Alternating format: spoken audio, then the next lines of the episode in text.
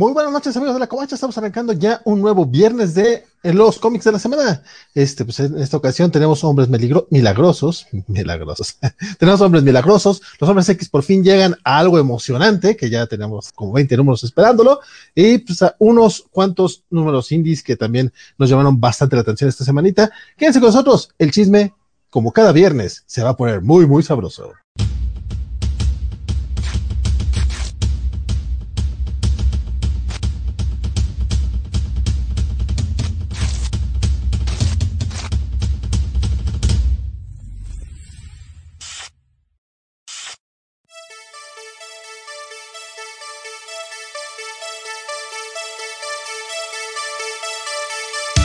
Estamos arrancando ya, el programita y sin, más preámbulo, mi nombre es Valentín García. Agradezco a todas las personas que andan por acá en el chat de YouTube, sobre todo que son el buen Félix, Mr. Max, este Mario Rodríguez, obviamente también estaba Luis Samuel Franco por acá que nos están esperando y nos hacen el favor de, de, aguantarnos un poquito en lo que nos, este, nos maquillamos y todo eso, porque se van a dar cuenta lo bien maquillado que está mi estimado desde Guadalajara, nos acompaña. Quedé.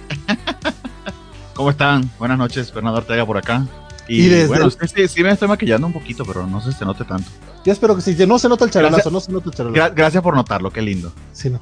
Te, ves, guapetón, mi buen Bernardo, te ves guapetón, pero lamentablemente no, no te ves tan guapo como mi estimadísimo.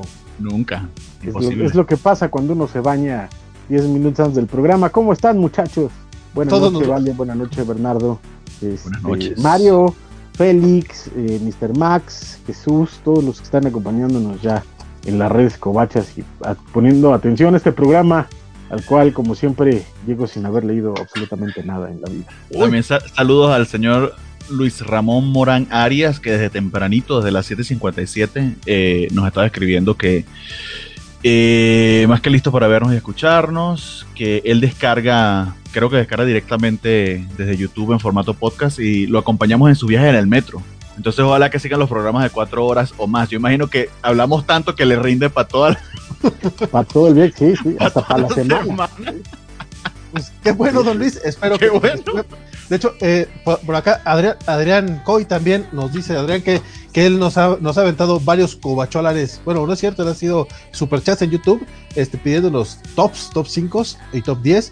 Y él dice que también nos escucha en podcast, este, así que nos pide que le mandemos saludos. Por supuesto, estimadísimo Adrián Coy, un gustazo que de repente estés por acá también con nosotros en el chat. Muchas gracias. Cuando, cuando tengas chance, Kyler en vivo, así como estás ahorita, la verdad es que se pone sabroso, sabroso el cotorreo. Él nos está escribiendo a través de Facebook y la verdad es que qué bueno, porque luego en Facebook no tenemos mucha gente que nos ve, casi todo está en Twitter y Twitch, entonces qué bueno que, haya también gente por allá. Dice es que, Facebook, está, un poquito escondido, creo que no avisa tanto cuando hay un live como pues Twitch te llega la notificación o YouTube, pero Facebook hay que ser muy fiel. De hecho, cambiamos, cambiamos ya el, nombre del programa o del estilo de, página para que sea uno de streaming, a ver si así les llega, les llegan más los anuncios de los videos. Ojalá. Esperemos. Dices Padre Gámez que Francisco no trae el uniforme, que qué onda, compadre. ¿Qué pasó? ¿Cómo que no? Miren, X-Men, X-Men, para que, para que luzca. Es que no te viniste de playerita negra como. Playerita negra, no, pues hay que, hay que, tener, hay que traer ah. color a la vida. Mr. Max me manda, me manda corazoncitos. Oiga, por acá, este, el buen Chucho Monroy nos estaba preguntando, el podcast de 5 horas dura para viaje en carretera desde sábado hasta el lunes, dice él. Y, dice aquí, de, aquí a Aguascalientes mínimo, sin broncas. y, pregunta que cuántos covachones hay que cambiar para que comencemos con los indies. 10 mil. Eso, eso me suena a buen, este, a buena... 10 mil porque se va a ir Francisco, entonces aplico, Hoy no. Aplico el rostarcazo y me voy, señores. Hoy no, pero fíjate que no está mal para una, este, para una recompensa de, de, Twitch. En serio, no puedes, compadre. Tú, lo que ustedes no están para saberlo, pero pues como yo traiciono como Vale, porque yo soy Vale. Luego Francisco, este, tiene ciertos, este, se, mentaliza para, para, llevar un orden y, después si se lo cambiamos, Aunque siendo, honesto, creo que te convendría en estas circunstancias de este programa de esta semana van a notar, eh, van a notar eh, cierto patrón, eh, que de hecho si lo han, sido observadores en los últimos programas, habrán notado que estoy leyendo más DC que cualquier otra cosa. ¿Por qué sucede eso? Porque en mi cabeza primero se tiene que leer DC, después Marvel y después los independientes. El punto es que como acomodo mis tiempos, me da pues más o menos tiempo de leer DC, ya cuando llego a Marvel ya son dos horas antes del programa, entonces no me da tiempo de leerme dos o tres de Marvel y a veces un indie. Entonces, este, ese, Si le cambio, es el- si le cambio el orden al, si le cambio el orden al pull list que tenemos, ¿te ayudaría? Si pongo No, los indie primero. No, no, no. No, y- De hecho, de hecho te soy muy honesto. La verdad es que no veo el pull list porque me pone de nervios. eh, eh, Que todos van ya, ya, ya. No, ajá, y no, y el orden es como, como pues, así no está en donde yo los leo, entonces Está bien, amigo. Tranquilo, tranquilo, tranquilo, relájate. oye, por cierto, es por, ci- por cierto, le vamos, hay que agradecerle al buen Goldet que ya tiene su caparazoncito de tortuga en Twitch porque se acaba de suscribir. Se suscribió Ah. el estimadísimo Goldet a, a Twitch. Pues, No, no, no sé si se, se suscribió con Prime. Recuerden, recuerden que con Prime, este, si ustedes están pagando su suscripción mensual a Prime y Jeff Bezos, pues ya O tiene su anual, todo caso. no les cuesta absolutamente es, es preferible el anual, la verdad. Este eh, les recomendamos, obviamente, este, bueno, pues ya, ya lo tienen ahí. Se pueden suscribir a cualquier canal de Twitch, este, se pueden suscribir al de Skywaco, se pueden suscribir al de Comicase o al de nosotros, que nosotros lo agradecemos muchi- muchísimo también. Este, pero que la, pues, su- que la suscripción, digan, suscripciones valga, la- valga la pena decirlo, cosa rara. Eso- yo nunca lo había escuchado que algo bajara de precio radicalmente, pero se redujeron creo que más de la mitad. No sé cuánto cuesta ahorita, pero creo que es menos de 50 pesos. No será promoción 49. la Hotstay. No, no, no, está en Es- 49 no, es pesos, una, lo que es, una, es, una, que- pol- es una política de Amazon para engatusarnos. El año que viene va a estar a 150. Pues no sé, No, lo que fíjate pasa- que Amazon lleva tres años sin subir su, su, este, su anualidad de Prime, entonces yo estoy muy contento. con Quizá después de, quizá compraron Twitch y después de cierto tiempo decidieron ellos utilizar su política de precio, de bajarlo de es- precio. Lo que pasa es que se van a, lo van a hacer este de manera regional. Entonces, por lo pronto, en México y en Turquía se están adaptando a las economías locales, donde pues, no ganamos como en el primer mundo. Entonces, eso es lo que pasa, que para la gente de México y de Turquía ya bajó un poquito el Twitch. Ah, En nuestro, nuestro caso, bajó de 119 a 49 pesos. Entonces, desde 49 pesitos ya se pueden suscribir por acá también. Bendito cierto- sea Amazon, Netflix aprende por Fa- fantástico, por favor, escúchalo. Eh, baja no, los vaya, cómics. vaya, o sea, o sea, o sea, hay, hay cosas imposibles, ¿no? Tal vez, tal vez Netflix una vez diga, mira, nos estamos pasando de, de No, bájale ne- 20 pesos, No, Netflix, bájale 20 pesos. Netflix necesariamente eso o nos va a tener que ofrecer algo más, porque en algún momento, de hecho ya le están comiendo el pastel, Exacto. eventualmente No, te con- va a tener que hacerlo. Y en la única decisión sensata que yo he escuchado hasta ahora de los señores de Warner, no sé si es que ya están de- eh, los de Discovery decidiendo por ellos, entraron al mercado latinoamericano con precios competitivos. Exacto. O sea, ahí al menos se la pensaron. Y ya vinieron con 4K, no como en Estados Unidos que te querían cobrar más que Netflix y, y ni siquiera estaba en 4K, aquí, aunque sea menos que Netflix y en 4K. Y, este, y con mucho más contenido. O sea, en, en el sentido de, por lo menos en cuanto a otras opciones como Disney Plus o esa cosa de. este, Sí, porque no van. No, no, no, Perrito, no, aquí está Chancha saludando. Qué pecho, Chancha. No, sí, porque ah, y, no van a venir como Disney que va a tener, que, que tiene su Exacto. versión para la familia y su versión adulta y que nos No. quieren cobrar por los dos separados. No, HBO viene total. Entonces, Es correcto. no Cosa mala, no ni mala opción. Ajá, cosa que platicamos eh, este, exactamente en las noticias. Aquellos que afortunadamente, como un servidor, ya tenemos el servicio de HBO a través de nuestro este, proveedor de cable, este, anuncian que no vamos a pagar extra. Entonces, Ah. también a mí me pone muy de buenas. Además de que también anuncian que eh, tienen ya este, sociedad con otras eh, proveedores de servicios como el señor Slim con Telcel y Telmex, este, con DirecTV me parece, este, y otras cosas que te dicen, te pueden decir que te pueden paquetear. que, Cosa rara que no, este, pero cosa rara que no hicieron paquete con AT&T, se supone que. pues es que según yo AT&T aquí no le está yendo bien, pero este, no, no, no sé, probablemente también vaya, vaya a venir con eso, pero además vienen con, como con un paquete amplio, entonces la verdad es que lo pensaron bien, vienen con todo, vienen bien amarrados, vienen bien pensaditos y con un servicio muy completo, con, un, con una lista primaria hasta el momento de contenidos interesante, habrá que ver ya que la, que la podamos analizar, ver qué es lo que en realidad traen, porque pues, dicen, tenemos Cartoon Network y nada más están las chicas superpoderosas. Entonces, Sí. este, habría, habría que ver si sí vienen con todo, como lo esperamos, como tendría que ser, o este, es algo que se va a ir creciendo. Pero de entrada, de inicio, por lo menos eh, los siete días de prueba, sin duda alguna lo valen la pena.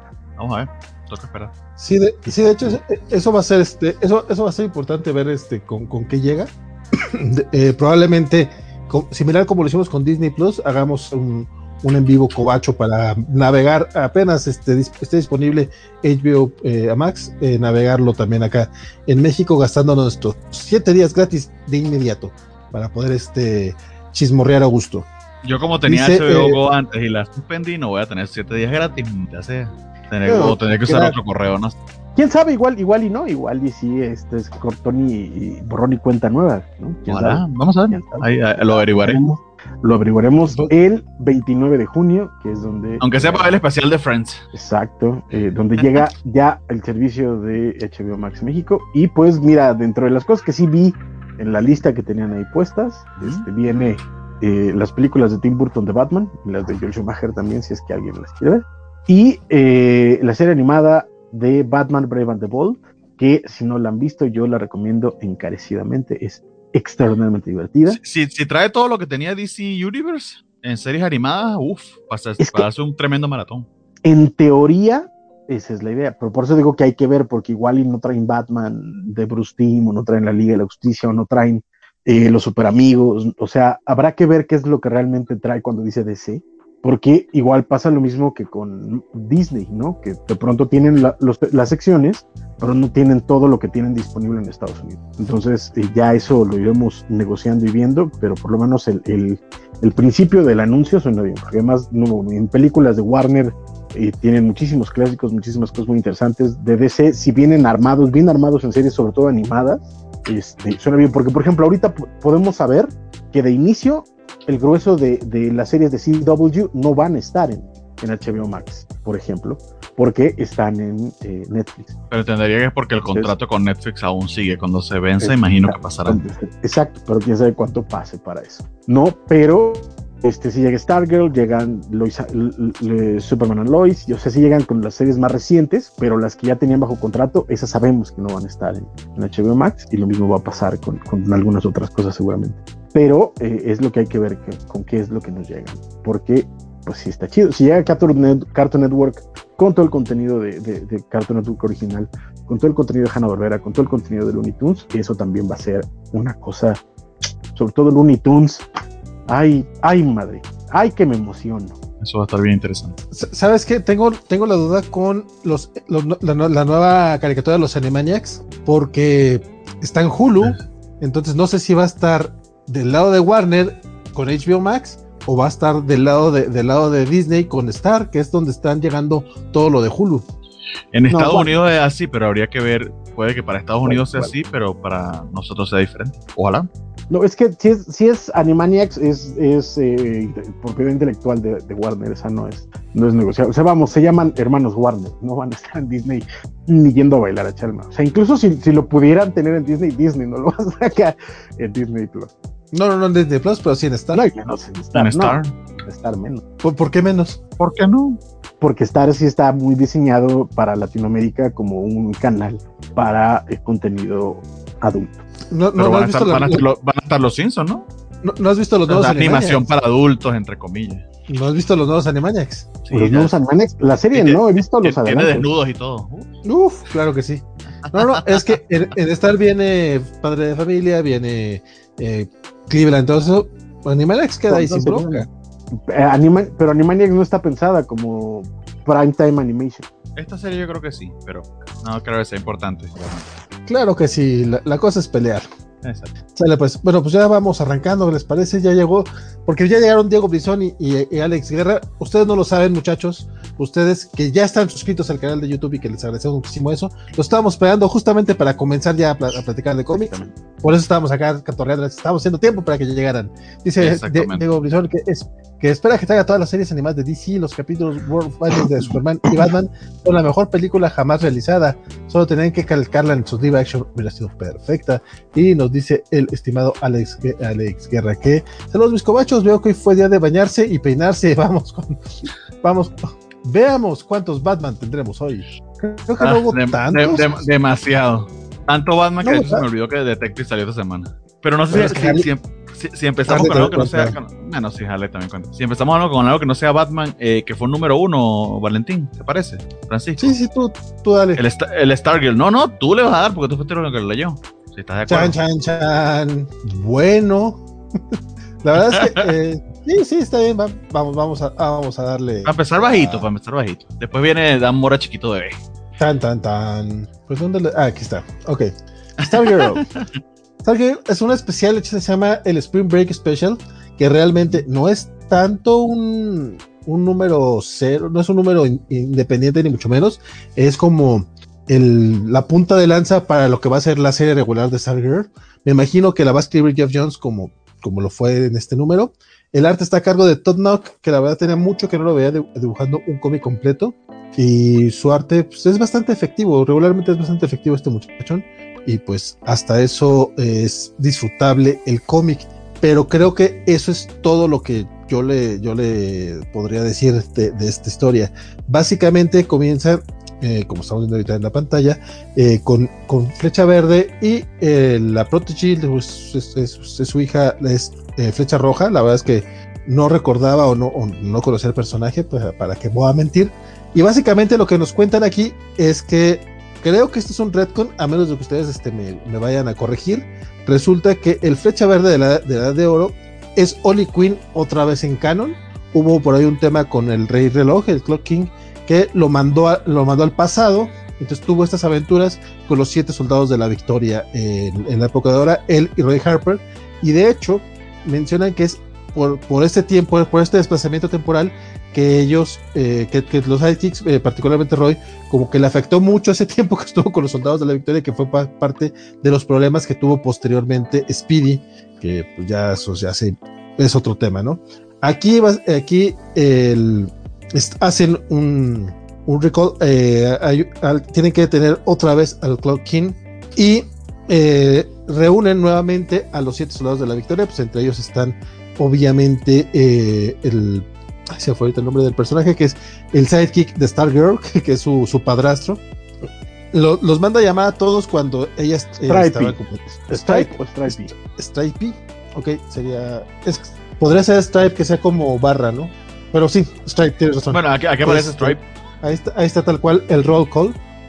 y es una, es una historia de aventura completamente en la que esos personajes retoman mucho de su pues, de sus relaciones personales y es como de estos baños de nostalgia que le encantan a Jeff Jones. Eh, yo que no soy muy muy conocedor de estos personajes, la verdad no me llamó tanto la atención. Básicamente eh, es, la aventura de ellos y la aventura de, las dos este, jóvenes que son Stargirl y Red Arrow, que por un lado las dejan eh, como de lado ellos dicen, no, nosotros tenemos que ir a nuestra aventura y ustedes como son las chicuelas, como son las jóvenes, y a, los jóvenes sidekicks aquí les ha ido muy, muy mal. Eh, recordemos que, eh, había muerto este, uno, uno de ellos, de hecho. dicen, ¿saben que ustedes no van a participar en esta aventura, obviamente ya siendo las rebeldes que son y con todos los, con todas las armas que tienen, con toda la preparación, con todo el entrenamiento, eh, pues van, ayudan y básicamente salvan el día, una cosa por el estilo. Eh, a grandes rasgos es, es como un es como un sample de lo que podría ser la serie de Star regular, me imagino yo. No es para nada, o sea, ustedes que no la leyeron, no se perdieron de gran cosa. Si les gusta el personaje, a lo mejor les va a gustar este el, cómic, vamos, es entretenido y pues yo creo que siempre hay este tipo de, personajes que, que, hay gente que es muy fan de ellos y que luego no, los vemos tan seguido. Entonces, pues para, ellos creo que será agradable volver, volver a ver a, a, ella o incluso a los siete soldados, ¿no? Que, que continuamente aparecen en, en el universo DC como que como de repente recuerdan parte del canon y todo eso. Dime, Francisco. ¿Qué quieres que te diga? ¿No? Ah, no, sabes ah. que este, de, repente, de repente escuchó como que se abrió el micro, creo que lo reías en mute, y te dije, ah, a lo mejor quieres participar, compadre. Este, pues ya, grandes rasgos, es el cómic. Yo, eh, al ser de estos cómics un poquito más largos, obviamente es un poquito más caro, yo no sé si recomendaría comprarlo realmente, y es casi, casi seguro que cuando vayan a, hacer el recopilado del primer arco ya de la serie regular, esto tiene que, tiene que incluir este y las páginas del Infinite Frontier, donde también fue como un preámbulo, vamos. Tenemos un preámbulo de este preámbulo que, que va a la serie principal, porque pues así es DC y así le gusta a, a los cómics de superhéroes, a las editoriales de cómics de superhéroes, les encanta complicarle toda la vida a los lectores. O sea, como que si quieres ver algo, jamás te la van a poner sencilla. Y en este caso es de que si quieres ver la historia de Stargirl, pues tienes que irle buscando por aquí por acá. Ya próximamente viene una serie regular, pero este sí va a ser como importante para eso. Que mí, fíjate que la, el preview que leímos en Infinite Frontier me gustó bastante. O sea, no fue así de, ah, qué locura, pero me gustó bastante. Y sí me daban ganas de, de, de. Lamentablemente no llegué. Y pues sí, estaría, estaría bueno eh, eh, leerlo. Para aquellos que no conozcan a los este, Seven Soldiers of Fortune, eh, hay un episodio de, este, de la Justice League Unlimited donde salen ellos, por si quieren este, más o menos darse una idea de quiénes eran y que eran, pues, si eran unos perdocillos, pobrecitos. Ojalá, este, ojalá esté en HBO Max. Ojalá esté, este, si no, pues en la red lo, lo encontrarán con cierta facilidad. Pero, este, pues sí, ojalá, este, ojalá veamos eh, eh, que mejore, ¿no? Que haya más, más, más calidad. Porque, sobre todo porque, y recordamos esto, Stargirl es una serie súper personal para Jeff Jones, independientemente de la nostalgia que está presentando este número, porque pues básicamente es un homenaje a su hermana que, que falleció hace mucho tiempo. Entonces, este, pues, le tiene mucho cariño al personaje. Entonces, por eso está regresando a escribir Stargirl a DC. Además de que, claro, pues, no ayuda que no tenga, que tiene serie de televisión, ¿no? Sí, sí, sí. Se alinearon las estrellas allí para que pudiera retomar el título. Qué bien. Va, va, va. Este, es que estoy todavía con el tweet, este, pero sí, básicamente de eso se trata este cómic. Eh, si le quieren echar el ojo, pues ahí está. Yo diría que no es tal cual muy, muy indispensable, pero pues entretenido sí es. Muy bien. Del siguiente que tengo, que es un número uno, eh, es el Señor Milagro, o la Señora Milagro, perdón, no mentira, Mr. Miracle, The Source of Freedom, eh, que se lo leyeron, lo leyó el señor Francisco. Creo que sí, ¿no? Sí, pobrecito. Sí, sí, pero me arrepiento. Este. Ay, ay, ay. está pinche, está pinche. Este. Pues aquí básicamente es eh, una reintroducción al personaje que ya leímos en las historias de, de complemento durante el Future State de, de Superman, eh, que eh, es este Mr. Miracle afroamericano que nos presentara Grant Morrison también en su, en su experimento, porque no quiero decirle miniserie o maxiserie, porque es una cosa muy extraña, de Seven Soldiers. Mi evento. Mi evento. ¿Mandé? Que tampoco fue evento, fue algo, sí, fue algo extraño. Sí, fue una cosa ahí, este, una cosa ahí que pasó porque, pues, era Grant Morrison, ¿no? Este, entonces, eh, abre con una, un despliegue de, de una presentación de este eh, escapista eh, llamado Shiloh Norman. Eh, y eh, su truco es que va a saltar de la este de una nave que está como en órbita, o sea, de una base que está como en, afuera, incluso de la estratosfera del planeta. Entonces se va a hacer una caída libre amarrado para, para, para llegar y, y, resulta que parece que todo está saliendo mal porque pues obviamente se prende y todo el mundo, o, o sea, se prenden llamas porque está bajando, está cayendo. Uh -huh. este, eh, y todo el mundo cree que ya falló, que no se pudo liberar y obviamente en esta página que vemos se revela que sí se pudo este, liberar y de ahí, pues, el resto del cómic es eh, él tratando de, de lidiar con, eh, con, su agente, porque pues él, este, este es un Miracle Man mucho más dedicado al espectáculo, es un, es un Miracle Man terrestre. Eh, Mr. Miracle, perdón, siempre me, me, confundo con esos, pero me sepan disculpar con Mr. Miracle. Este, me pasa también. Eh, terrestre, entonces, este pues bueno, eh, tiene a, a, su agente y su agente le está diciendo que, pues, los, o sea, que este, este espectáculo tuvo muy, muy, buenos números, pero pues que no está ganando popularidad porque pues, la gente no confía en él a pesar de que también hace actos de heroísmo y todo, pero no confía en él porque esconde su cara y él no quiere revelar su es afroamericano. Entonces, eh, pues el grueso de, de, del número es él lidiando con este conflicto. De hecho, tiene un par de diálogos muy bonitos acerca de por qué no quiere revelar su identidad de por qué ser afroamericano es, es complicado en, en, en, Estados Unidos, obviamente. Y los diálogos están, están muy bien hechos. Y ahí cuando está rescatando a este muchacho de un, de un, incendio que él mismo provocó, de una explosión, este, conoce a una bombera y pues logra eh, que su representante le consiga una cita. Mm. Y este y de ahí este pues él se enoja y sale una emergencia y ahí llegamos al final que no voy a contar porque es el spoiler de la última página y este, y la verdad es que está muy aburrido. Este, yo, este, debut y despedida, la verdad no voy a, seguir con la serie. Eh, agradezco la intención y, ya. Ahí me planto. Oye, sí, la verdad es que eh, yo también sufrí un poquito este cómic.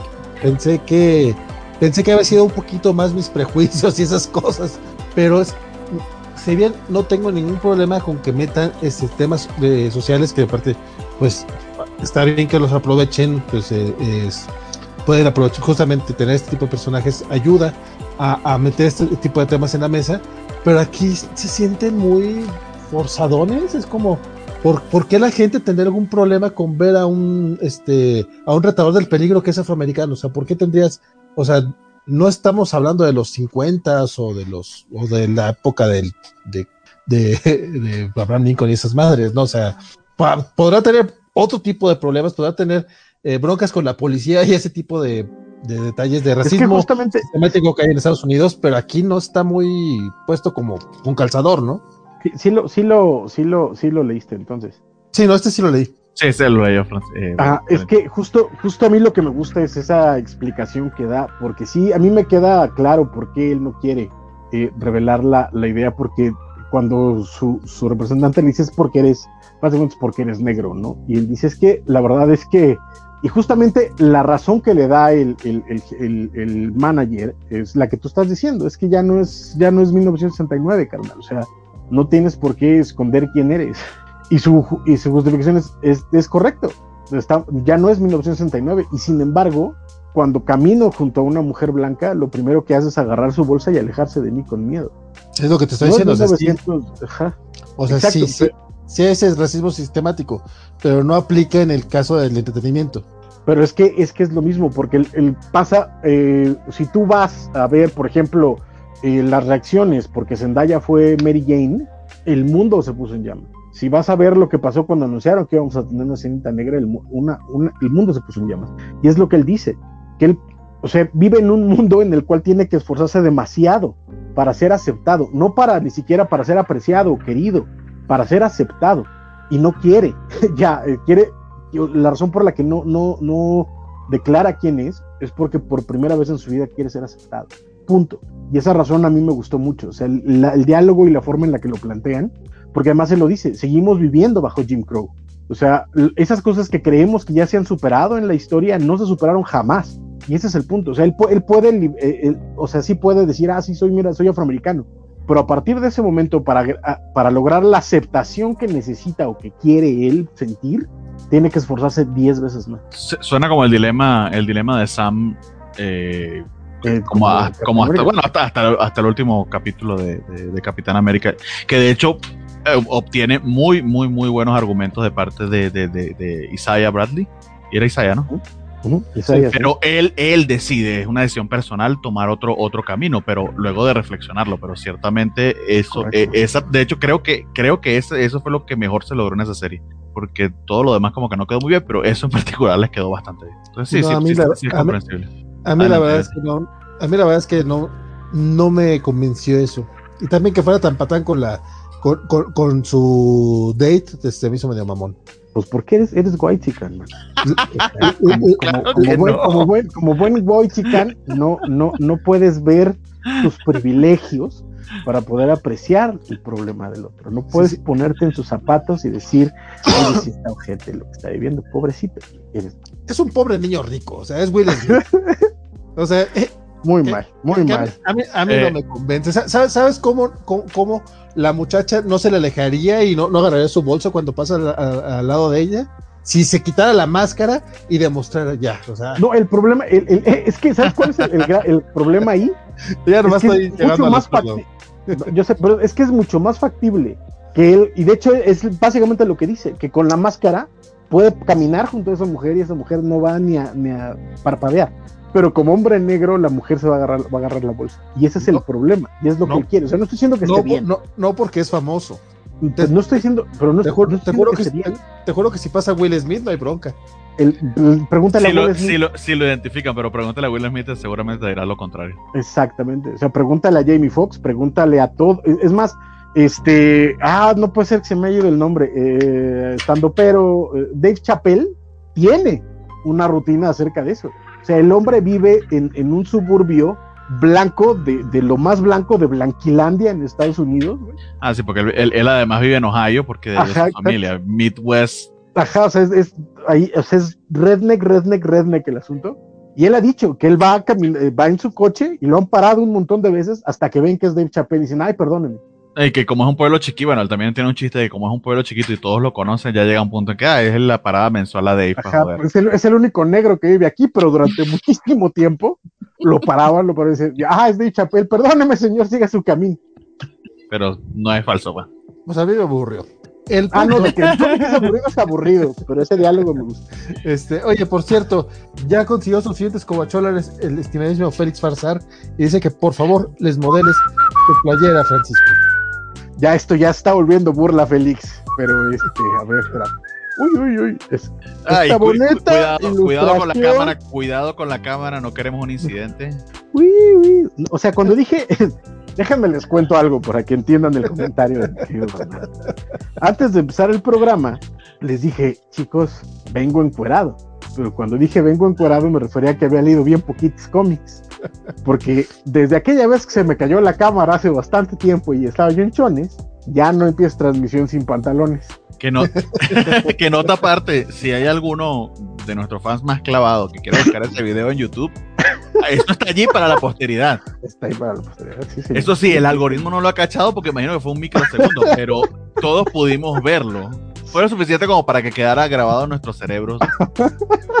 Oye, dice Isaías Secundino que Seven Soldiers of Victory es Hawkspox antes de, de Hawkspox, pero en lugar de ser dos series, eh, que son una, eran siete series. Eh, eran siete y dos, este, y los, dos especiales. Siete series. Eh, era, era eh, o sea, Neto Morrison se, se la mamó, se la eran siete series de cuatro números cada una y, y los este y la apertura y el cierre.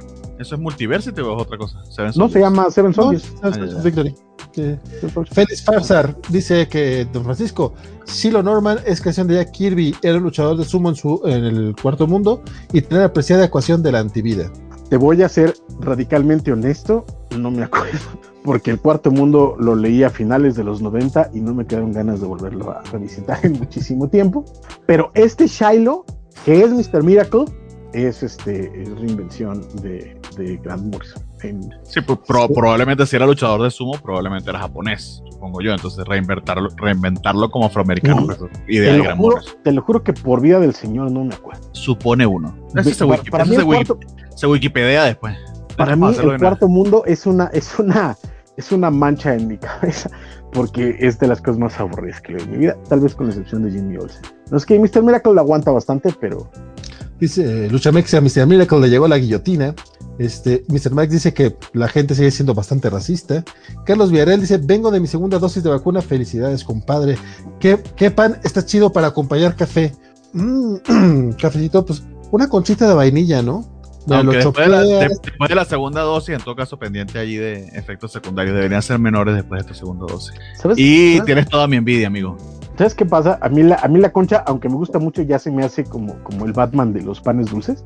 O sea, cuando, cuando compras paquetes de pan dulce, viene como con cinco conchas y una cosita de otra Uf. cosa. Entonces, es como. No, yo, yo, con, o sea, yo, con, yo, con, una concha tengo, amigo, más que suficiente. No, pero por ejemplo, eh, hay, están haciendo estos paquetitos como de pan chiquito, mucha concha.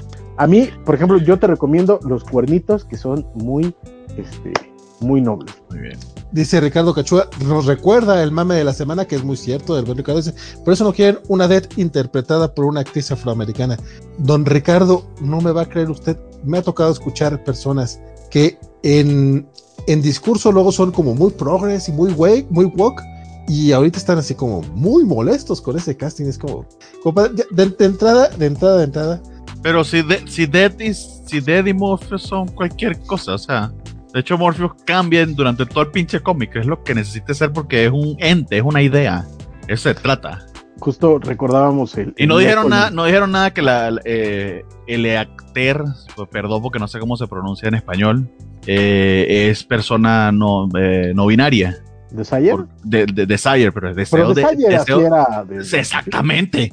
De hecho, en eso fue, fue bastante innovador eh, Gaiman, porque decía él, ella, o sea, se, se aseguraba de, que, de eso, de su, de, de su, de su en- cualidad binaria. Sí le ponía. Wow, era de anteojito que te.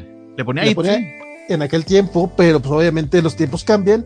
Y también Neil Gaiman es de esos autores que entienden que los tiempos cambian y simplemente, pues, ok, pues, si hace 30 años tenías estas ideas y evolucionaste en ese, o sea, si pensaste que, ok, Es que, es ok, que pa- pa- parece un rol diseñado. De hecho, debe ser entre, la comu- entre los actores no binarios debe ser muy, codici- muy codiciado. Eso es tremendo, muy, muy afortunado eh, ese actor, ac- actriz. No, y aparte de que es uno de los personajes más populares. El problema es ese, o sea, y, y es un poquito a lo que habla ese discurso, ¿no? O sea, Dead es un personaje súper popular. Y hay un montón de banda que la adora, que la ama, que la quiere. Y simplemente ahora, porque va a ser interpretada por una actriz negra, ha habido gente en Twitter diciendo, ya voy a vender todos mis cómics de Neil Gaiman porque es una porquería. Ah, eso- bueno, bueno. eso- Ojalá, que- ojalá Pero- que los ve- ojalá que los venda, porque es un imbécil. De hecho, Y- hay, hubo, hubo un tweet así que dice, voy a vender todos mis cómics de Neil Gaiman. Y Neil Gaiman lo retuitea y le pone, voy a avisarle a, a- a la prensa. ojalá o sea- los de baratos. Ojalá. Sí, es como que, o sea. Ay, la- las opiniones, allá lo que dice, no me acuerdo si es así el dicho, pero las opiniones son como, como los culos. Todos tenemos una, no significa que se lo tiene que andar mostrando a todo el mundo. Correcto. Y hay, y hay unos que apestan más que otros, eso también. Eh, también, exactamente. Dice, Pero bueno. Félix insiste en que el personaje de, de Jack Kirby, este, pero, No, sí, sí, eh, lo- pero- lo acabo pero- de buscar y según DC Fandom, sí, es creado por Jackie. pero creo que eh, también es un, es un mensaje ya viejito.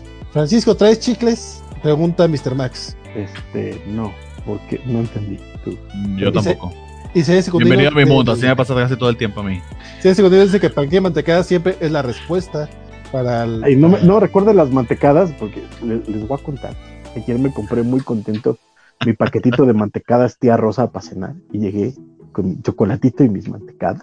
Y este, y resulta que estaban caducadas desde hace un mes y no me enteré por leer la bolsa. Te Entonces, enteraste el día siguiente. No, eh, ahí, ahí mismo, ahí mismo. Este, y- y Bueno, sí, menos mal que fue ahí mismo, ¿no? Porque si pasa Pero, por pero el fue, sistema- fue una, fue una muy mala noche. Ah. Pero eh, digo yo, bueno, no sé con, con qué ánimo te sentías, pero quizás si te devolvías y le decías, oye, pero es que ya eran las 3 de la mañana, mano. ah, bueno, A esas horas Sí. siempre. a esa hora lo que te pueden dar es un... Don Javier Soler manda saludos a todo el mundo. Ricardo Cachua dice: si puede ser un gato Dream, pueden ser lo que Exacto, sea. eh, verdad que sí, se me había olvidado Dream of Cat, o sea, que, que es que es muy estúpido. Sí, no, sí, es sí, que, sí. de nuevo, es, es el mismo caso con el Superman negro. Realmente Superman es un alienígena, es, una, es un personaje que sí, lo han dibujado blanco todo este tiempo, pero si quieren reformularlo con un actor negro, eso no debería tener ningún problema. La pregunta que tienen que hacerse los que puedan hacérsela, si de 100 personas al menos una se hace esa pregunta y llega a la conclusión de que, oye, si la estoy cagando y hace esa revisión interna, valió la pena todo este pedo. Claro, la pregunta pero- es, ¿por qué te molesta? Pero fíjate que eh, justamente recordábamos el, el- el miércoles este momento de, de, Fansplana- de Fansplanation donde un este un, un cuate le, le- le escribió a Neil Gaiman, es que es como si Sandman fuera este negro y le pone un panel de, de un cómic y le dice, ¿como aquí? Bueno, pero entonces es como si fuera transexual. Y le pone Como aquí. o sea, básicamente ese, ese es el punto. Y, y de hecho, Gaiman, la respuesta de Gaiman me encantó cuando dicen, güey, si tienen un problema porque Dead sea, sea negra, es que o no han leído el cómic y si lo leyeron no entendieron nada. Pero, No, la respu- pero la respuesta es muy fácil. La verdadera razón es por racismo. O sea, cuando tú, tú haces los... eh, hay una clásica de solución de problemas, pero que funciona en la vida. Pregúntate cinco veces por qué. Sobre respecto a eso. ¿Por qué te molesta? ¿Por qué? Te, ¿Por qué? ¿Por qué? Porque si hasta la quinta es, es racismo, no tiene otra. Y esa es Fíjate la que reflexión que, ahora- deberían hacer. Adelante. Como, como, como, como bien Contreras, ahorita, ahorita que aquí voy a ser un abogado del diablo. Entiendo Mm, la, la parte en la que en la que puedes decir, güey, lo que pasa es que yo quiero ver el monito como lo vi en las. Está bien. A mí me parece hasta cierto punto entendible. Creo que de saltar de eso al no mames, estás des- destruyendo mi infancia o voy a vender todo. Güey, pues es una adaptación, tranquilo. O sea, no es para molestarse. Te puede decepcionar. Creo que eso no, no necesariamente implica la parte de racista. Entonces, como, güey, pues, ok. Yo, yo quería ver el mono tal cual, con lo más parecido posible. A mí, a mí me parece lo más, lo más normal. O sea, Yo tengo, yo tengo ahí una bronca con ese rollo de es una adaptación nomás y tal. Porque entonces básicamente está diciendo que tampoco tendría que importarnos que Superman matara, pues. Y sin embargo, ese, ese es un issue. Porque al final de cuentas la idea es respetar al personaje, que es un poquito ahí donde yo tengo la, la bronca con el lo que ahorita decía Bernie de si Superman es negro o no. Tiene razón, es un extraterrestre y si quiere puede ser azul. Eso no, no importa. Pero para el Superman que conocemos, necesita, como lo conocemos y por cómo, y por cómo es, la, eh, la pigmentación de piel blanca al crecer en Kansas y ser criado por los Kent es importante para tenerlo como lo conocemos. Puede ser otra representación de Superman utilizando los mismos simbolismos a partir de una persona de color. Pero una persona de color, la existencia de una persona de color, no solo en Estados Unidos, sino en el mundo entero, es radicalmente diferente. Y se tendría, se contaría de otra forma. esa es un poco la idea del background, ¿sabes?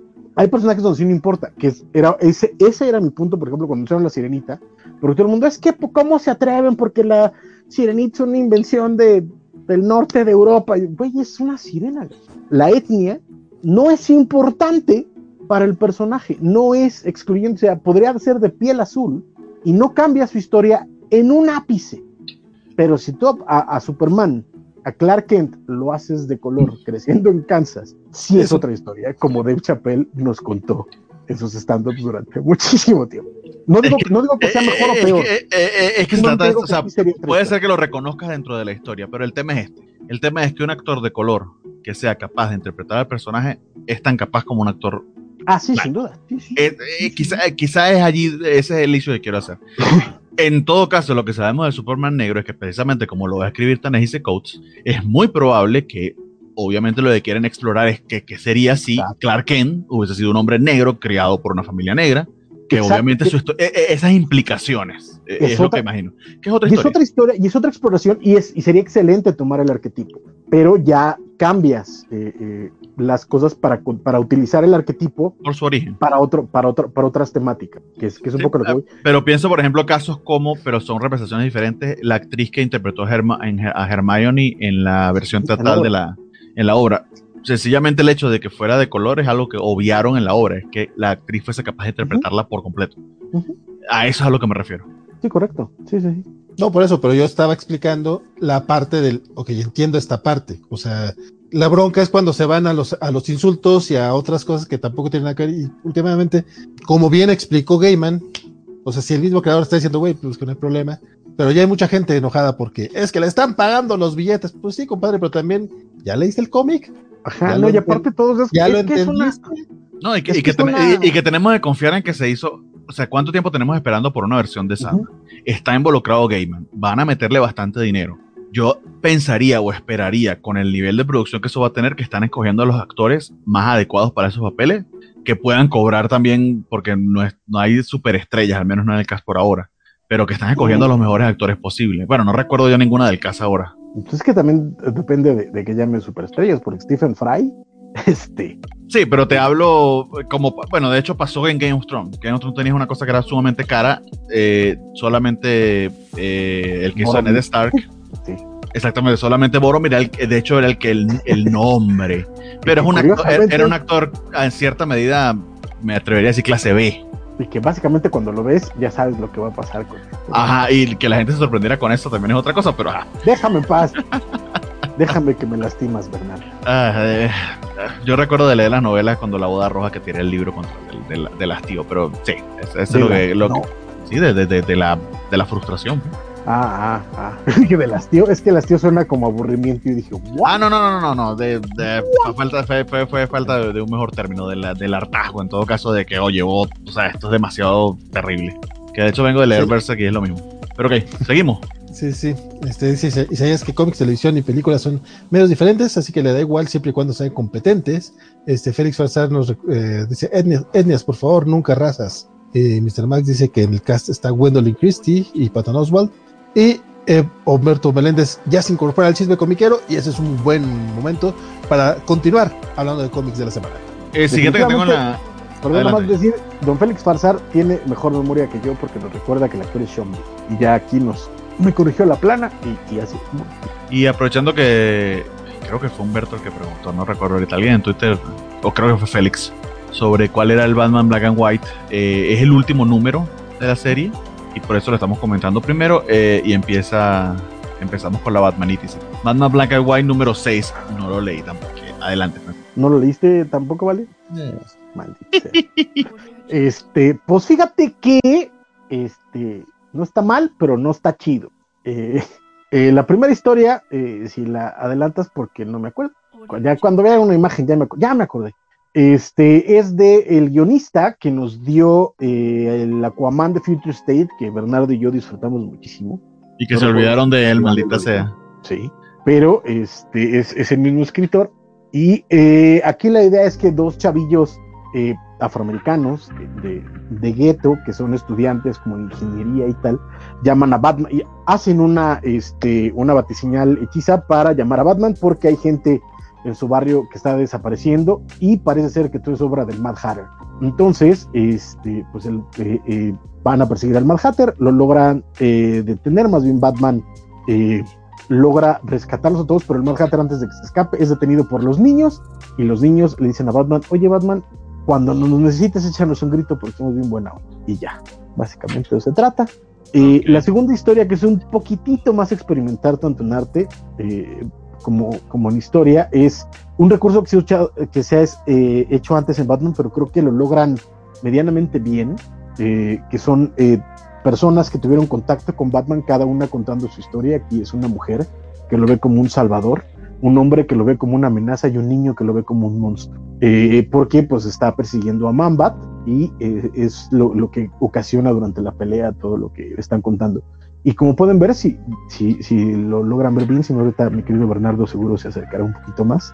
Este, el estilo de arte está muy, muy bonito, a mí me, me gustó bastante. Es que la señora Elsa Charretier, que...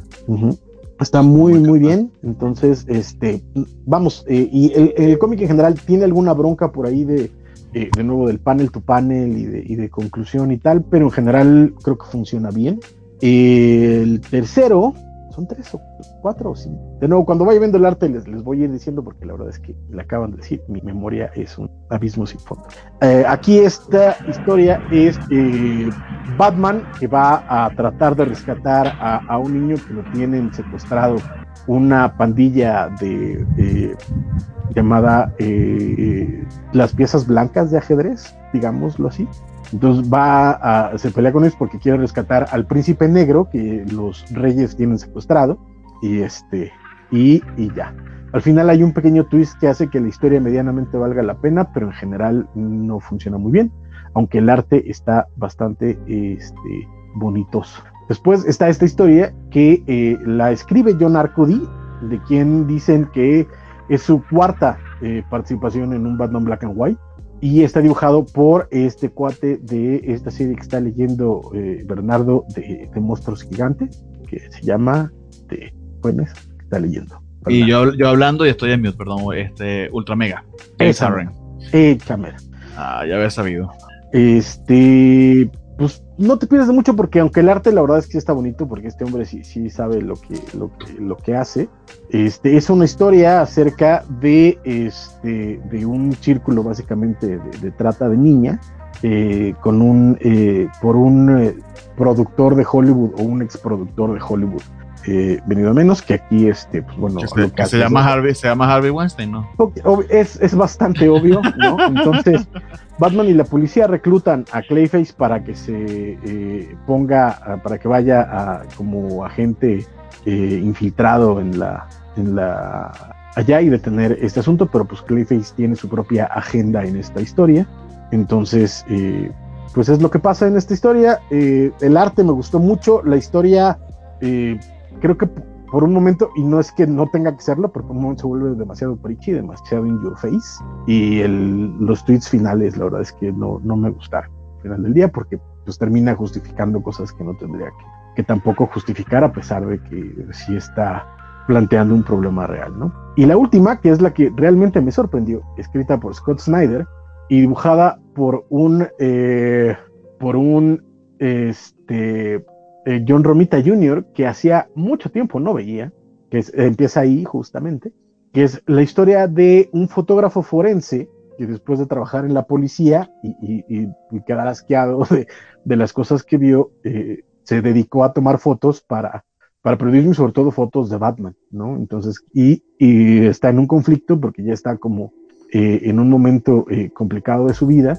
y eh, no entiende que, quién es Batman a pesar de todas las fotos, ¿no? Entonces lo que vemos son los, son los recuentos a partir de las fotos que este hombre le pudo tomar y este y al final un momento en el que tiene que ir a preguntarle a Batman pues al final de cuentas quién es o, cuál es la foto que él tomó que cree que representa más su trabajo y la verdad es que veo aquí a un este a un eh, eh, John Romita Jr. por supuesto entintado por el incombustible Klaus Jansson eh, que la verdad es que me sorprendieron las páginas no, estoy viendo, están espectaculares. Está, están de miedo.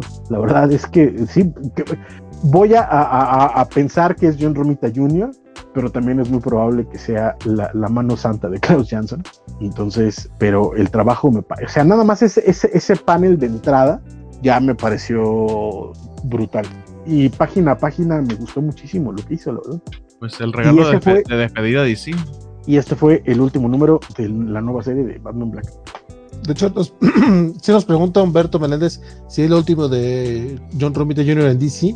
Este, hasta donde yo tengo entendido, eh, no tiene exclusiva, no tiene exclusiva ya, pero eso no mm. quiere decir que ya no pueda seguir trabajando con, con DC. O sea, no, no. y, la portada también es de, de John Romita, ¿no? Sí.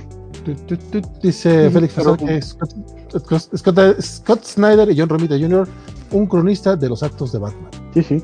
A mí, la verdad es que tengo que decir que toda esta serie, ya habiéndola la, leído, es que me deja con un sabor desigual. Siento que le faltó un poquito de arriesgue, a diferencia de otras, este, de otras ediciones de, del Batman Black and White. Le faltó sorpresas, que también es algo que, que Batman Black and White nos, nos había acostumbrado. Pero eh, en general tiene buenas historias. De nuevo, tengo la de Tom King y, y, y Mitch Gerard en la cabeza, por ejemplo. Este, ahorita la, la, de, la de Daniel Warren Johnson.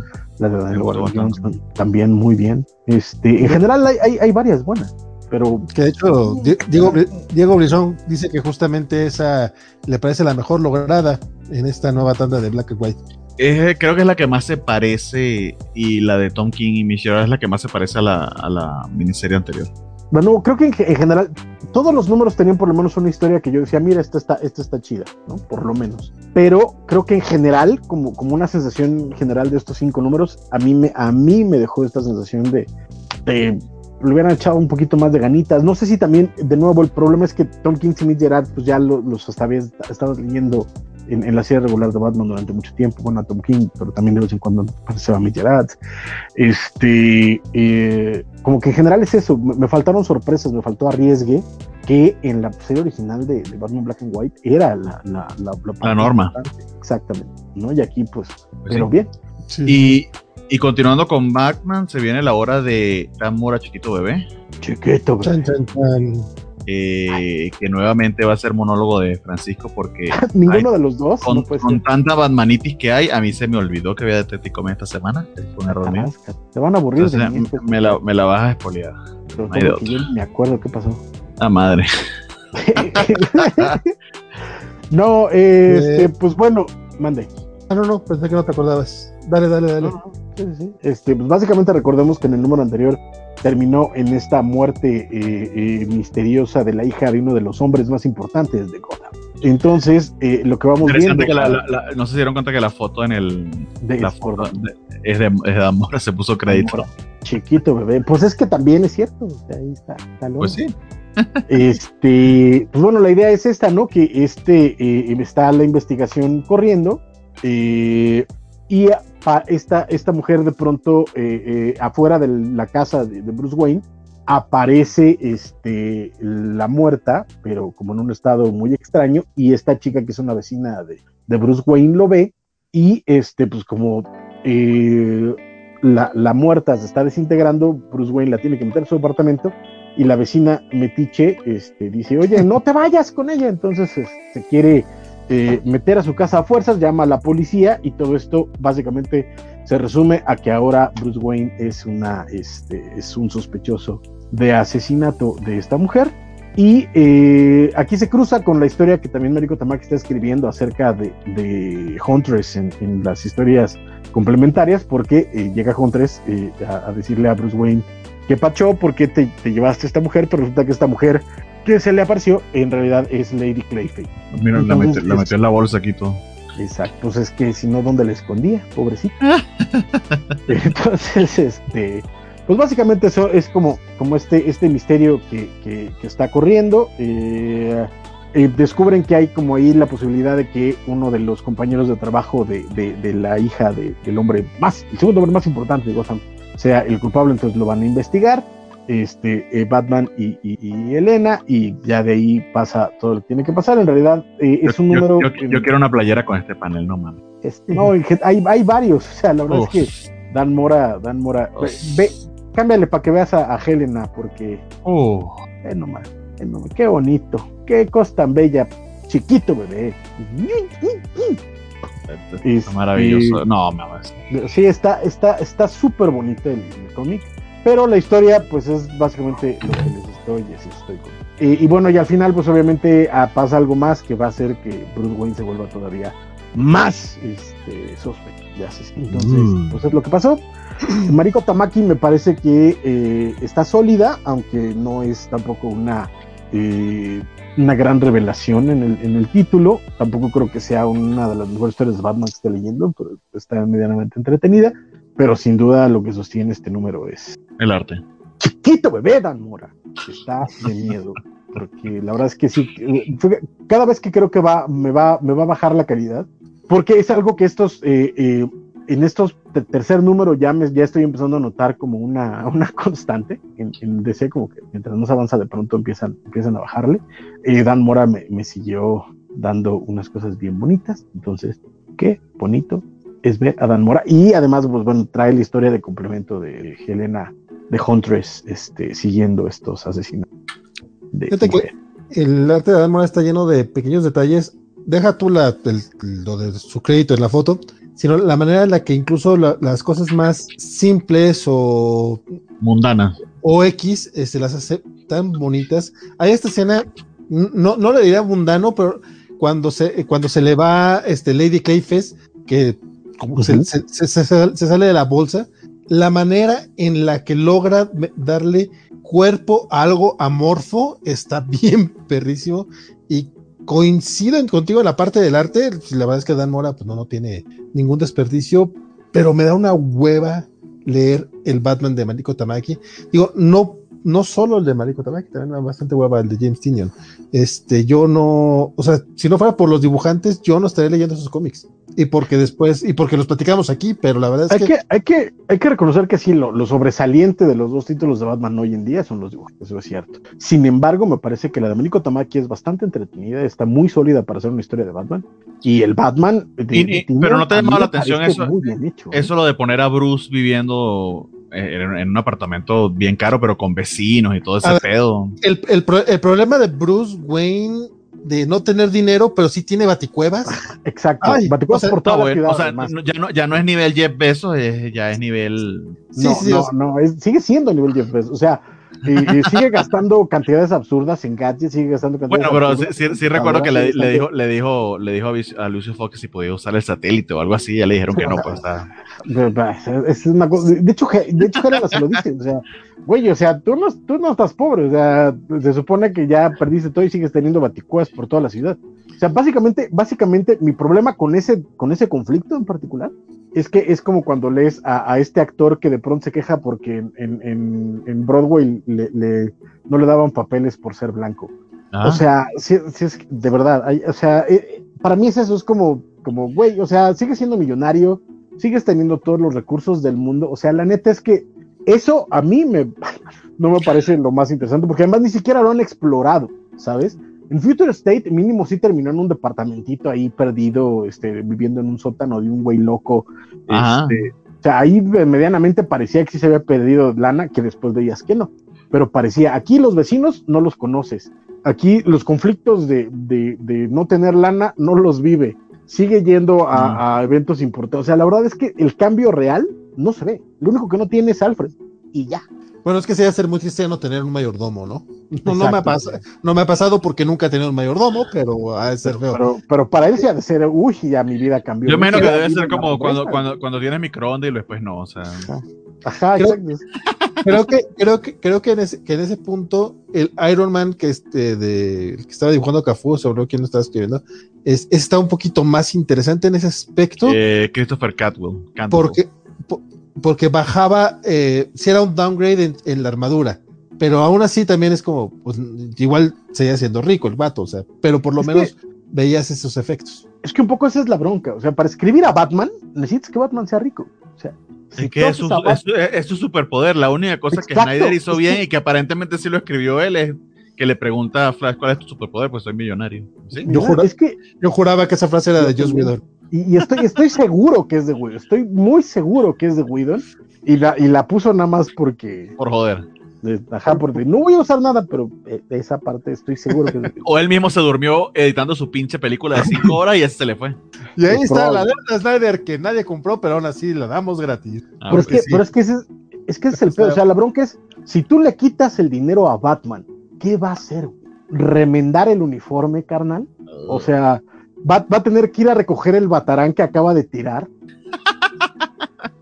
No, manda, manda a un, a un Robin que va a tener que de, de quinta categoría, seguramente un viejito. o sea, con, o con algo. feti- o con sea, fetiche de niño que. sí, hay Mira, alguien ya- que ya le vaya tenemos una recogiendo- historia aquí tú y yo. Un alguien verdadero, que le un va verdadero recogiendo las oye, cosas, tan- sí, pues porque, sí. porque es que si le quites la lana a Batman, le quites la mitad de lo que puede, no, la mitad, el 90% de lo que puede hacer. O sea, si es un gran detective, qué bueno, si es un cuate, es un gran Sí, peleador, pero sería etcétera, como un etcétera, gran, un gran detective de una policía latinoamericana, sin recursos, sin un laboratorio, sin nada. sin nada, nada. Todo- o sea, no lo pueden Muy bajar cañón. tanto. Y ese es el problema. Si no lo vas a hacer, no lo hagas. O sea, ni, ni lo propongas porque no tienes. Y hablando de Snyder, ¿no va a haber co co covacha en vivo de Army of the Dead? Nadie me ha dicho que la haya visto. No me interesa. De hecho, lo, de lo que sí va a ver es de la, de la Sociedad de la Justicia, la, la película animada. De esa sí hay que hacer una, porque está bien bonita. Dice la mofeta que, él- que él va llegando y los cobachos, los cobachos antojando. Híjole, no sé qué fue lo que se te antojó, compadre, pero. Este, Mario Rodríguez dice los, los Batman de la semana. Eh, Eh, chiquito bebé, quiero creer que se refiere a Dan, a Dan Mora, el buen No, a. Helena probablemente. Ah, ah, dice chiquita bebé, claro. Dice, y Mario Rodríguez dice, al menos está Dan Mora en esto. Eh, Jesús Monroy ya se fue a dormir, dice, está en los brazos de Morfeo, pero nos escuchará el fin de semana. Y compadre, eh, ya te fuiste a dormir, pero igual te, te- te mandamos saludos porque sabemos que siempre, siempre nos escuchas y te agradecemos muchísimo. Félix Farsar, Dan Mora dibuja más que, más que muy bien, no solo a Batman. Y Sí. es que alguien por acá había dicho que eh, había nacido para... Ah, fue Alex Guerra. Eh, Dan Mora dibuja muy bien a Batman, como que nació para esto. Pues nació para lo que le pongas, ¿eh? Ese hombre puede dibujar lo que. Chiquito, güey. Oye, Félix Farsar pregunta que es Elena Batnelli o Wayne eh, Bertinelli. Es Bertinelli. Bertinelli todavía, no es, no es Helena Wayne. Sí, es. De hecho, a Helena Wayne ya. Olvídenla, se quedó en, en precrisis. No, pero es que sí hay una, ¿no? La de Tom King. La, la que está, la, la hija de Batman y Catwoman que estamos viendo en Batman Catwoman. Ah, Ah, ay, nada más tú y todo un 15 se acuerdan de eso. Este, Oye, Oye. que a mí me gusta esa madre, ¿eh? Oye, sí es cierto, ya tiene como un par de meses que no sale, Ya tiene un chingo que no sale. Ya se me había olvidado, güey. y Clayman está, debe estar terminando. Eh, pues ¿Eh? que sí, también. ¿Cuánto se tardó en, en Heroes in Crisis? Eso también es cierto. El Bruce Wayne pobre es Slim de México. Eh, no sé, compadre, Slim es bastante reconario. Y si no, y si no que le pida dinero a Nightwing, si, Ah, pues sí. si- Hay, hay una, hay por ahí Vale. una, un, un, un- un rato en el que mi querido Oliver Queen, que básicamente es este, se quedó sin lana y era, y era un problema. ¿Sabes cuánto me estoy gastando en flechas? güey? O sea, Pues sí, necesita alguien que se la recupere. Pero bueno, el, Batman, el Batman de Superman Red Son no era rico, dice Félix Farsar. Eh, Arturo Guti nos dice que esa peli dio más hueá que una mañanera de AMLO. Eh, Bat, Bat- Isaías Segundo dice: Batman sin presupuesto es Daredevil, no ciego. Sería No Dare- sé. Daredevil. Y Christian Vaca dice: Sería Daredevil, pero sin poderes. exacto, pero es que Daredevil tiene poderes, es lo que dice Francisco. Daredevil tiene poderes. y tiene No, conflictos, güey. O sea, Batman. Ah, bueno, no, y, ah, Y tiene sí. personalidad. Pero bueno, ese es otro tema. Y Bruce de Luis también Miki tiene dice Rodrigo Díaz. Rodrigo Díaz, ahorita tenemos una encuesta en, en Twitter, un poco amañada, los- soy muy sincero, porque tenemos dos opciones positivas y una negativa. un poco Ustedes que dirán. Si no quieren, pues pongan que no, eh, para ver si, si tenemos o no una covacharla, bueno, una covacha en vivo de, de Luis Miguel, la serie. Porque la verdad es que la mayoría de los covachos la estamos viendo, o sea, queremos platicarla, ¿por qué no? Eh, Army of the Dead, no, Mario Rodríguez, no, an- antes, antes tendríamos la de Luis Miguel que la de Army of the Dead, te, te aseguro, Mario. Y sí, el de World, World War II de, de la de la Justicia, por supuesto. Que sí, y que, eh, ¿cómo dice? ¿Cómo dice? ¿Qué otras cosas? ¿Qué dice? ¿Qué ¿Cómo dice? dice? ¿Cómo ¿Qué- dice? ¿Qué sigue? ¿Qué sigue? ¿Qué sigue, compadre? Pues siguiendo, siguiendo con, con nuestras toneladas de guano semanales, eh, pero ya dejando a Batman quieto un ratito, pues sigue su, su, Uh, pequeño, hij- su, pe- su pequeño hijito con problemas de anger management. El. Eh, que, que no habíamos comentado el primer número de esta serie eh, porque fue la semana que, que no pudimos salir, o no sé si fue cuando me dio gastritis o no me acuerdo, pero eh, este pues es el segundo. Eh, básicamente Robin fue invitado a una isla de Mortal Kombat, te imagino yo, o algo así. No fue, no fue invitado. Ah, no, ya se me No, olvidó. No, Se infiltró. Porque- ah, no, eh, él No, se tampoco. enteró, él se enteró que ahí va a estar los de la Orden de Lázaro, que tienen buenas- todas las órdenes de, Ok, del ok, mundo. ok. Entonces, este, él eh, tuvo que ganar su lugar, entonces fue metiendo, se fue metiendo, se Ah, fue metiendo a base de peleas, peleas, peleas para ganar su lugar en esta, en esta Pues no- competencia. ah, no, me acordaba Pero de no eso. invitado, sino que fue como. Bueno, ok, metido. se, se ganó a, a- con grandísimo esfuerzo y, y mucho trabajo. de, eh, de hecho, su puesto, su puesto en la isla de Mortal Kombat. hasta tuvo el chistecito este de- que enfrentó al Rey Serpiente, que básicamente fue el primer villano que enfrentó Tim Drake en solitario, en su miniserie. Nadie se acuerda. Nadie se acuerda de Tim Drake, perdón. Bueno, y, y ese primer número termina con un con el cliché de los de los eh, cliffhangers, que es que en su primera pelea en la isla de Mortal Kombat, pues a Damien le arrancan el corazón y lo matan. Y así se termina la serie. No la serie, perdón, el número. Descubrimos, oh gran sorpresa, que el twist es que eh, pues que vuelve a revivir. De hecho, su herida eh, se cierra y es ahí donde nos explican que precisamente esa, eh, creo que la isla se llama Isla de Lázaro o algo así. Entonces, como era de esperarse, es una isla donde pues eh, no, no puedes morir o hay ciertas reglas para las veces que, que pudiera, que pudieras morir para que los combates literal pues tengan eso, esos high stake de que puedan liberar todo su poder y- y- y- y no, no, no refrenarse por la posibilidad de matar a tu contrincante porque de hecho vas a ganar si, si lo matas. Eh, como en todo buen videojuego, de hecho tienen tres muertes, eso es lo que, lo que le explican a, a Demian este y que él de hecho ya se pues ya se ya se ya se pasó de la primera con esta con esta chica este personaje que no sé si sea nuevo o no al menos yo no lo, no lo conocía que es Flatline Eh, y a su vez también este está con ah, esta es la es la hija de de, de Deathstroke o no no me acuerdo Sí, sí. Sí, es la hija de- Ah, ok, la idea de exactamente. Ok. Este. Y bueno, básicamente eso, eso de que pues, pues no tiene que refrenarse a Demian te- le, le termina encantando. Eh, a mí me sacó un poquito de onda o no entendí por qué se puso de inmediato a, a combatir y pelear, pero pues así lo hizo sin, sin necesidad de refrenarse y logró matar, sí, porque puede. Logró matar como a cinco. Como también para demostrar, porque quedó bastante mal en esa primera impresión de que le arrancan el corazón Imagínate. apenas llegando. Imagínate que tú eres un gordo a dieta y te llevan un buffet y te dicen, date, date. Es lo que pasa con Sí, que no vas a engordar, de que de hecho vas a rebajar, pues sí, supongo. Este, y bueno, conocemos una serie de personajes que van a ser eh, pues sus principales adversarios o los más interesantes. Eh, y sí suceden otras cosas, pero les voy a ser muy sincero, no porque el cómic sea malo, de hecho este chiste en particular me gustó.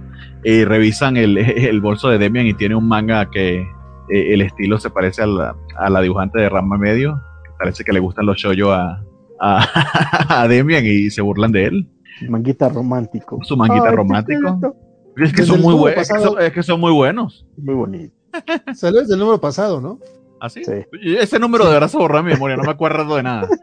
Fíjate, a mí- Eh, a mí y, me eso, eh, y eso es lo que me está pasando a mí con esta serie, honestamente. Pero eh, honest- eh, voy a ser muy sincero, creo que es una cosa mía. Es, es porque yo, Demian, eh, no, no, no, no creo que llego al nivel de animadversión que tengo contra Jason, pero no me cae del todo bien. Eh, eh, porque parte de su encanto es que es insoportable. Entonces, no sé, no, eh, no termino de comprarla. Pero es una cosa muy, muy, muy, muy mía. Así que dejo, dejo a los muchachos para que les comenten qué les pareció. No, a mí me está gustando mucho, la verdad, tanto el arte como la historia. A mí, aunque no soy, no, no soy muy fan de Damian y podría ser como mi tercer o cuarto Robin favorito, en, en en- en- hablando de cinco Robins, eh, este, a mí, el, eh, este personaje me está gustando, me, me agrada lo que eh, cómo, cómo- cómo lo están llevando. Si el cliffhanger del número pasado estuvo este, muy poco, muy, muy poco sorprendente, pero me, me gustó el, el girillo que le dieron. Eh, me agrada el personaje de Flatline, este, se me hace que puede ser eh, un personaje divertido, si lo saben manejar, ojalá que sí. La, la Y- Lady Deadpool. La Lady Deadpool, básicamente. Ajá. Y el, y el hecho que va a salir Connor, Connor Hawk también ya me tiene un poquito así como emocionado. Digo, aquí apenas vimos este el cameíto de que anda por ahí, parece que lo tienen, este, como que lo traen unos managers de manera muy sospechosa. Desde el previo, chavo, lo tienen ahí amenazado, es el soldado de la orden de Lázaro. Ya ves, también se me olvidó a mí eso. Y Pero ¿por qué se me olvidaron tantas cosas? no, a mí no, a mí nomás se me olvidó eso, yo se me acordé del manga y todo lo demás.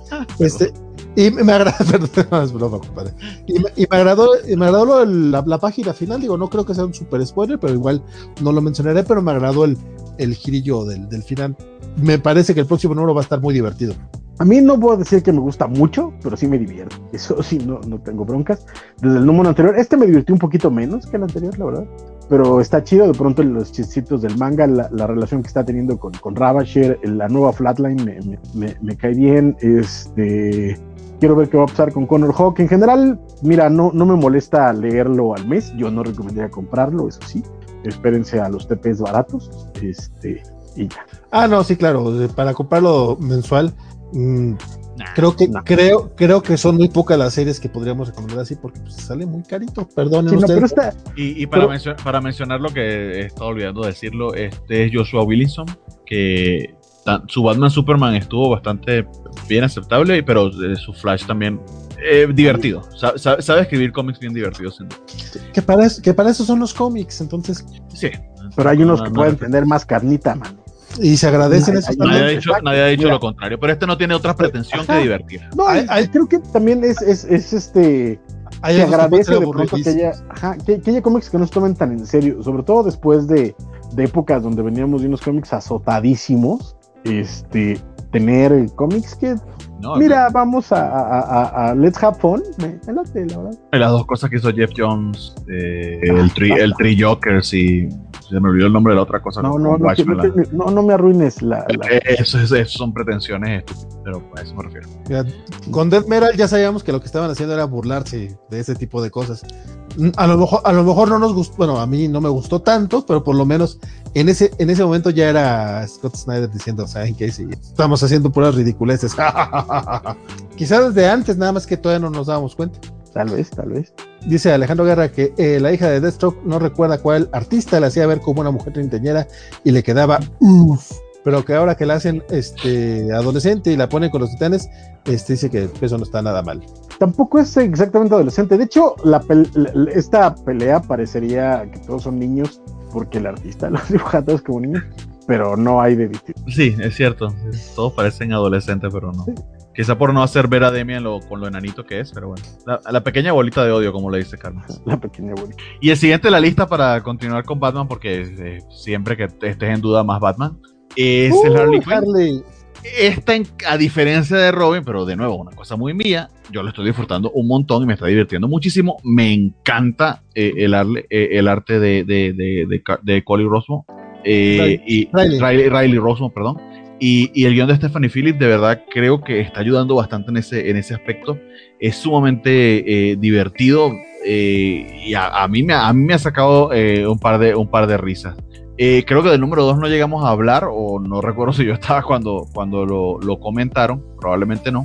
Pero eh, básicamente la idea es que por alguna razón que aún desconocemos o que bueno yo desconozco, el alcalde Nakano de, Ciudad Gótica decidió darle un contrato y carta abierta a, Hugo Strange porque, porque sí, porque parece que no ha leído Batman eh, Nakano, este, para que haga, eh, eh, para que rehabilite a todos estos enfermos o traumatizados después del Joker War. Este, pero obviamente Hugo Strange no está rehabilitando a nadie, lo que está haciendo son experimentos terribles sobre la gente y torturándolos.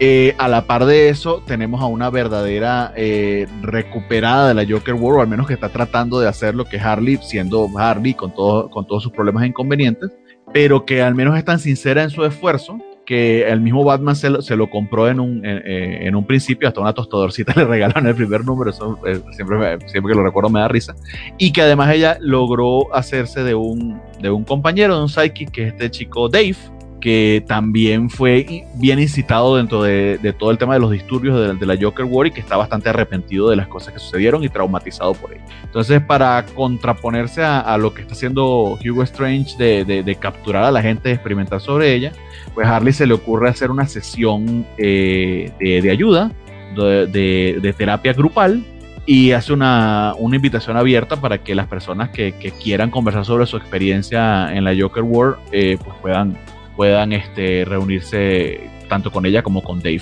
Y de hecho, eh, un par de personas responden a su llamado, pero eh, gran error, como ya en el número anterior, Hugo Strange había tratado de capturarla porque sería un perfecto ejemplo de sus experimentos, precisamente Harley Quinn, pues eh, cometió un tremendo, un tremendo error al hacer esa llamada abierta porque precisamente uno de los, uno de los henchmen de, de Hugo Strange, que no recuerdo ahorita el nombre, eh, pues también asiste encubierto a, la reunión y terminan, terminan eh, persiguiendo, tratando de llevarse a todos. Se arma una grandísima pelea, una grandísima persecución, exquisitamente dibujada eh, por Rosmo. y no les cuento más para, para no, no dañarles el cómic, no voy a decir Rodrigo que les cuento todo el cómic. yo estoy disfrutándolo muchísimo, me encanta el, el, arte de Rosmo, creo que le queda muy muy bien al personaje a, y a su visión trastornadita de todo, o sea, eh, eh, no es la misma, no es exactamente la misma Harley que hemos conocido, pero no olvida esos orígenes, este, y, creo que eso es lo que le da, le da, eh, no decir que profundidad, pero sí más redondeza a la, manera en que nos están retratando el personaje. Yo lo estoy disfrutando muchísimo, no sé a ustedes qué les pareció. yo no sé si es debido al éxito de, de Margot Robbie como Harley Quinn, pero la neta, ya tenemos por lo menos unos dos, tres añitos con mucho material del personaje que es bastante sobresaliente después de, que tras el éxito que tuvo con, los videojuegos, nos la cambiaron tanto, o sea, toda esta etapa de, Amanda Conner y Jimmy Palmieri, que yo sé que tiene sus fans y que hay gente a la que sí le gustaba, la verdad es que para mí, yo no la reconocía, para mí no era Harley Quinn y no me latía para nada, este, pero ya tuvimos la serie animada, eh, ya tuvimos este, las miniseries estas de, de Sean, Gordon, Murphy con una Harley Quinn más adulta, pero también muy, muy fiel a la esencia del personaje. Y creo que este de Riley Rosmo y Stephanie, eh, Stephanie Nicole Phillips, que nos lo recuerda el buen Félix Farsal por acá, este, eh, nos están, nos están presentando por fin. Es la primera vez que yo veo a una Harley que sí me la creo que quiera, que quiera, que pueda ser antihéroe, que, que están haciendo ese cambio que es muy difícil y ya que ya tienen rato queriéndolo hacer porque Harley es popular y quieren que sea una heroína para poder vender y, y hasta ahorita creo que no les había funcionado y esos tres números que, que la vemos tratando de reformarse y tratando de hacerlo bien y que, y que le esté saliendo mal porque pues Harley y, y cagándola porque Harley exactamente es, es entre adorable y puedes empatizar con ella en cierto punto de cómo le está echando ganas. Creo que desde, desde que empezaron a, alejarla del Joker es el primer gran salto que ha tenido el personaje y yo lo estoy disfrutando muchísimo. Y aparte el arte de Riley Rosmo, que es este muy fuera de lo normal, eh, eh, le queda perfectísimo a este cómic y aparte esa escena de persecución que tú mencionaste, chulísima. Y yo estoy viendo que, Francisco. Déjeme, ver si puedo mostrársela mientras Francisco comenta para que. Para que yo, Francisco, estoy viendo que está asintiendo mucho, entonces vamos a dejar que, nos dé su opinión. Coincido en varias cosas. Este, sí, creo que es un gran título. La verdad es que yo también me, estoy divirtiendo mucho. Me gusta esta versión de Harley tratando de, redimirse a sí misma en, un camino a la redención.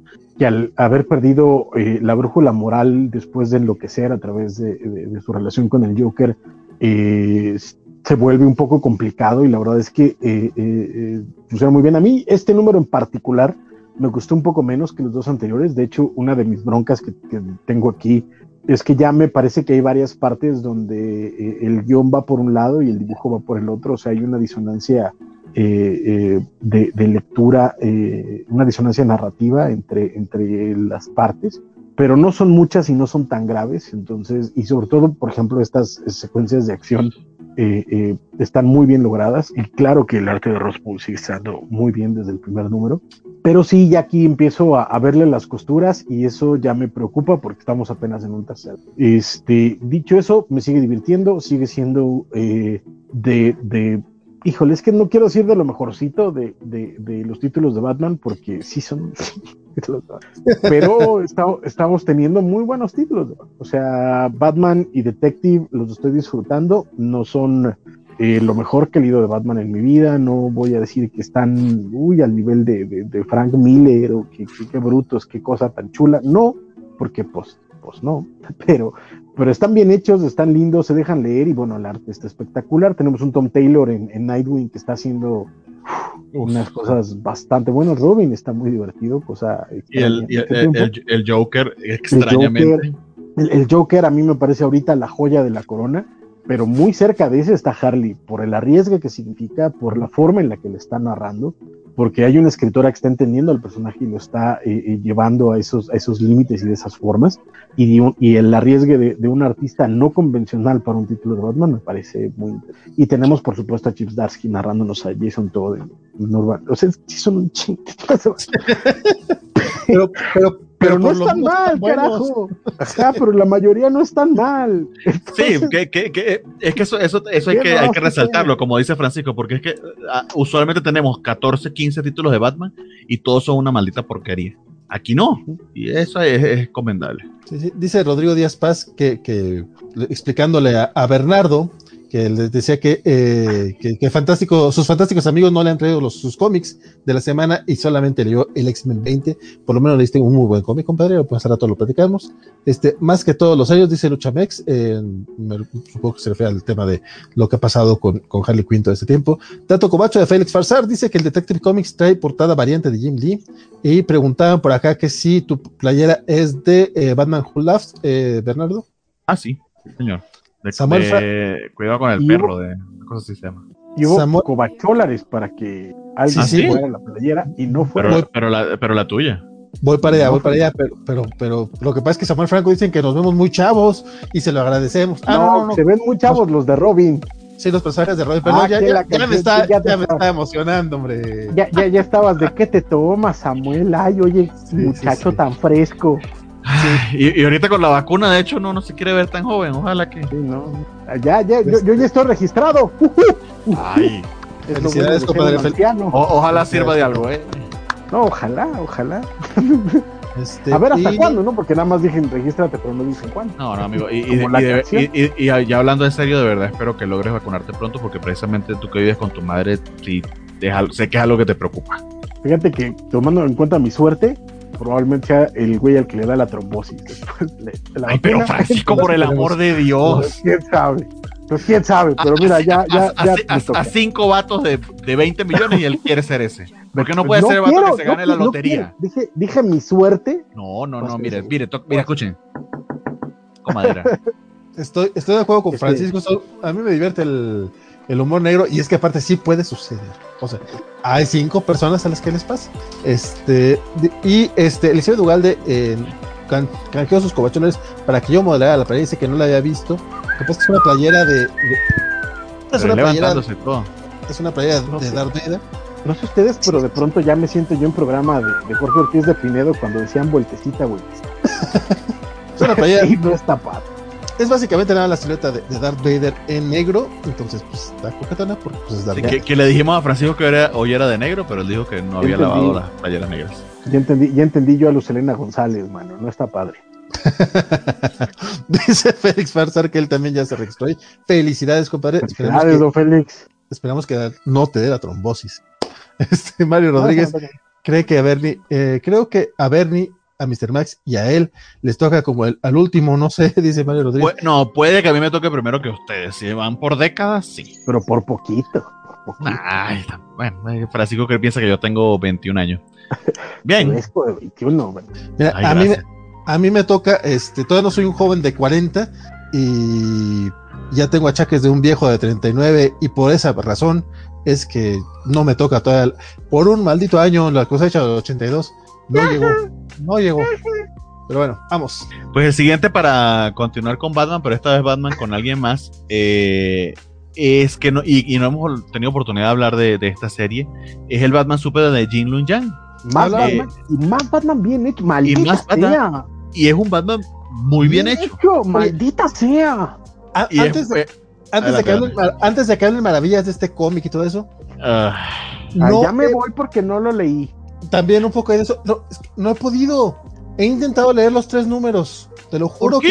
que empiezo a leerlos y no me, o sea, no me atrapa, no me concentro y lo dejo, y al, al rato lo leo, me dice que está muy bueno, lo voy a leer en algún momento, no he podido concentrarme suficiente para, no sé, algo, algo me repele de este cómic. No es el dibujo, no es, el, o sea, no, no paso de la primera página, simplemente como que, ah, Pero, del- pero el, prim- el primer número que son dos Ah, historias claro.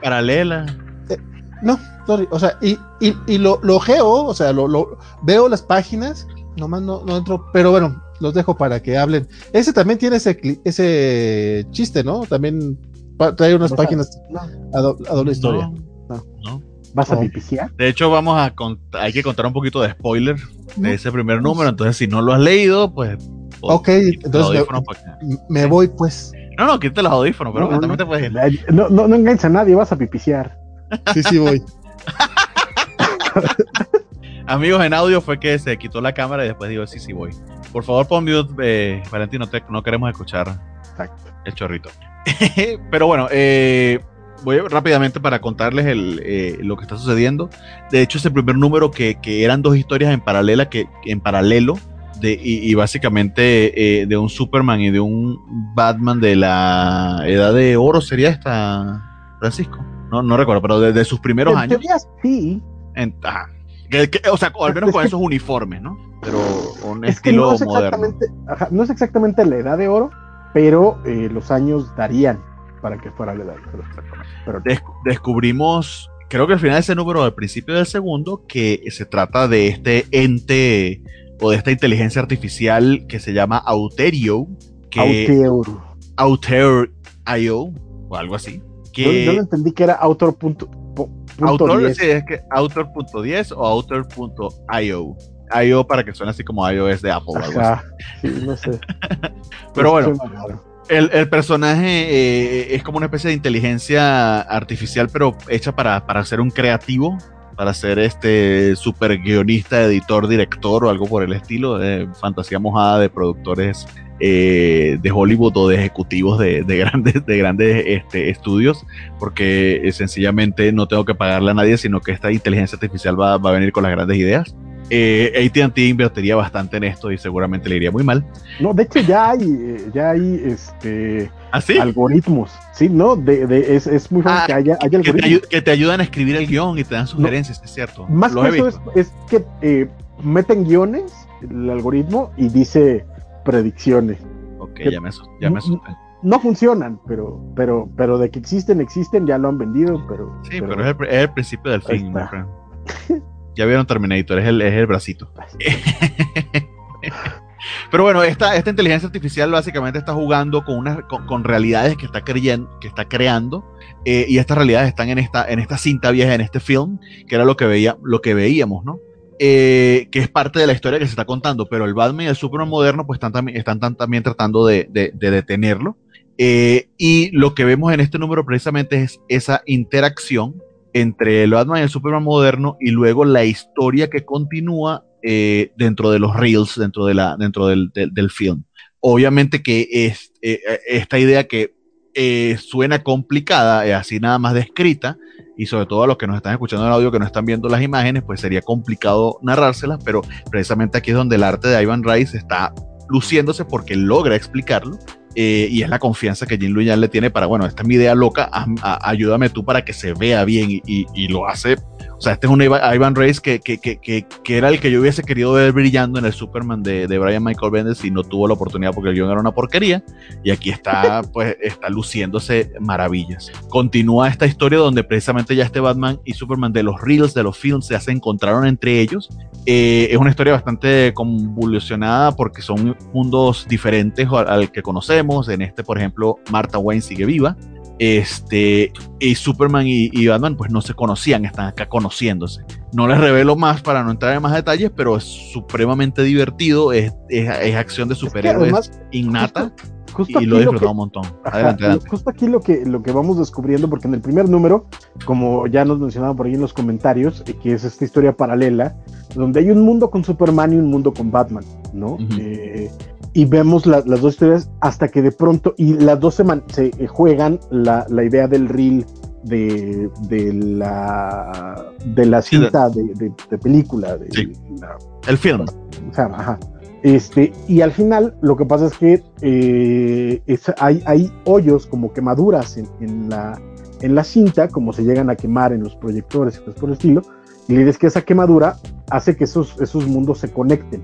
Exactamente. ¿No? Eh, y eh, en el primer número lo que pasa es que Batman viaja al mundo de Superman. En el segundo número pasan más cosas y eh, son Superman y Batman quienes viajan al mundo ahora. No es cierto. Superman y Lois Lane viajan al mundo de Batman en el primer número, perdón. Y en el segundo número es al revés. Superman, Batman, Lois Lane y Robin viajan al mundo de Superman. Y aquí lo que descubrimos es que además es, es que esta cosa funciona a niveles, o sea, tiene, tiene muchas capas y, historias sobre historias y todas se van, se van, se van mezclando, porque aquí lo que descubrimos es que eh, estos agujeros existen a lo largo de, estas, de estos dos mundos, de estas dos películas, porque es lo que son, son dos películas, o dos narrativas. Y lo que pasa es que en una de ellas, donde eh, el asesino de los Wayne nada más mató a, a Thomas y Marta sobrevivió, entonces Marta sobreprotegió a Bruce. Y lo que fue pasando con el tiempo es que Bruce, es que Marta lo que hizo para proteger su mundo y, que Bruce nunca se, este, se, se, enfrentara, hace un trato con, con, el otro mundo y, o sea, lo que vamos descubriendo está muy bien. No quiero contar el desenlace, aunque es parte de, de esos, de esas metahistorias en las que de pronto se, involucran partes de, de, lo que nosotros conocemos de los universos, de lo que nosotros conocemos de los personajes, para contar otras cosas. No es, no es eh, de gran profundidad intelectual, digamos, o metafórica o temática, pero está tan bien entrelazada la historia, está muy, está tan entretenida, tan. Eh, eh, es, como, es como un par de what if que cada uno tenía su razón de ser y luego los mezcló.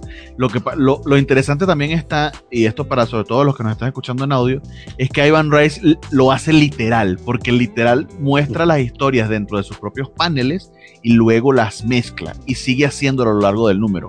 Esto está de verdad muy, muy, eh, eh, eh, el esfuerzo de, experimentación está muy bien, muy bien logrado y, creo que lo, lograron, valga la redundancia. Y sobre ella está la historia del Superman y Batman que todos conocemos. Ajá, exactamente. Y todo o sea, es, que de verdad está, está muy bien hechecito. No, no es así de, de, qué bruto, qué cosa tan, tan, tan genial, pero está súper ingenioso y muy entretenido. Y eso, eso, la verdad es que se agradece. Se, agradece. Y como bien mencionas también, Ivan Rice está, o sea, impagable. El hombre, el hombre no lo había visto así yo en, en años. Eh, eh, eh, si no es que nunca, tal vez. Entonces, este.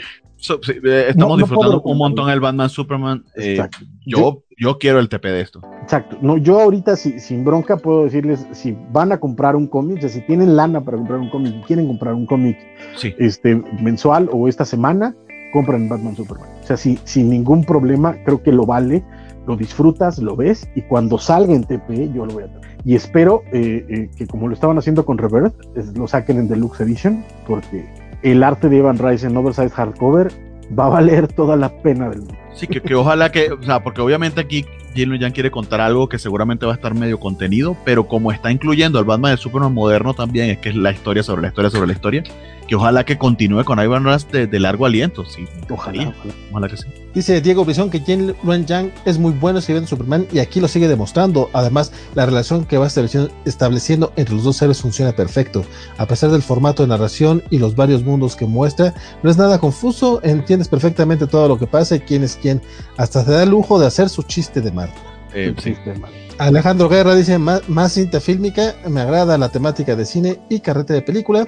Y por su lado dice el buen Rodrigo Díaz que si acaso se trata este, de la forma de narrar dos historias contadas en la misma página o no, don Vale.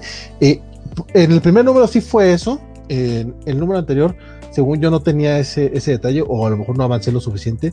En el primer número sí tuve ese problema porque como yo no era tableta, eh, no, no me fue cómodo leer los, las dobles páginas. Pero ya estos últimos, estos los dos, los dos más recientes, no sé qué ha sido que no, no he podido engancharme con ello. Dice Diego Bison que qué belleza ha sido Batman Superman, todo lo que lleva me ha encantado. Y Fer, Fer Cano nos informa que ya fue vacunado la semana pasada porque trabaja en la administración de una escuela. Compadre, qué bueno, me da mucho gusto. Qué bien. Me, da mucho gusto. me alegro mucho por ti y también te envidio mucho. Si todos los compañeros que trabajan en escuelas que, son parte de, del sistema educativo ya están, ya están siendo otorgados, creo que todavía. y entonces, pues qué bueno por ellos, la verdad. No, y, sobre todo lo que, lo, que, está, contando Fernando de que ya recibió la segunda dosis también es bien importante. Y ojalá ya nos toque a todos, ya para, para empezar a, normalizar los procesos y que se mejore todo el, todo el, el, espectro a, futuro cercano. Sí, sí, Y Diego Bisón nos informa que Amazon Estados Unidos tienen preventa ya la recuperación, será un pasta dura y sale en diciembre. Amazon Estados Unidos. Así es. Este, falta Strange Adventures, ¿verdad? No me toquen ese mal. Que fíjense, bueno, ahorita que terminamos de ese, ah, vámonos, vámonos, porque si no, no vamos a acabar nunca. ya vamos a dos uh, No, viene Action Comics eh, para continuar con Superman, porque ahora sí dejamos a Batman. Y voy súper rápido. Bueno, no sé, este lo, leíste tú, Francisco. Chico Muñoz. Sí, que es Philip Kennedy Johnson, este, pero acompañado de Daniel Samper. Y también creo que es otro que no habíamos hablado del anterior, del 1030, pero eh, es un nuevo arco, ¿no? Eh, pero continúa, digamos, la, misma, la misma tonalidad o la misma estructura que también eh, está en el Superman de Philip Kennedy Johnson, que es, es la básicamente es la relación de, Clark con su hijo y este, este feeling que, tiene Jonathan, o no feeling, no, esta, esta, esta certeza que tiene en cierta medida de su viaje con la Legión de Superhéroes en el futuro, de que sabe que su papá en esta época algo le pasa porque la historia pues termina de, en algún punto, no, no, no narra exactamente qué sucede con Clark y se desaparece de los anales de la historia. Eh, de hecho, en el número anterior hubo una interacción bien bonita eh, con Demian, que eh, muy al estilo de Demian y de Jonathan, pues Jonathan le cuenta todo este, este, este problema que tienen con su papá y Demian no le cuenta nada, pero sí, al menos lo escucha. Creo que estás este, pensando en el Robin 1. No, eso fue en el 1030 de Action Comics. Sí. No sé si en el Robin 1 también hablaron y a mí se me olvidó porque se me olvidó todo ese cómic. No, estoy, borracho yo. No, no, eh, creo que yo. Pero no me sorprendería porque no me acordé de nada. este, y bueno, también en ese primer, en ese 1030 estamos en World que si recuerdan también de, Future State, una de las historias que nos narró Philip Kennedy Johnson tenía que ver con este Superman que, que, que, estaba haciendo, que era prisionero de Mogul allá en World estaba, estaba de gladiador este, entonces también ese, posible futuro pues está allí eh, como posible amenaza. Eh, Mogul eh, no, no, entendería precisamente por qué bien, pero envía una nave destartalada, no la envía, mejor dicho, según la teoría que tienen este número, una nave destartalada con algunos refugiados termina llegando a la Tierra siendo perseguida por, por, los secuaces de, World eh, logran tanto Jonathan como, como eh, rescatar a, una serie de refugiados y una de las cosas que le llama la atención a Clark de ellos es que aparentemente pronuncian una, o sea, en sus últimos momentos cuando piensan que van a morir, eh, pronuncian una frase un idioma muy antiguo de Krypton, una especie del latín de Krypton, y que ellos sospechan que es posible que estos refugiados sean, sean, sean kryptonianos este, logran rescatarlos en el último momento eh, y en la fortaleza pues, de, la soledad pues tratan de, recuperarlos, de, sanarlos porque están muy muy heridos. Aparentemente han pasado por, muchísimas tribulaciones y una de las curiosidades es que precisamente cargan la marca de los de los El, de los Cal, perdón, de los El, perdón, de la casa de él eh, en las palmas de las manos, la, la marca de Superman. Este, y básicamente ese es el misterio precisamente por ello se encuentra reunido pues toda la, familia. Este, y, de hecho Jonathan tiene un muy mal, un muy mal sentimiento respecto a eso. I got a bad feeling about this. También eh, la nave termina cayendo eh, en, en, la Atlántida. Este, y posee una fuente de energía aparentemente inagotable que pues los atlantes terminan quedándose con ella, no, no, no, no se la van a dar a, Clark que se las pidió para investigar. Y al mismo tiempo también tiene una interacción eh, ruda con algunos de los henchmen que terminaron eh, también eh, sumergidos en, en, el mar este, en Atlántida a mí me está gustando bastante la, la, premisa, eh, la sensación de dread que hay en todo esto de la posible, de, la posible ausencia de Clark, la, desazón que siente, la ansiedad que siente Jonathan. Yo la siento también, es bastante palpable en ambos títulos. Eh, el dibujo aquí, aquí en particular también me está gustando muchísimo. Este es eh, Daniel Samper. Eh, y, nada, pues súper, súper interesado de ver en, qué termina, porque estos refugiados, eh, el misterio que los rodea, a menos a mí me está pareciendo interesantísimo. Hay una revelación al final también que, que no se las vamos a contar, se las contaremos en todo caso en el número siguiente, eh, ya, ya ha pasado un mes, pero yo lo estoy disfrutando muchísimo. No sé, Francisco, ¿qué te pareció? también eh, me está gustando en general lo que está haciendo Kennedy Johnson en Superman. Este, tal vez esperaba un poquito más, pero no me está decepcionando tampoco. Este, y el misterio creo que va funcionando. En este número eh, es, es, un número más de, de, descubrimiento más que de otra cosa, mm. pero eh, avanza, se mueve y, y, como bien dices también aquí ya el arte, ya tenemos algo que, que sí hay, hay, hay, con queso, ¿no? Mientras que, uh -huh. que antes pues sí teníamos más, más bronquillas, ¿no? Sobre todo en Superman. Este, pero eh, habrá que ver cómo lo, cómo lo desarrolla, cómo avanza. Este, y sobre todo también qué va pasando con Jonathan, porque al final del día creo que queda claro que la idea de lo que va a pasar con Superman es que eh, antes de que termine el primer año, Superman va a desaparecer y, su, y Jonathan se va a quedar como el Superman de, de la Tierra, que va a ser la, la, la, serie que viene escrita por Tom Taylor. Por Tom Taylor. Entonces, Taylor. Este, habrá que ver qué pasa con, con, con, todo eso, y este, pero hasta el momento me gusta lo que hacen, me gusta cómo los están escribiendo. Y, y, y, bien, ¿no? Yo estoy, yo sigo vi, eh, montado en las series y vamos a ver qué pasa. Aquí este cripto dormidito les quedó muy lindo. ¿A, ¿Y a ti, Valentín, qué te pareció? ¿No, no tuviste oportunidad de leerla? Eh, no, no, no llegué a Action Comics y a Strange Adventures, lamentablemente. Pero son ah, dos números, se puede hacer el catch up rápido. Sí, no, lo, lo, recomiendo. Lo haré, lo haré. Bien. Y ahora sí, Strange Adventures. Y creo que se va a tener que ir Valentín también otro. Va a tener que ir a pipisear otra vez. No, mentira, no vamos a contar nada. Eh, ¿Sabes, qué? ¿Sabes qué? No. Es que yo creo que lo que contemos de este número ya es un momento demasiado. O sea, creo que, creo que el arte no es lo suficientemente eh, revelatorio para no. no. mostrarlo, pero los textos, no. eh, eh, o sea, al final del día, este número es el final de nuestro segundo acto y el inicio del tercero. Entonces aquí es donde resolvemos todo y lo que va a pasar en los siguientes dos números es el eh, ya el clímax de la historia. Entonces, este, yo creo que lo que más podría, yo por lo menos recomendaría decir de este número es que sigue estando fabuloso. Eh, ahorita que, que, mi querido Bernardo eh, les pase las páginas van a poder ver que tanto Mitch Gerards como, como Doc Shane están haciendo eh, eh, el trabajo de sus vidas ambos. ¿no? Esto merece un oversize hardcover, pero sin pensar. no, y de, lo va a tener. O sea, si estamos tomando en cuenta que, que ya reeditaron Omega Men en, en oversize hardcover, por miren esto. La popularidad de Tom King de pronto se, volvió eh, enorme. Entonces, este va para, para eso sin bronca. Probablemente primero nos ven. más hablando, espero que no. Y ojalá salga un Deluxe Edition muy prontito. Porque chulada y lo quiero tener ahí en, en, mi rinconcito de Tom King porque lo va a valer. Por cierto que tenemos unas escenas de Alana preparándose, eh, maquillándose y secándose el pelo que es idéntica a Olivia Moon. Sí, justamente pensaba en eso. Justamente. Y en, eh, en Twitter, yo, está, yo estaba por tuitear eso, ¿no? Pero de, se me pasó, no lo comenté. Pero alguien se lo comentó a Miss Gerard y lo, y lo tagueó. Y Miss Gerard dijo, pues sí, y también eh, la chica que hace de de Valkyria en Thor Ragnarok, Ajá. que también se basó en ella. Entonces le digo, bueno, espero que haya notado, no, perdón, no fue ella, eh, la que hace de Olivia Pope, ah, se me olvidó el nombre de la actriz, que también es afroamericana. No sé, estuvo, pero yo, yo, yo que, le vi la cara. En, que estuvo en Django, pero a mí se me parece demasiado Olivia Moon. Yo le vi la cara de Olivia Moon durante el rato, que además pero... esa es la parte, la parte interesante. Aquí lo que vamos a ver es eso, es, es como la, la gran resolución, porque todo, todo el texto es una carta de, de Mr. Terrific diciendo, develando todo el misterio.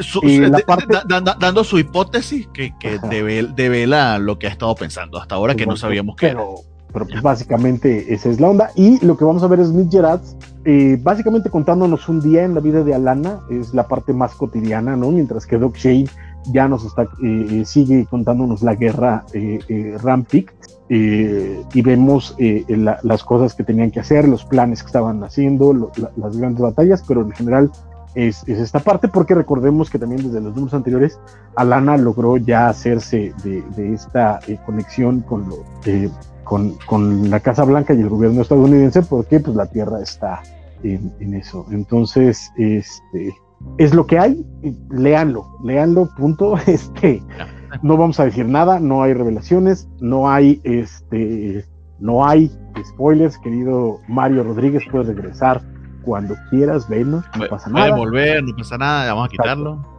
Básicamente, entonces, este, sigue espectacular, sigue muy bien, yo sigo eh, eh, muy emocionado con esta cosa y este, ya quiero que termine, leerlo sabroso y, y esperar a tener mi librito.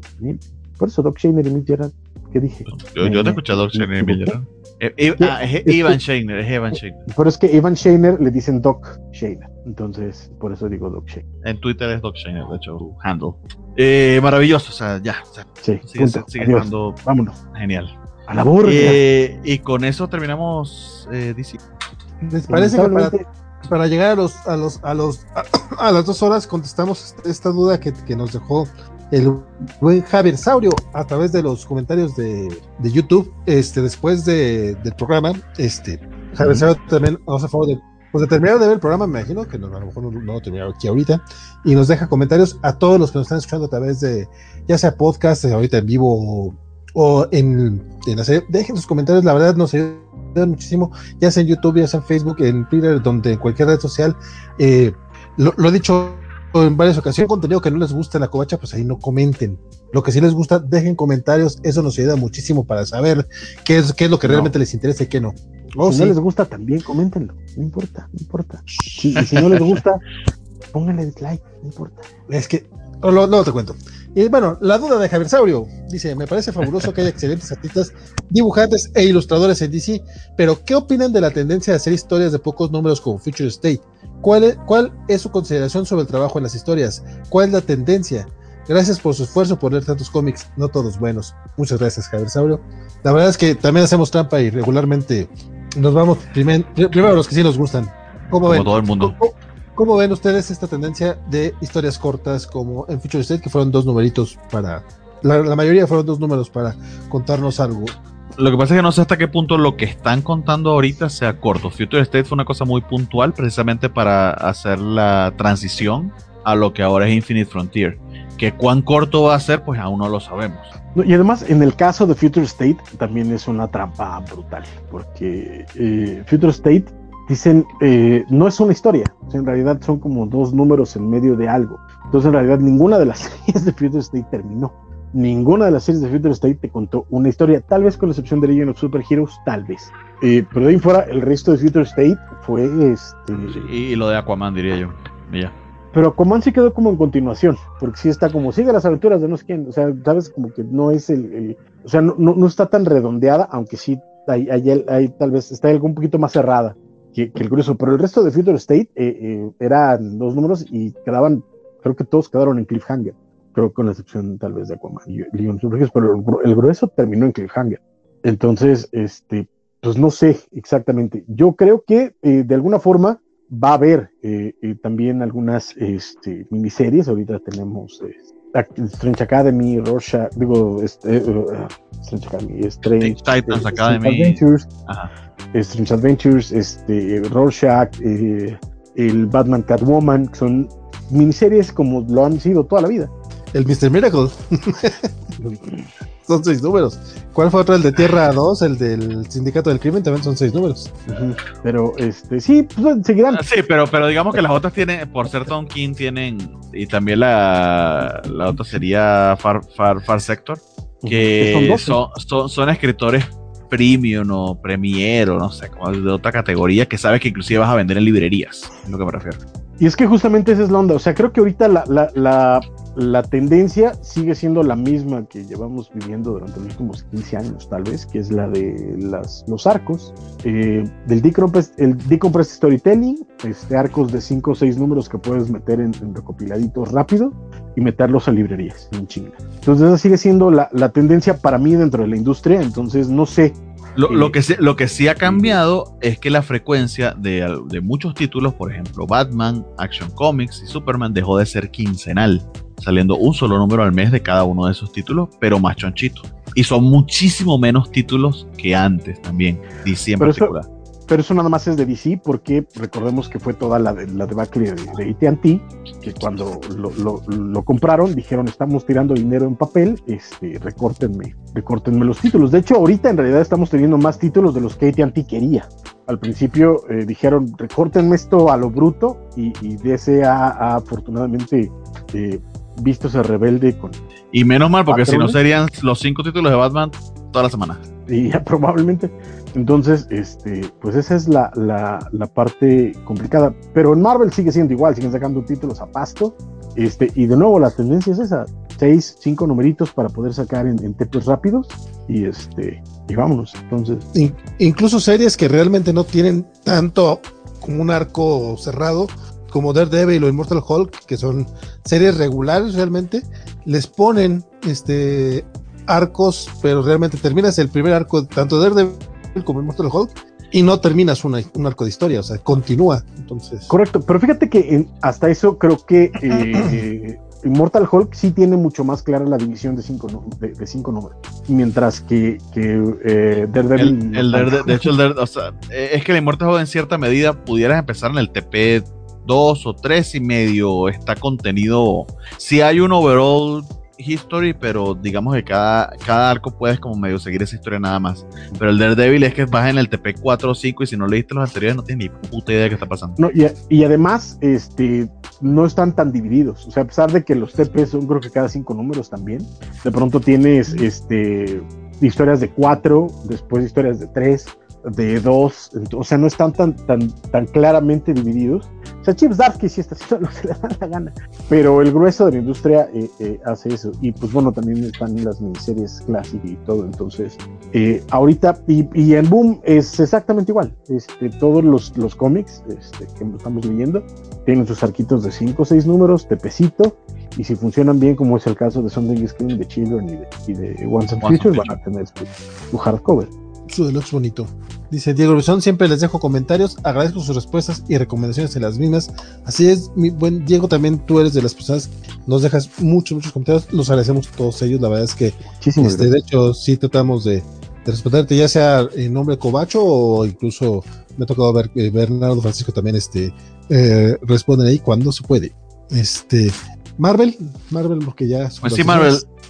Pues sí, ahora son dos horas para editorial, no mames. No, no, Este. Cre- creo que DC esta semana sí se pasó un poquito de lanza. Ah, y nada, y na- nada más déjenme, déjenme rápidamente, perdónenme, perdónenme, perdónenme, Eh. pero es para, para comentar algo que creo que es importante para la, la banda que nos sigue. Este, yo dicho que no estaban surtiendo cómics de DC en Amazon, eh, y no es cierto. Esta semana ya vi eh, disponible en Amazon México el Deluxe Edition de Batman A Death in the Family, que salió hace dos semanas o algo así.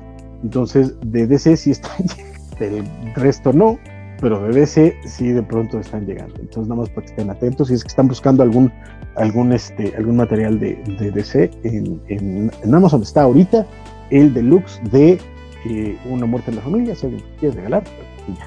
Yo de hecho tengo buenas noticias en ese frente, pero cuando terminemos Marvel se las comento, pero todos los TP que tenía en espera, Amazon eh, de un solo golpe y sin preguntar me cobró toda la tarjeta de crédito y ahí te van, chavo.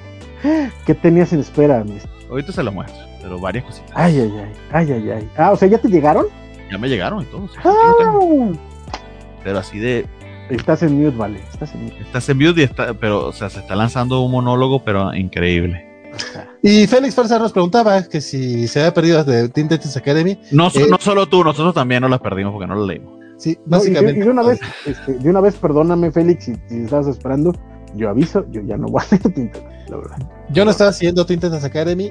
Este lo iba a leer por el Suicide Squad, porque continuaba aquí. La verdad es que empecé a leerlo y no estaba viendo nada de Suicide Squad. Y dije, sabes que de por sí ya me estaba aburriendo otra serie.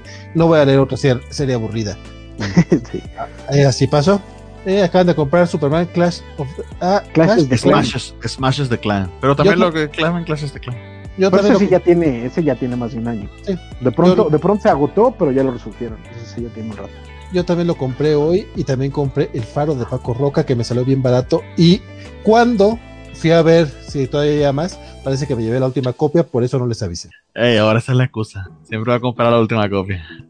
Sa- Pero- ¿sabes qué? Sa- ¿sabes Está bien, está bien, amigo. está bien. Me, sa- me sa- me salió el Yo sí, disco- yo sí les avisé, por cierto, eh, si no lo han leído, eh, que yo creería que es medio lectura obligatoria, creo que Valentín no es muy, fa- muy, muy fanático, pero el Understanding Comet de Scott McCloud eh, tiene como 30% de descuento, está en 400 pesos. Es lo más barato que yo lo he visto, seguramente está más barato en otras ocasiones, pero si tienen la oportunidad, háganlo. Es una belleza. Es. Pero, ah, pero dice eh, eh, Valentín que, uy, ya sobrepasamos a Scott McCloud, ya está sobrepasado, dice Valentín. Ok. Bueno, yo de- de- de- lo, lo, lo leeré entonces como teoría sobrepasada. No, léelo, léelo, léelo. eh, y vas a venir aquí a decirle, Valentín, estás pero bien. No, no me atrevería a decirle eso más Yo sí. a Valentín. Yo sí. No Ya, lo dudo, pues. amigo. Ay, cabrón.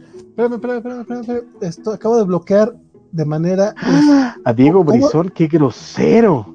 ¿Cómo, cómo, cómo lo desbloqueo? No tengo idea, ni siquiera sabía que podías bloquear. De, de veras, hashtag traiciono como vale.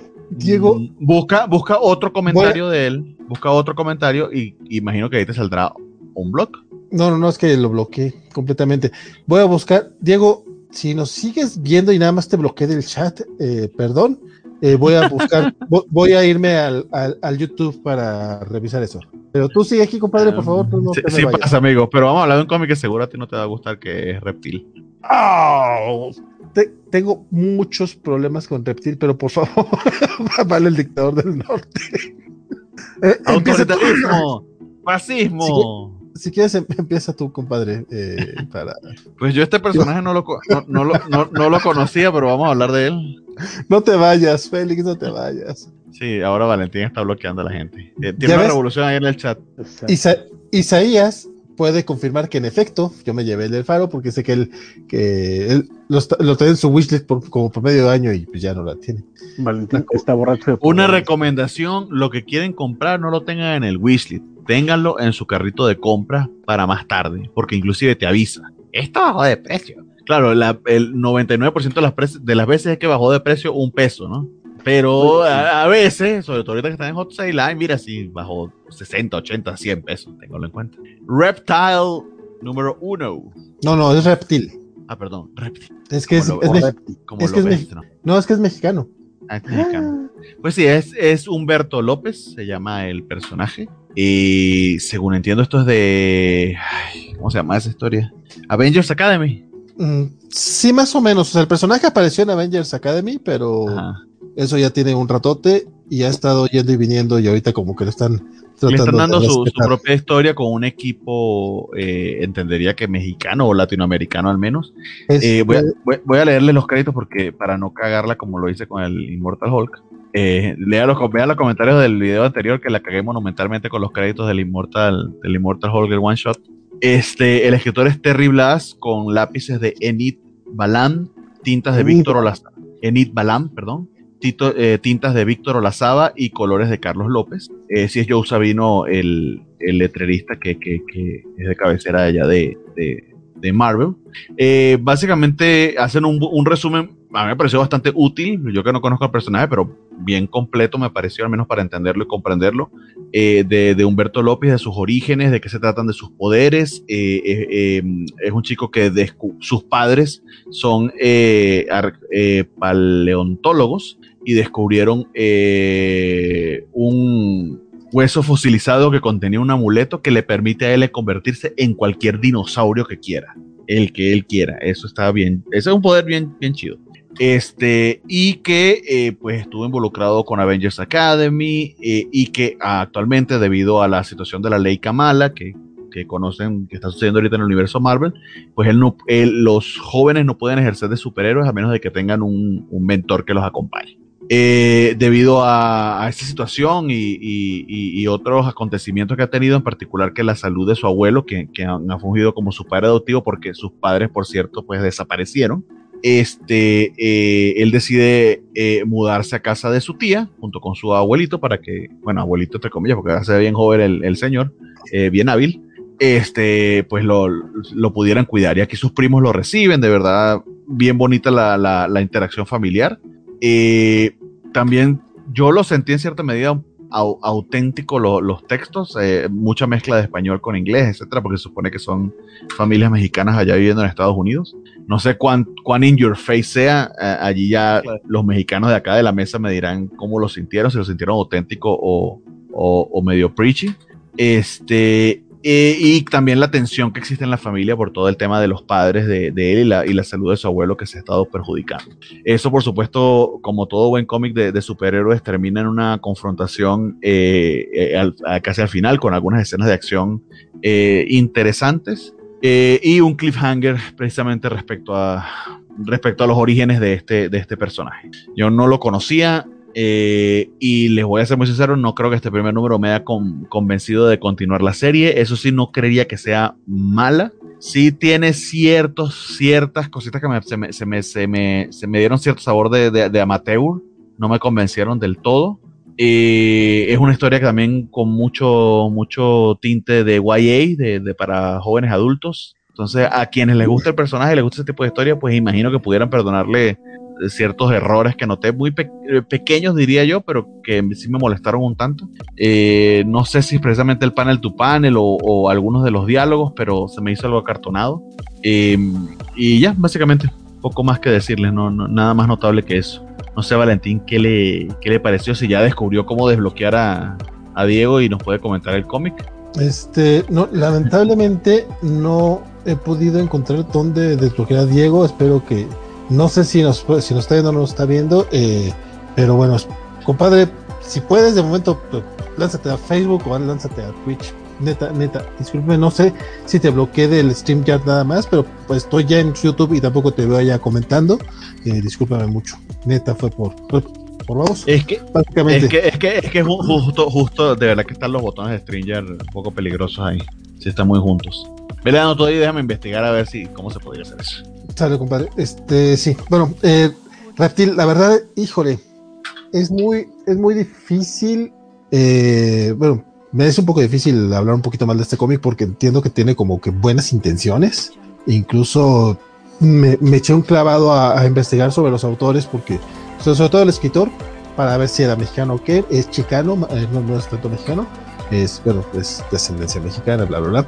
Eh, y si es de estos autores más jóvenes que son así como súper activistas. Entonces, a mí la verdad, si bien no tengo ningún problema con el activismo, de repente como que el persona, la personalidad de, de, redes sea eso exclusivamente a mí sí me suele dar un poquito de flojera, pero pues ya eso, eso cada quien. Yo, yo sé que es personal, pero sí como que dije, ay, con razón es así el cómic.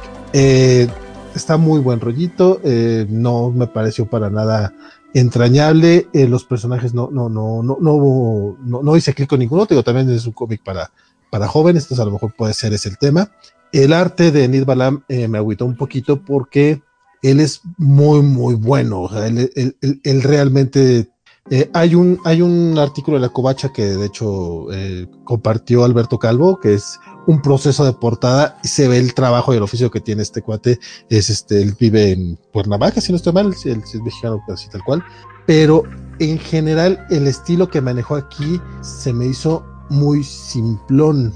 Eh, curiosamente, el, eh, ahorita Bernardo Ortega eh, eligió, yo creo, una de las mejores viñetas que tiene, porque está bastante detallada, pero el resto del cómic, la verdad, eh, no me no me transmitían mucho los personajes, se me hacían este como muy. No, y, y, y, aquí les pregunto, porque yo mismo no lo he terminado de aprender del todo, pero eh, que, que, es muy gracioso. Bueno, lo vi en Twitter, que se, se burla mucho de los personajes en cómics que parece no saben comer tacos, no, no, saben agarrar el taco para comerlo. No sé si aquí sí lo reflejaron apropiadamente, imaginaría que sí. Que van no, a comer. Hasta, hasta eso sí los lo agarran con, con buen detalle. Este, eh, y hace el comentario también de que tenía mucho sin comer un, un, taco de verdad, porque él venía de Nueva York y acá ya estaba en California, donde California pues, es México básicamente. Este, nada más, no, no, más hablan en inglés y no, no siempre. Entonces sí preparan como tacos más auténticos. Eh, no sé, a mí el cómic no me gustó y la verdad sí le traía un poquito de ganas porque su, su aparición en un, en un cómic de, en el de Killing Black con el hombre araña me gustó muchísimo. Eh, no soy eh, muy seguidor de Reptil, por acá alguien comentaba, probablemente Diego Brizón, que lo, lo, por eso lo bloquearon, ¿no es cierto, compadre? No, de hecho no fue, no fue Diego, este, pero alguien comentaba que recuerdan más este personaje por su aparición en Super Hero Squad, una caricatura que estaba enfocada justamente al público muy, muy infantil, que era súper divertida. Más ñoña que la de Teen Titans Go, eh, pero igual a mí me gustaba mucho, se me hacía muy metida el de Marvel, eh, pero Reptil no, no creo que lo vaya a seguir leyendo. O sea, el, el villano que sale al final no me puede importar menos. El, todos los problemas que tiene él respecto a sus poderes o a sus personajes, a, su, la relación que tiene con la familia, muy distinto, por ejemplo, lo que vimos con América Chávez, que también en, en, la serie de América Chávez ahorita estamos viendo un personaje joven, eh, también de, de, ascendencia latina, eh, que de repente se reconecta con su familia y tiene muchos problemas con su familia. Eh, me está gustando mucho lo que están haciendo en América Chávez y con Reptil, que yo estaba esperando este, este momento de, pues mira, este es mexicano, eh, me leen, aquí sigo. Sí, Diego, sí, sí, perfecto. Uh, no, sé, no sé cómo regresaste, pero qué bueno. Venci, venciste, la venciste, eso fue el algoritmo de YouTube que nos escucha y automático se hizo, supongo yo. Eh, de hecho, estaba tratando de ponerlo como moderador eh, de comentarios a ver si se podía, pero no lo logré hacer. Entonces, no sé por qué regresaste, pero qué bueno, Diego, que ya estás acá con nosotros. Eh, ya puedo comentar con más, con más gusto como odié Reptil 1. No, es que. no. Es, es, que es un cómic, en teoría, digo, yo sé que no es para mexicanos, es para chicanos probablemente a, la comunidad chicana sí eh, le, le, tenga mucho más, este, puedan empatizar mucho más. Eh, yo la verdad no lo logré. La portada también se me hizo un poco, yo, yo, yo sé que hay portadistas y bla, bla, bla. Digo, con Black Widow, los primeros, los primeros seis números, los portadas fueron de Adam Hughes. Por cierto, la portada de este número ya es de Elena Casagrande y hermosa portada, pero al rato hablamos de, de esa chulada de cómic. Este, en la portada aquí es de Paco Medina, que obviamente Paco Medina, pues tiene más oficio dibujando cómics de Marvel. Y por cierto, si le pasa un, un close-up, compadre, ahí por alrededor de la cola, viene un pequeño, este, un pequeño homenaje a nuestro queridísimo Blasco. Este, uno, uno, una de, de las tiendas atrás tiene ese nombre. Aquí lo podemos ver justo abajo de la cola. Eh, no, no, alcanzo a ver de qué es esa, esa tienda, pero ahí, ahí viene ese detalle. Eh, Juan Blasco eh, fue Dice que es, es, tinta, tinta de lujo. Es una tienda de tintas. De tintas. ese justamente Juan Blasco fue tintador de Paco Medina de cabecera por décadas, Francisco, un par de unos 20 años por lo menos. Pues casi, no tanto, pero sí por mucho tiempo. Este, entonces, pues Digo, eh, Juan Blasco falleció el año pasado, ya, ya, tiene, ya tiene un año que falleció, fue en abril, mayo más o menos, y pues le hizo este pequeño homenaje en una portada de un personaje mexicano. A ver, a ver, a ver, espérate, hazte zoom otra vez a los muchachos que están allá abajo. Perdóname que te interrumpa. Sí, no, no te preocupes. Otra este, es una chulada de, de, portada de Paco Medina, la verdad. Es básicamente reptil saltando a medio transformarse. Chulada, y creo que no se, no se logra en el, en el, arte interior, Edith Balam creo que no, no logra este nivel y eso me agüitó bastante. ¿Reconoces a alguien entre los... Entre los es que era lo que quería ver porque me parece que a, la izquierda hay un par de personajes que, se me hacen familiares, pero no me atrevo a, asegurar tampoco. Pero sí, Paco, Paco este, pues sí, eso. Eh, yo no lo leí, la verdad, pero yo lo que estaba viendo, ah, tendré que leerlo para, para, apreciarlo un poco mejor, pero lo que vi de las páginas es que no estaban tan gachas como dice mi vale. Así le echó carnita, ganitas. Este. No, la, la, la, verdad, creo que creo que fueron más seleccionadas. O sea, no las este, veo mal. A mí no me, gustó. Mi, mi, mi, mi, problema no fue con el arte, eh, diría yo que con el guion y los diálogos me parecieron un poquito, como dije, como cartonaditos, no sé, no sentí muy verdaderos los personajes, pero de nuevo puede que sea una impresión muy mía y también el hecho de que obviamente no soy el público al que está dirigido este cómic. También hago esa sí. No, sí, por, el lado del tema de, este Blas, Terry Blas se llama el escritor, si no estoy mal. Este sí va muy en Terry Blas. Eh, el, eh, la personalidad de redes sociales, no sé cómo él sea en persona, obviamente no lo conozco. Este, no he leído otros cómics de él. Sé que tiene varios, incluso tiene varios este, con muy buenas críticas, eh, porque estuve investigando sobre él, porque sí me llamó un poco la atención. Pero su personalidad de redes es muy similar a la que vemos con Vita Yala y con otros personajes, con otros, escritores este, de, de esta nueva camada que ya son muy, muy activistas. No es que esté mal, pues, o sea, no, no, no es crítica.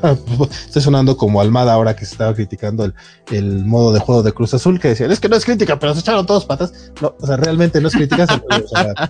simplemente a mí no me, a mí no me gusta. O sea, Es que no creo que no te guste, sino que no te es atractivo, o sea, te, no te da igual.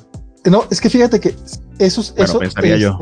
Eso se, eh, se siente en el cómic, te lo juro, lo investigué el, cuate no, no, para ver si era mexicano, lo investigué por, porque el cómic lo sentí eh, insípido, como que, como que finge tener tema, que es lo que le pasa con Tiny Howard, que es lo que le pasa con Peter Ayala. Sí, que, que, que, era lo que comentaba eh, y que tiene razón con respecto a Children of the Atom, que, que, puede, puedes presentar un tema social, pero al mismo tiempo tiene que haber, tiene que haber un personaje interesante que lo sostenga, no, no un arquetipo. Y, y sí, Ahora, eh, Yo creo que eso fue lo que me pasó a mí también aquí. esa es mi percepción. Puedo yo estar mal, puede haber gente a la que, a lo mejor como tú dijiste, resulta que como nosotros no somos lectores, nosotros no, enganchamos con ellos. Es no, no, y, lo, y, lo, dije hace una hora, todo el mundo tiene, así, eh, las opiniones son como los culos, todos tenemos uno y no significa que, que nos tenemos que andar mostrando. Estas son nuestras opiniones, que tienen el valor que eso tiene, o una opinión, no es un hecho ni mucho menos porque también, siendo muy honestos, me tocó ver, obviamente le estuve dando mucha promoción en su Twitter, este, y muchos comentarios de gente que, que le tocó, había una persona que decía que tenía 30 años sin comprar cómic y que vio esto y pues, lo compró para leer el cómic junto con su hijo de 9 años, siendo mexicanos obviamente. Vamos, esto obviamente tiene, eh, pega distinto a la comunidad mexicana en Estados Unidos que a la que está fuera de. Entonces, entiendo la parte de la representación, entiendo que a lo mejor hay gente a la que sí le, sí le habla, no es mi caso. Y no recordarás que pasó lo mismo cuando eh, hace 15 años metieron a, Nova eh, México-americano también. ¿A quién? ¿A este Alex? Ajá. No, sí, sí, porque lo he dicho. Sí, al, al, Nova mexicano, básicamente. Ah, que también de pronto, este, de pronto llegaba a su casa y le habían hecho tamales.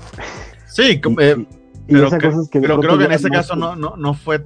O sea, lo que pasa es que hay personajes de personajes. En el caso, por ejemplo, de Kamala, de Kamala Khan, eh, el hecho de que es pakistaní americana es eh, fundamental para entender al personaje. Claro, pero un poco creo que la, lo que iba es a la, la diferencia de que eh, a Kamala le estaba escribiendo eh, G. Willow Wilson, que es este. Sí, ese es el tema. Musulmana americana. ¿Sabes? Este, o árabe americano. Eh, pero en, eh, en, el caso de, del Nova, lo estaba escribiendo, eh, no me acuerdo ahorita a quién, pero, pero era gringo. Entonces recurría a los clichés más, más, más clásicos de, de como cuando escribía este, Chris Claremont los X-Men y, la forma de decir que, que Peter era, era ruso poniéndole a decir Tovarish. ¿no? En fin, o sea, a eso iba. No, al, menos creo, pero creo que ustedes son mejores para decirme eso, cómo sintió Valentín. Creo que es un poquito más auténtico esa parte de, la etnicidad, pero no sé, yo no, yo no lo sé decir, no sabría decir. Ah, ah, ah, también hay que resaltar, y esto sí es positivo, lo, lo, que dice Félix Farsal, el food truck se llama Ta con ganas, entonces eso sí fue muy Muy auténtico y muy gracioso. Ojalá no le roben el nombre. No, fíjate, hasta eso creo que en la parte de la representación, eh, aunque sí viene comiendo tacos en su primer número, este, creo que eso es algo muy que cualquiera haría, pues, o sea, tú llegas después de estar un rato en lugar donde no tacos, de verdad, si llegas a comer tacos, ah, huevo. Donde la idea de tacos son tostadas dobladas, pues, oye, te vas a echar sí, sí, sí. sí, no, o sea, en esa parte sí, sí tienes razón. Ahora, nuevamente, o sea, no, no, y, ay, por cierto, es, esta toma donde están en, llegar a un bazar que tiene un nombre específico que ahorita se me olvidó, el, ¿cómo dice? El Downtown Los Ángeles, el, el, el, Santi Ali, él menciona que es un, el, el escritor lo estuvo stalkeando, perdón, este, dice que este es un lugar muy importante para él, entonces que lo quiso plasmar porque pues, ahí se la pasaba el de chavo, o sea, vamos, sí está hablando de sus experiencias, o al menos parece que está hablando de, de, lo que él sabe, en esa parte creo que no lo sentí tan, tan forzadón, pero eso es lo que te digo. Yo veo, yo veo estas páginas y no veo de dónde me dices que no, no están. O sea, igual, igual no es, igual no es acá el, el, el, o sea, vamos, no es, no es Geoff Darrow, no es este Frank Whiteley, pero, pero, pero hay trabajo, eh, hay, hay, hay talacha. No, y, y, te digo, Enid Balam me consta, es, es, es, chingón, pues es muy bueno. A mí no me gustó su trabajo aquí. Las expresiones faciales, los personajes se me hicieron tan faltos de chispa, no sé, a mí no me gustó. Y más triste porque viene con la portada de, de, Paco Medina. Digo, yo entiendo que las portadas regularmente tienen este, este, estos artistas que son más llamativos, pero por eso ponía el ejemplo de, Black Widow. O sea, sí tenías a Adam Hughes en, la portada, pero dentro de la Casa Grande te, te hacía, no te hacía este, extrañar a Adam Hughes, que aparte pinche Dan Hughes no tiene rato que no, hace cómics completos el hijo de la fregada, creo que nada más Betty Verónica y desde entonces nada más. Pero bueno, eh, no sé si vaya a leer el segundo, el, siguiente, creo que no, pero pues ya, pues ya veremos, ya veremos. Que sí, ya, bueno, y dice, dice, dice un título para quien. Perdón, perdón, este, es, que, es que también se, se, mezcló con el drama de Diego que dice que siente traicionado. Compadre, ya te tocó un traicionado como vale y lo siento, lo siento mucho en el alma, créeme que sí. a Félix Forzal le, encantó el ingenio del food truck, la verdad es que sí estuvo muy bueno. Fine Inc. es lo que dice el, el, lugar de, con el nombre del buen Plasco. Este, Javier Saurio, gracias por, por, la respuesta, que fue ya hace como 20 minutos, como bien dijo Francisco. Y bueno, mejor seguimos leyendo cómics. Este, hablando de cómics, los comentarios los iré pasando. Ustedes disculpen que no se vayan a leer muchos, pero pues es que me tomé mi tiempo aquí. Está bien. El, el siguiente de la lista es el X-Men 20 del señor Jonathan Hickman, eh, pero esta vez dibujado por. Ah, se me olvidó el nombre de este artista. Mobili, voy a saltar un poquito para, darle bien el crédito porque eso ya me tiene traumado. Francesco Mobili, con colores de Sonic Go. De hecho, estamos retomando aquí un thread que se había quedado perdido desde el X-Men 3, si mal no recuerdo, que era la situación eh, básicamente de nuestra... Ay, se me olvidó el nombre. Esta mutante de Mystic, perdón, sí, que ya, ya, ya va a decir cualquier otra cosa. De Mystic que quiere resucitar a, a su esposa, que es una de las pocas mutantes clarividentes o que puede ver el futuro, eh, cosa cuyas repercusiones muy bien entendimos en Hawksbox, en ese ya clásico número 2 de, creo que era el número 2 de House of X, eh, en el que pues nos cuentan de las muchas vidas de, de Moira, de Moira X, em, y que de hecho una de las eh, de las exigencias de Moira para que funcionara todo el tema de Krakoa era que no, no reviviesen a, a, Oracle. Este, A Destiny, perdón. Em, y esa promesa, que, que, es la espada de Damocles con la que eh, mantienen a, a, trabajando para ellos, tanto, tanto Xavier como Magneto, es que si ella logra cierta misión, eh, pues van a poder este, resucitar a Destiny. La misión finalmente aquí en el número 20 es que tiene la oportunidad de completarla, luego de que hemos visto de que la amenaza de Orchid, que supuestamente había sido eliminada en Hawksbox, pues sigue estando allí latente, eh, que es básicamente la, creación y la, y la iniciación o la activación de Nimrod, que es esta nueva etapa en la inteligencia artificial que, que, es una amenaza directa para los mutantes, con las repercusiones también que vimos en Powers, en Powers of Ten pues se embarca precisamente a cumplir esta misión eh, Mystique. Para ello eh, eh, va con Forge para que le ayude a crear una, un arma que pueda ser lo suficientemente efectiva y rápida, pero y poderosa para terminar eventualmente de destruir a Orchid. Sabemos que también esta es una misión suicida, aunque el valor de vida y muerte con los mutantes ahora es bastante relativo. Eh, y finalmente pues se embarca esta misión y volvemos a retomar muchos de los threads que se habían quedado desde hace dos años pendientes eh, hasta el punto de que en una de las últimas páginas eh, cierra en cierta medida, cierra y, va a continuar en cierta medida esa historia que quedó pendiente. Eh, yo en particular estoy muy encantado con este número, sobre todo por, esa, por ese nuevo paso que estamos dando en la historia contada desde Hoxbox. Y a pesar de que no es Mahmoud Asrat ni es Pepe ni es Pepe Larraz lo que están acá dibujando, creo que este caballero que volvió a olvidar su nombre este, hace, hace un muy, muy, muy, muy buen trabajo, es Francesco Mobili. Este, y bueno, aquí vemos la posibilidad de la, de, la activación de Nimrod. No les cuento más porque precisamente todo lo que sucede desde esta página en adelante eh, yo lo consideraría spoiler y es parte de la emoción de leer el número. Entonces, para los que hemos estado siguiendo todo el tema de Dawn of X y ahora con Reign of X, que leímos Hoxbox y nos emocionó muchísimo por la reactivación de todos los mutantes, por el plan que tiene Hickman, que es de muy, muy, muy largo aliento y obviamente ha ido muy, muy lento, a pesar de todo el ruido, de todos los fillers del montón de series.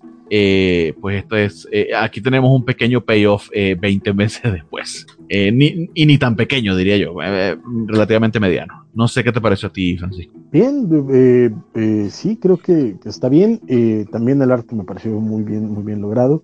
Y pues sí, este avanza. Creo que ya vemos un poquito de, tensión, sobre todo porque está la, la, sentencia de Destiny a, Mystique cuando vio venir estos cambios y le dijo a Mystique que tenían que pasar ciertas cosas. Entonces, eh, este número aparentemente es lo que va a desatar esas cosas. Entonces, veremos eh, qué pasa a partir de ahora. Eh, creo que, que, no puede estancarse más, o por lo menos no durante un rato. Vamos, tenemos que tener algo que, que ocurra importante en los siguientes dos o tres meses y ya después si quieren tomarse otro descanso se quiere ir volver de vacaciones Hickman, no sé, este puede hacerlo, pero por lo menos los siguientes dos o tres meses, este algo tiene que pasar porque en este número ya las cosas no están, no, no quedan igual. Entonces, veamos qué, qué, qué, ocurre. Me gustó, de nuevo, Hitman.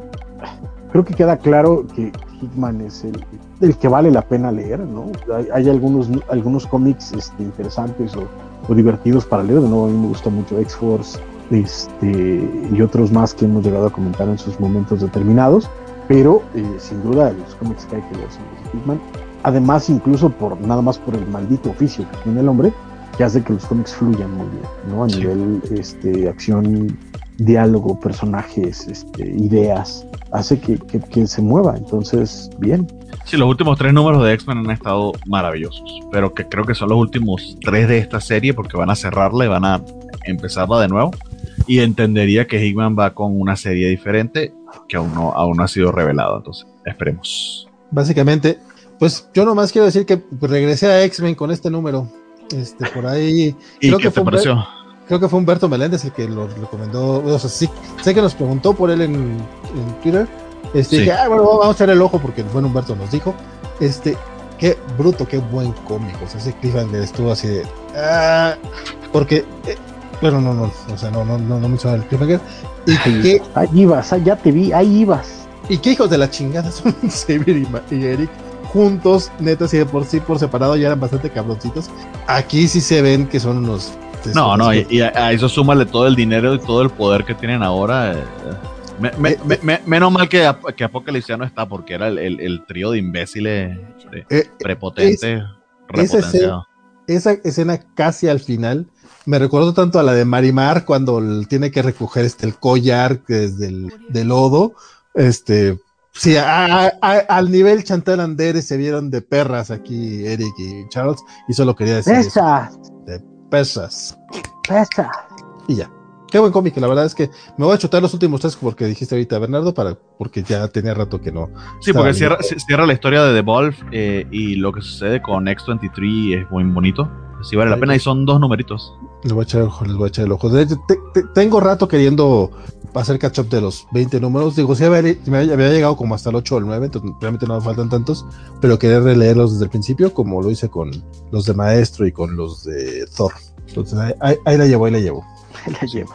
Y, y, hablando de, de, de, de cómics eh, buenos y de series que a mí me tienen fascinado, que, eh, y aquí creo que voy a, a, comentarles uno de los mejores números de la semana, eh, el Beta Ray Bill número 3 de Daniel Warren Johnson, eh, que yo no había leído el número 2, eh, hice catch up y tiene un spread con, con, la nave de Beta Ray Bill, que lo, lo, coloqué en Twitter, que tiene un montón de compartimientos y se divirtió un montón Daniel Warren Johnson con todos esos detalles. Me, se, se, dibujó así, creo que, creo que es él mismo dibujando el cómic, sí. o si no era sí. él, es Walt Simonson. No, no, no, hizo, es, hizo es, un, un, altar para... Eh, es el mismo dibujando esa, esa, esa, esa misma... Pero es dibujando el, esa página porque en el, en el rastreador tiene la nave. O sea, es, okay. es así, o sea, que es, que es el zoom máximo en el iPad, pero sí es, es el mismo dibujando esa página, es chulada de, de, de. Qué bueno que lo mencionaste porque.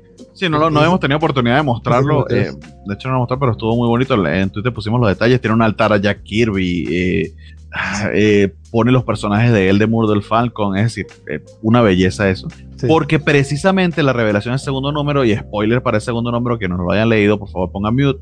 Este es que eh, se, se, eh, la manera en que tiene Beta Reveal para recuperar a Stormbreaker, que, que, le dice Odín que no pudo, no, no, no tiene manera de, de, de, poder eh, volvérselo a dar o volverlo a armar, es irse a, al reino de Sul, Sultur, eh, que aquí nos dicen, de hecho, cómo se llama ese reino.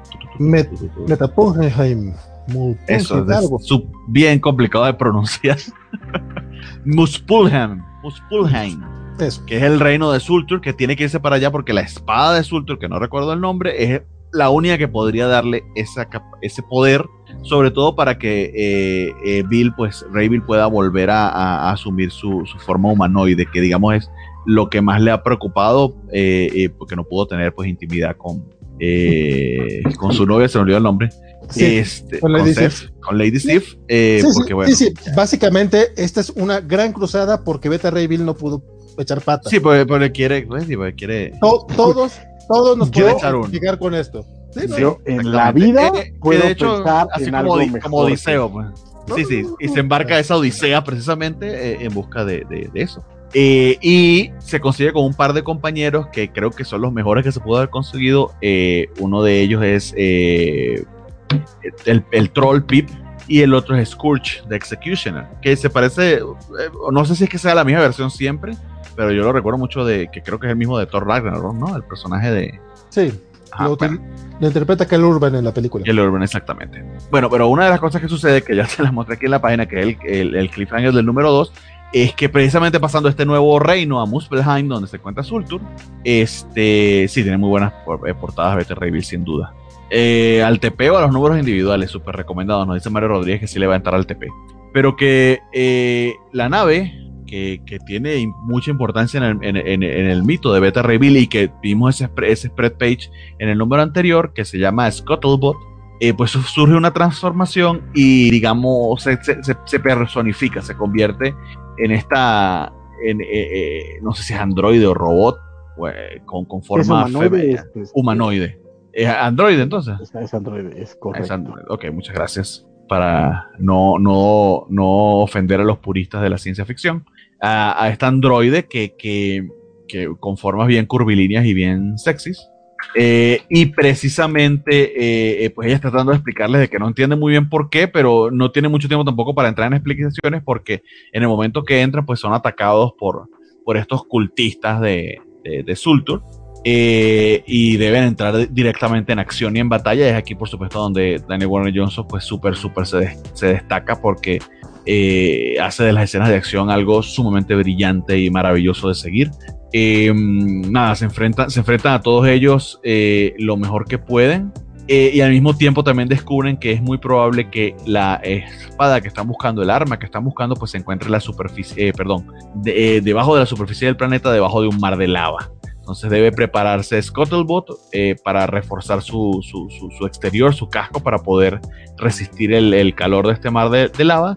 Y a la par que va haciendo esto, pues eh, tiene que conversar ella y, Bill sobre lo raro que es que ahora puedan verse, que, puede, que la personificación de ella pues pueda interactuar con él. Y una de las maneras que tienen para, para conversarlo es con este jueguito de ping-pong que, que tienen en la nave y que ella sabe jugar muy bien porque por mucho tiempo observó a Bill hacerlo. Eh, yo estoy disfrutando muchísimo, muchísimo de esto. Es una aventura muy bien contada, con un montoncito de detalles bellísimos todas las escenas de acción, cada vez que, hay un beat de acción, eh, eh, está precioso. Poco más que decirles, o sea, no quisiera contarles más detalles de la historia para que la disfruten, pero siempre estoy sumamente entusiasmado por continuar con los siguientes números. va a tener muchísimo valor cuando venga, cuando venga recopilado y creo que nos está entregando otro, otro gran clásico, Daniel Warren Johnson, entonces sumamente recomendable. Ok, aquí voy a poner un poquito el drama porque pues, es muy divertido poner el drama. Eh, no coincido contigo en lo último que dijiste. Eh, creo, que a creo que a diferencia de Wonder Woman Dead Earth, eh, este no va para, para a ese nivel, pero también porque Wonder Woman Dead Earth es una cosa hermosa y todo.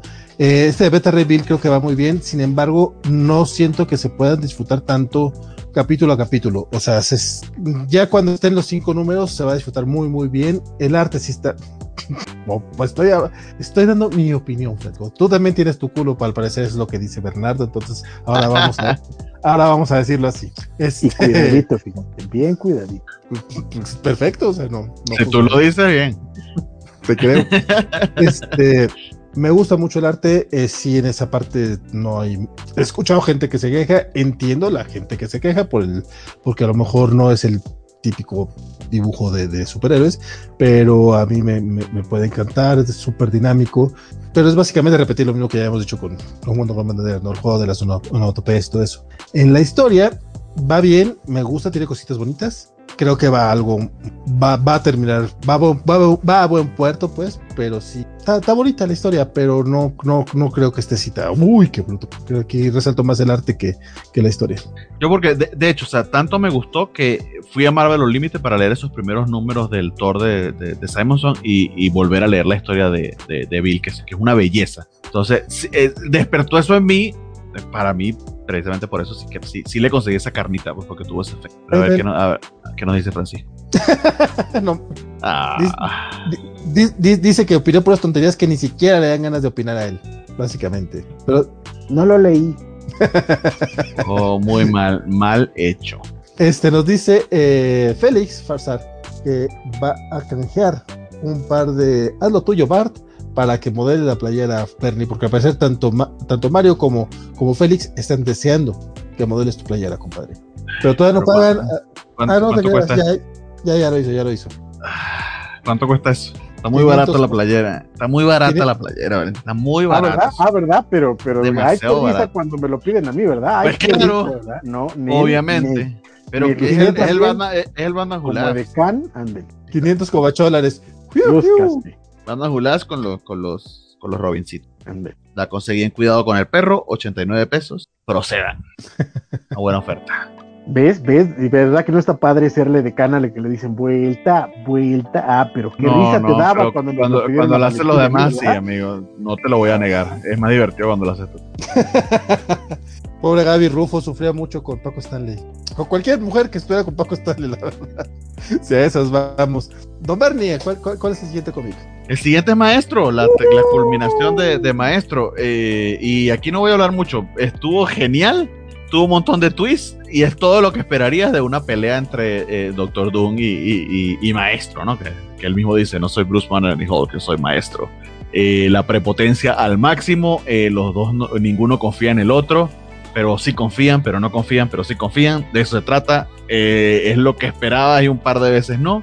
Peter David conoce estos personajes, los describe maravilloso, un tremendo cierre y además tenemos una muy buena noticia que no es spoiler, pero que al final nos dice que va a continuar con una tercera miniserie para narrar toda su historia porque Marvel son unos malditos cobardes en vez de darle sus 15 números, se lo fueron dando de a poquito, pero bueno, aunque funcionó y le van a dar sus 15 números y va a terminar de contar su historia en una siguiente miniserie que se me olvidó el título, pero que obviamente eh, espero que al final salgan los, los 15 números en un, en un oversize hardcover y que de hecho vuelve, porque estas estuve- estuvieron dibujadas por Javier Piña, que hace un excelente trabajo, pero va a volver el artista de la primera, de la primera miniserie. Entonces, Germán Peralta. Germán Peralta. Entonces, chulada, ya, no voy a decirle más nada. A mí me gustó más este, la verdad. ¿Te gustó más que? A mí me gustó Ah. más este, la verdad. Javier Pina, la verdad es que sí fue- fue- Sí. para mí fue revelación. No lo Qué conocía. cosa tan bonita, la verdad. Sí, sí. Este, la, la próxima serie se llama eh, World War M, por aquello de Ah, eh, World War Hulk, ahora es World War M, porque ya no es Hulk, maestro. Pregunta la bufeta que si andas en calzones, ¿verdad? eh, no, de hecho, sin nada. Ay, Me, me gusta sentir el, aire de la noche a través de mis polas. Es demasiado de- divino. Ahora, Sí. con, esa, con esa imagen, Francisco. Exacto. Este, mira, igual que maestro. Pues eh, fíjate que a mí, y tal vez, tal vez sea más mi culpa que la de Peter David, eso sí tengo que admitirlo, que esperaba, pues, maldita sea, era, era el enfrentamiento, ¿no? Y creo que eh, al final del día se resuelve demasiado rápido eh, dentro de lo que cabe y termina siendo esta, esta guerra de, eh, que ya incluso suena a, parodia de, de, pues eso, de, como de película de, de villanos contra detectives superinteligentes de, ah, yo te hice esto, pero tú no te esperaste aquello, pero yo te hice aquello otro, pero yo te estaba esperando acá. Y esa, esa parte fue la que dije, híjole, de lo bien que veníamos, me, me dejó eh, esas ganas de ver un enfrentamiento mucho más. Sí, lo resumieron mucho, pero me hay un capítulo de Rick and Morty que básicamente es eso. O sea, el twist sobre el twist sobre el twist sobre el twist sobre el que- hasta la- ad ya- infinito. Ya, ya es parodiable, ¿sabes? Y ese es un poco el, eh, eh, esta parte de, de, ah, yo no confiaba en ti, entonces te hice esto. Ah, pero yo entonces te hice esto otro.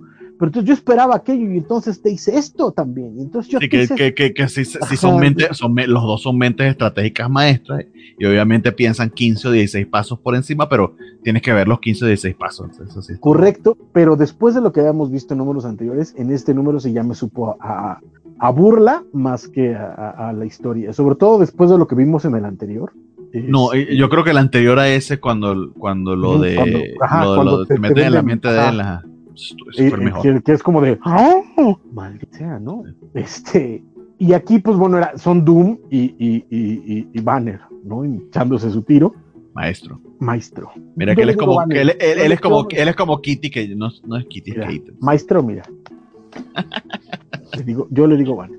Este, pero esos se echaban ahí su, su, su trompo y a mí, me, a mí me quedó de ver un poquito en ese sentido, por eso. Ah, dicho eso, sigue estando muy divertido, muy, muy entretenido.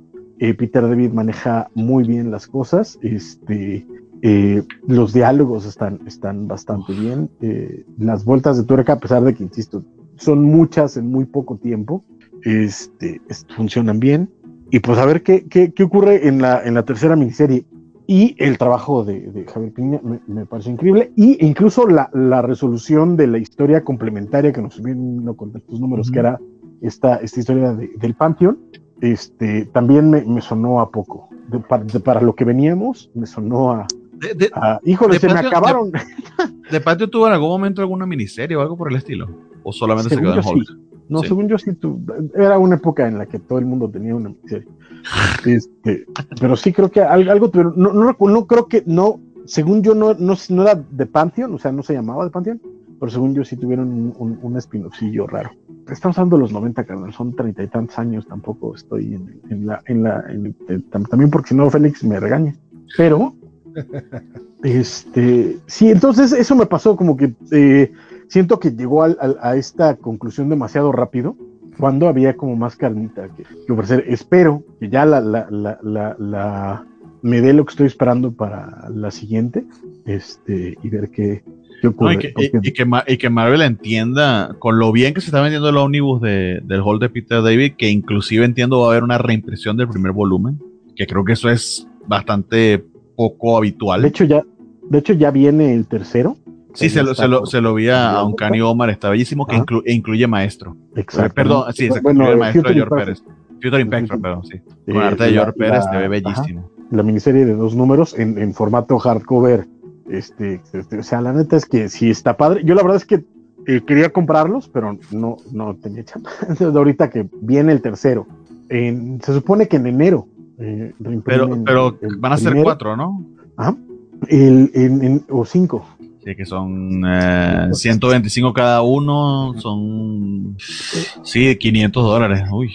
Es una lana, pero este, de nuevo, en enero imprimen el, el primer, reimprimen el primero a, mediados del próximo año reimprimen el segundo y estará saliendo el cuarto. Entonces, este, pues sí, estará en mis, buscando ahí entrarle, porque la verdad es que sí, eh, todo el juego de Peter David vale muchísimo la pena. Pero, y, este de nuevo, me gusta, pero me, quedó poquito a, deber, pero Javier Piña está de maldito. Sigue haciendo un muy buen trabajo, sin duda. Sí, lamentablemente no puedes mostrar mucho, pero. Sí, porque no quiero, no quiero darles esa sorpresa porque es lo divertido de ese número en particular. Ah, a mí en general me gustó mucho. Yo me, esta semana leí los 10 números que van hasta ahorita de maestro. Eh, qué chulada de historia. Así de corrido se lee todavía mucho mejor. Eh, no, no, no, no, hay mucho más que agregar a lo que ya dijeron ustedes. Eh, salvo de que, como bien dijo Bernardo, viene otra miniserie, pero ya es la última. A diferencia de Symbiote Spider-Man, esto de Maestro eh, van a ser solo 15 números. Y 15 números es perfecto, pa, perfecto para un deluxe. pero ojalá. Es que también eh, Marvel no hay deluxe, por ejemplo, con los veintitantos números que llevan, no hay deluxe ni anuncio del, eh, del Captain Marvel de Kelly Thompson. Este, se tardaron un montón en anunciar los deluxe de, del Fantastic Four de Dan Slott. Este, todavía no hay un solo deluxe de, digo, no es que los quiera, pero no hay un solo deluxe del Amazing Spider-Man de, de, Ah, de este güey de Spencer. Este... si habrá quien. Bueno, si me decís Spider-Man. no, yo no lo quiero. Pero, pero eh, todo el ron de, de, de Dan Slott tuvo. Sí, ese, ese sí, eh, sí no tuvo oversize hardcover. ¿No? Entonces, este, y de Spencer ni anuncio hay, o sea, ya no digamos que los hay, ni anuncio hay.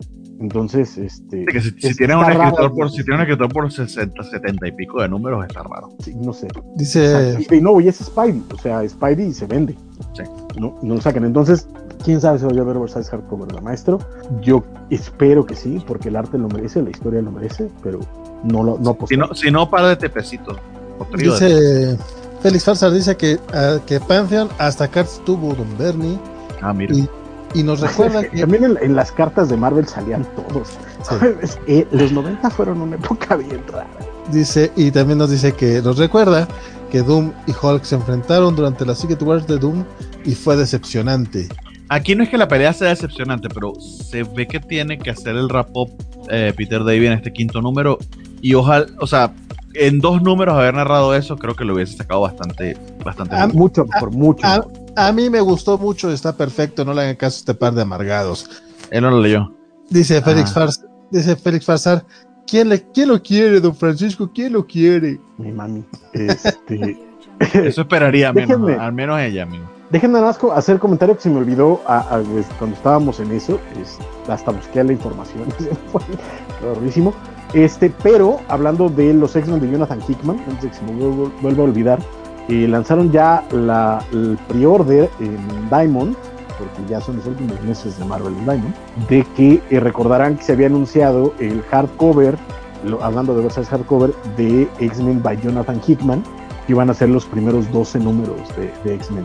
Bueno, pues ese plan ya cambió, ya no es eh, eh, un oversize hardcover, es un omnibus, Madre. van a ser del 1 al 11 de X-Men eh, de, de Jonathan Hickman, O sea, todo, Y todo, del- Don- todo Dawn of X. 16 al 21.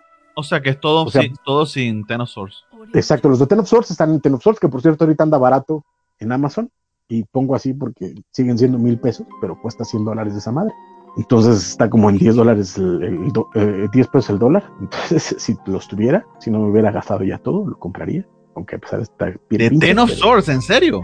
Está pinche, pero, pero Completista. ¿Qué parte de completista no entiendes, compadre? eh, están los números de, Jonathan Hickman que no van a venir en el ómnibus. y además, de, de- a ver, de- del 1 al 11, dijimos, y del 16 al 21. ¿Estamos de acuerdo? O sea, que incluye este que acabamos de ver. Y el que sigue, Y el que sigue con el que cierra su X-Men. cierra su X-Men. Y todos los Giant Size X-Men, todos. Sí, que los escribió él. Y un número que no conozco, porque obviamente todavía no sale, que se llama Incoming número 1. ¿Esa ¿Era será la serie nueva? No lo sé. O tal vez sea un one shot antes de. Y que yo estoy muy seguro que su serie nueva va a ser la de lo que dijo de Moira X. Es probable, pero eh, es ese, ese número y probablemente sea el que lance la nueva serie. Pero entonces, para tener como todo el arco de Jonathan Hickman, ya no este, necesitan mucho más. Un ómnibus en diciembre, Faltaría, faltarían los New Mutants que escribió él. Eh, eh, pues nada más. Pero este es X-Men, pero este es X-Men eh, Ok. by Jonathan Hickman. Y eso te hace eh, va a sentir mejor para comprarlo. Que Sí, sea por supuesto. sí, por, ah, por supuesto. Por- sobre todo porque el New Mutants de Jonathan Hickman sí está separadito y cuesta como 200, 300 pesos. Entonces Sí. ese no me mueve. Sí que lo separaron, sí. Exacto. Pero este eh, va a costar 75 dólares, nada más para que estén atentos, por si lo quieren, para que sale en Sí, diciembre. y, y, y, y que si es por esta nueva etapa de los X-Men, el oversize hardcover de Hawks Fox, eh, y Ten of Swords, sí, con eso completa. Y ya. Porque, y Ten of Swords es, es por lo que pasa en Ten of Swords, que es parte de su historia, ajá. Pero realmente Sí, son, como, tampoco- como sí, tres no. números lo que cuentan eso, todo lo demás fue pura paja. Yo lo quiero por, por porque Sí, tengo pero- pedo. Pero se lo pueden ahorrar, ¿eh? Se lo pueden ahorrar. Compren el, el de Hawks Fox, el de el del Omnibus de Jonathan Hickman. Punto. Yo quiero el Tenosor, ¿no? No puedo. Y el Que si- y si quieres, y vuelvo a repetir, si quieres ser completista, en Ten of Swords hay, tre- ah, hay tres números que valen la pena que cuentan la historia que es importante para el ron de Hickman, que es todo el tema de Apocalipsis al final. tres y medio, dos y medio. Sí, que dijimos, o sea, una- un evento de 20 números que realmente del, del que vale la pena un número. Pero bueno, el siguiente de la lista para terminar es una, en una nota alta. Ah, perdón, eh, Valentín, disculpa. No, nada más que Diego decía que eh, para cerrar lo de maestro, que a él con el juego de sombras para ocultar el rostro de, de Doom y la, la mención a Red Richards con eso le hicieron, eh, con eso él siente que su tiempo valió la pena. Lo que dice Isaías tiene razón. 1077 al menos por el arte y por la vanidad de tenerlo en el estante. Lo- Ay, amigos, yo me acabo de gastar mil pesos en, en mangas de Berserk. Ahorita les cuentas. Nos y también nos recuerda que Incoming es, un es el one shot que salió antes de Empire. Ah, ¿y por qué eso ahí? ¿Cuál es? Es uno que dibuja Pepe Larraz, si no estoy mal. Pero es que hay uno de X-Men, hay uno de X-Men que, que es lo de Empire, que básicamente es Magneto partiendo el culo a todo el mundo. Y era el, de hecho va a estar ahí, creo que es el 11. Porque de, de Empire, Hickman escribió el último de la miniserie de, de X-Men Empire. Pero nada más. Eh, Pero si, había, si eh, había, si había parte de X-Men que er- eran en Empire 2. O sea, el, Sí, sí, tema, sí. el tema de la luna cuando llegaron y, y lo de Magneto. Sí, sí, sí, sí. Pero esos sí están en la. Sí, que eso- creo, que creo son el esos 10 y el van a 11. estar en el ómnibus. Ajá, esos sí van a estar en el ómnibus, pero no sé. ¿Ok? No sé. Bueno, ¿Qué sigue? ¿Qué sigue? pues? Y para terminar, Marvel, pues eh, Black Widow de, de, de Kelly Thompson. Y te lo dejo a ti, Valentín. Porque no habíamos, creo que no, no, habíamos hablado de esto. Ah, porque nos has, nos has hablado y sé que este lo leíste. Sí, hablo, nomás que...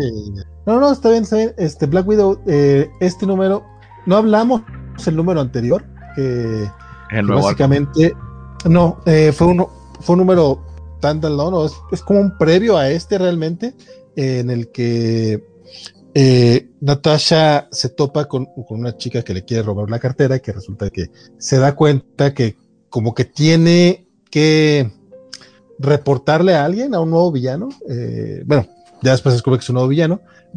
Básicamente lo que hace ella es darle su cartera a cambio de que le regrese todas las carteras que se había robado antes la muchacha. Y esa cartera tenía un tracker. Van al, a la guarida donde estaba este, este vato. De hecho, es una selección bastante, bastante chida entre eh, Natasha y Yelena Belova, que también es parte de, de este run de, de, Kelly Thompson. Eh, y aunque logra escaparse el, el, villano, que lo que tiene es un montón de, de, de, de henchmen, de secuaces con superpoderes, eh, rescatan a la chica que estaba toda así como que ida. Resulta que esta, eh, esta, esta chica tiene como habilidades, no, no, no, necesariamente poderes, pero como que ha vivido mucho tiempo en la calle así, entonces como que tiene ciertas habilidades de, de, de ataque y cosas por el estilo. Entonces la toman eh, eh, Yelena y Natasha y la empiezan a, la, bueno, la rescatan. Y Yelena la, como que la quiere entrenar porque van a hacer un, están preparando este, tienen una misión ellas y dice, pues esta chava nos puede ayudar. Y Natasha se, pelea mucho con ese detalle porque sí que no quiere. Sí, porque no, no quiere este, tener su propio Red Room, le dice, ¿no? Que vamos a hacer un Red Room nosotras, ¿no? Sí, básicamente. Durante todo este rato, como podemos ver en la pantalla que ahorita nos está compartiendo el buen Bernardo, este, ella está teniendo muchos flashbacks y eh, memorias de esta familia que le crearon el grupo de villanos de, de, de Black Widow, eh, que, con la que realmente estuvo poco tiempo, pero ella eh, le implementaron memorias falsas y pues básicamente para ella es como si hubiera perdido realmente a su esposo y a su hijo, a quienes quería mucho, entonces está sufriendo toda esa parte, eh, Natasha. El cómic en general es una cosa hermosa. Elena Casagrande regresa. Rafael de la Torre, si no estoy mal, se llama el dibujante invitado del, del número anterior, que estuvo muy, muy competente. Sin embargo, tuvo algunas páginas, unos spread pages que similares a los que a los que se entra Elena Casagrande, pero se nota que no lo resuelve de la misma manera. Entonces, ahí es donde te das cuenta que, ok, bien, Kelly Thompson te puede poner que es un spread page con, con mucha acción y, con, y, donde te van contando la historia, pero por muy bueno que hubiera sido este, de la torre, que sí lo fue en, en, en, el general, en el grueso del cómic, es muy, muy bueno. Sin embargo, no le llega a Elena Casagrande, que aquí es una cosa hermosa. En este cómic, también eh, como se me ha olvidado, este sí es uno de los mejores momentos. Eh, contactan a Anya Corazón, a, la, a, una de las Spider Girls que a lo mejor es de las, es de las menos populares, pero a mí me, me encanta este personaje, es muy divertido.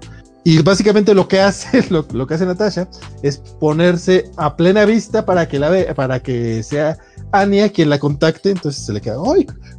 Pero ¿por qué te estás dejando ver? Ah, espérate, lo que quieres es que yo te conozca, ¿verdad? Y se emociona porque la va a invitar a una misión. Y hay un chiste muy gracioso que este sí los tengo que, los tengo que arruinar porque se hizo muy divertido. Solté la carcajada.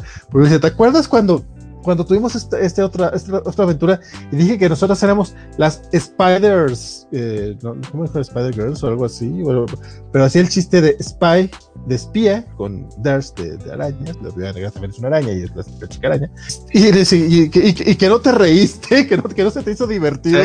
Sí. Eh, es que se, eso, eso, creo que es intraducible, pero sería como, es, es que lo dice Spy There. Sí, y no te reíste para nada. Sí te recuerdo, Ania, siéntate. Ay, no es un buen chiste. Ah, yo me divertí mucho porque tienes eh, las dos personas que pueden manejar muy bien. Kelly Thompson es, es genial en, en la, a la, hora de, de darles personalidad a sus, a, a sus personajes, este, cada quien con su propia voz y es una chulada este cómic. Eh, no, no quiero ahondar tanto en, en, la trama, pero no tiene caso tampoco contarles todo el cómic. Este es de los que yo sí, no hay manera de no recomendar. Ya lo, lo estuve buscando, ahorita está disponible, en, está disponible de manera intermitente en Amazon, el TPB en 300 pesos, pero yo no sé si comprarlo o esperarme a la posibilidad de un deluxe. Eh, lo que les comentaba, el detalle este de que el portadista hasta el número 6 fue este Adam Hughes, que también chingonazo, pero Elena Casagrande como que tiene este nivel y ya eh, de decirle, ¿sabes qué? quítate Adam Hughes, la, la, la ilustradora, la, la, dibujante del cómic, tiene el nivel para ser la portadista y se aventó una chulada de portada. La verdad es que Casa Grande está. De... Que hace, hace lo mejor que, que la hace una escena de acción.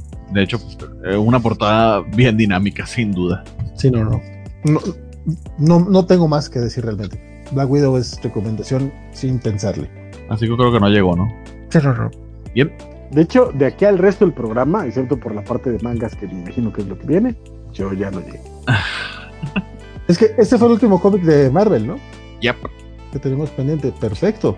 Este, pues, pues dale, compadre. Vamos, vamos, vamos, vamos. Pues sí, eh, va, sí, vamos directo con, con manga. Eh, habíamos comentado, o, o, o, Francisco más bien había traído a colación eh, que eh, sobre la muerte de, de Kentaro Miura eh, y nos había mostrado su, su, copia de Gigantomaquia, que a falta de un mejor término es uno, uno de sus one shot.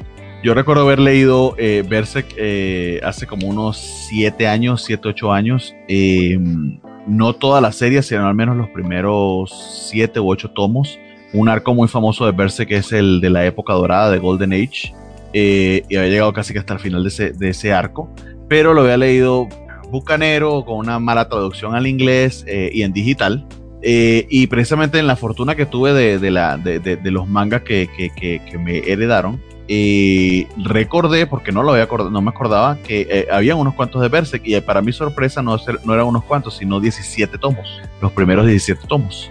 Eh, y yo dije, bueno, voy, voy a retomar Berserk como lectura ligera, a ver si, si, hago, si hago catch up para recordar, porque sí recuerdo que había sido bien, bien agradable esa, esa primera oportunidad.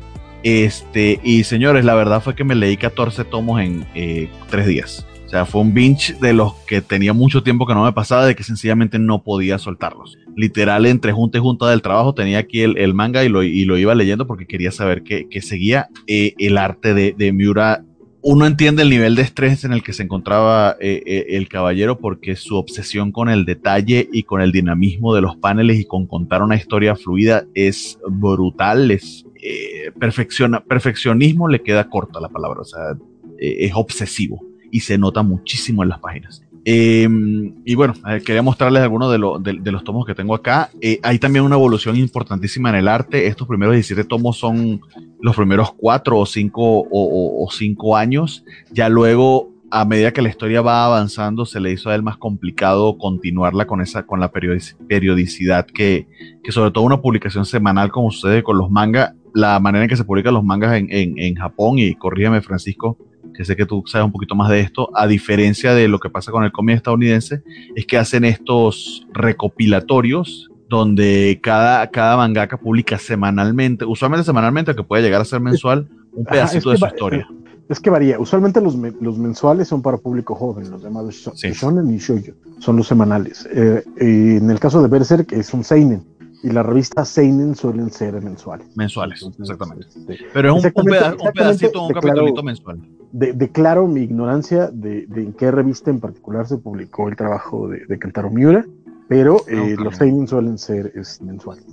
Podemos buscarlo, pero, pero sí, o sea, eh, porque casi los shonen en Shonen Jump eh, pero este como un seinen, pues a, a, habría que buscar exactamente en dónde en, en dónde lo estaba no publicando de, con esa frecuencia. Y no es de Shoisha, o sea, según yo ni siquiera es de Kodansha, que son las eh, dos de las grandes de, de editoriales de, manga en, en, Japón. Entonces, este, sí, no sé, ahorita, si quieres tú sigue hablando, yo busco el dato. Ah, ok. Eh, y una de las cosas que sucede con Berserk es que sus primeros tres tomos, sí, los primeros tres, eh, puede ser que sean un poquito fuertes y un poquito off-putting para los lectores que están eh, entrando a la serie, eh, porque básicamente se tratan de un momento en la vida del protagonista y luego nos, nos cuesta la historia del previo para ese momento a dejarlo hasta allí. Pero ese previo para ese momento empieza básicamente en el cuarto tomo. Entonces sí requiere un poquito de aguante esos primeros tres, sobre todo ¿por qué? Porque la historia cada vez se va haciendo más oscura. Esto es un mundo fantástico, pero un mundo fantástico de estilo Green Dark o fantasía oscura, supremamente brutal. Eh, imagínense Game of Thrones con aún menos censura, con muchísima menos censura. Eh, y eso eh, en buena medida eh, es el, nada, el marco, el, marco de la historia y si tiende a cansar en términos de que la violencia es extrema, la violencia sexual también es extrema, los detalles del, precisamente eso es, un obseso del detalle Miura o lo era, lamentable tener que hablar de él en pasado, eh, y eso va hasta el, al detalle de, las heridas y de las batallas que son eh, brutales. Entonces, sí, sí, sí, no es para todo el mundo, no lo voy a negar, pero eh, aún así la historia y la riqueza de los personajes es sin duda adictivo. Hasta el punto de que yo ya, bueno, me falta un par de tomos por terminar porque sí le bajé un poquito, porque si no, no iba a trabajar y necesito el trabajo para poder seguir comprando los mangas y los cómics. Este, me voy a terminar el par de tomos y ya precisamente aprovechando el hot sale en la tienda de Panini, pues compré, eh, llegué hasta los mil, los mil pesos más o menos para que me dieran el descuento del 20%, eh, como 11 tomos más. El 20 y el 21 no están en tienda Panini, sino en la otra tienda de Panini que se llama comics.panini. Entonces tuve que hacer dos compras. Eh, pero con una sí logré el descuento y la otra sí, sí me van a cobrar el envío de más, pero con esos dos volúmenes que me faltaban porque no se consiguen en otro lado. Eh, los que tengan la oportunidad y el dinero para conseguir los deluxe que publicó eh, Dark Horse, sumamente recomendable porque una de las cosas que tiene esto es que te quedas viendo cada panel y por supuesto el tamaño del manga a veces, aunque este es un manga un poquito más, más grande que por ejemplo los de My Hero Academia, que son un poquito más chiquitos, eh, aún así un un oversize le haría, le haría muchísima, muchísima eh, eh, justicia. Quería mostrar algunos paneles, pero precisamente los mejores paneles, si se los muestro y vamos al detalle, nos van a, nos van a, bloquear la, la, transmisión porque sí son, o sea, eh, esto es lectura para adultos y se aprovecha muchísimo de ello. Pero la brutalidad del mundo ciertamente tiene, tiene también un objetivo, no es, no es tan gratuita como pudiera pensarse. Más si tienes que tener, no diría que el estómago, sino que eso no sea algo que te moleste. Si te molestan, creo que no podrías avanzar en la historia. Y eso sin entrar en muchos detalles, porque creo que una de las maravillas que tiene Verse es que puedas descubrirlo por ti mismo eh, y avanzar y quizá tu propio ritmo, así ese ritmo sea casi obsesivo y, y, de adicto como el mismo. Yo eh, me voy a esperar a, que resultan los de Dark Horse, porque chiquillo.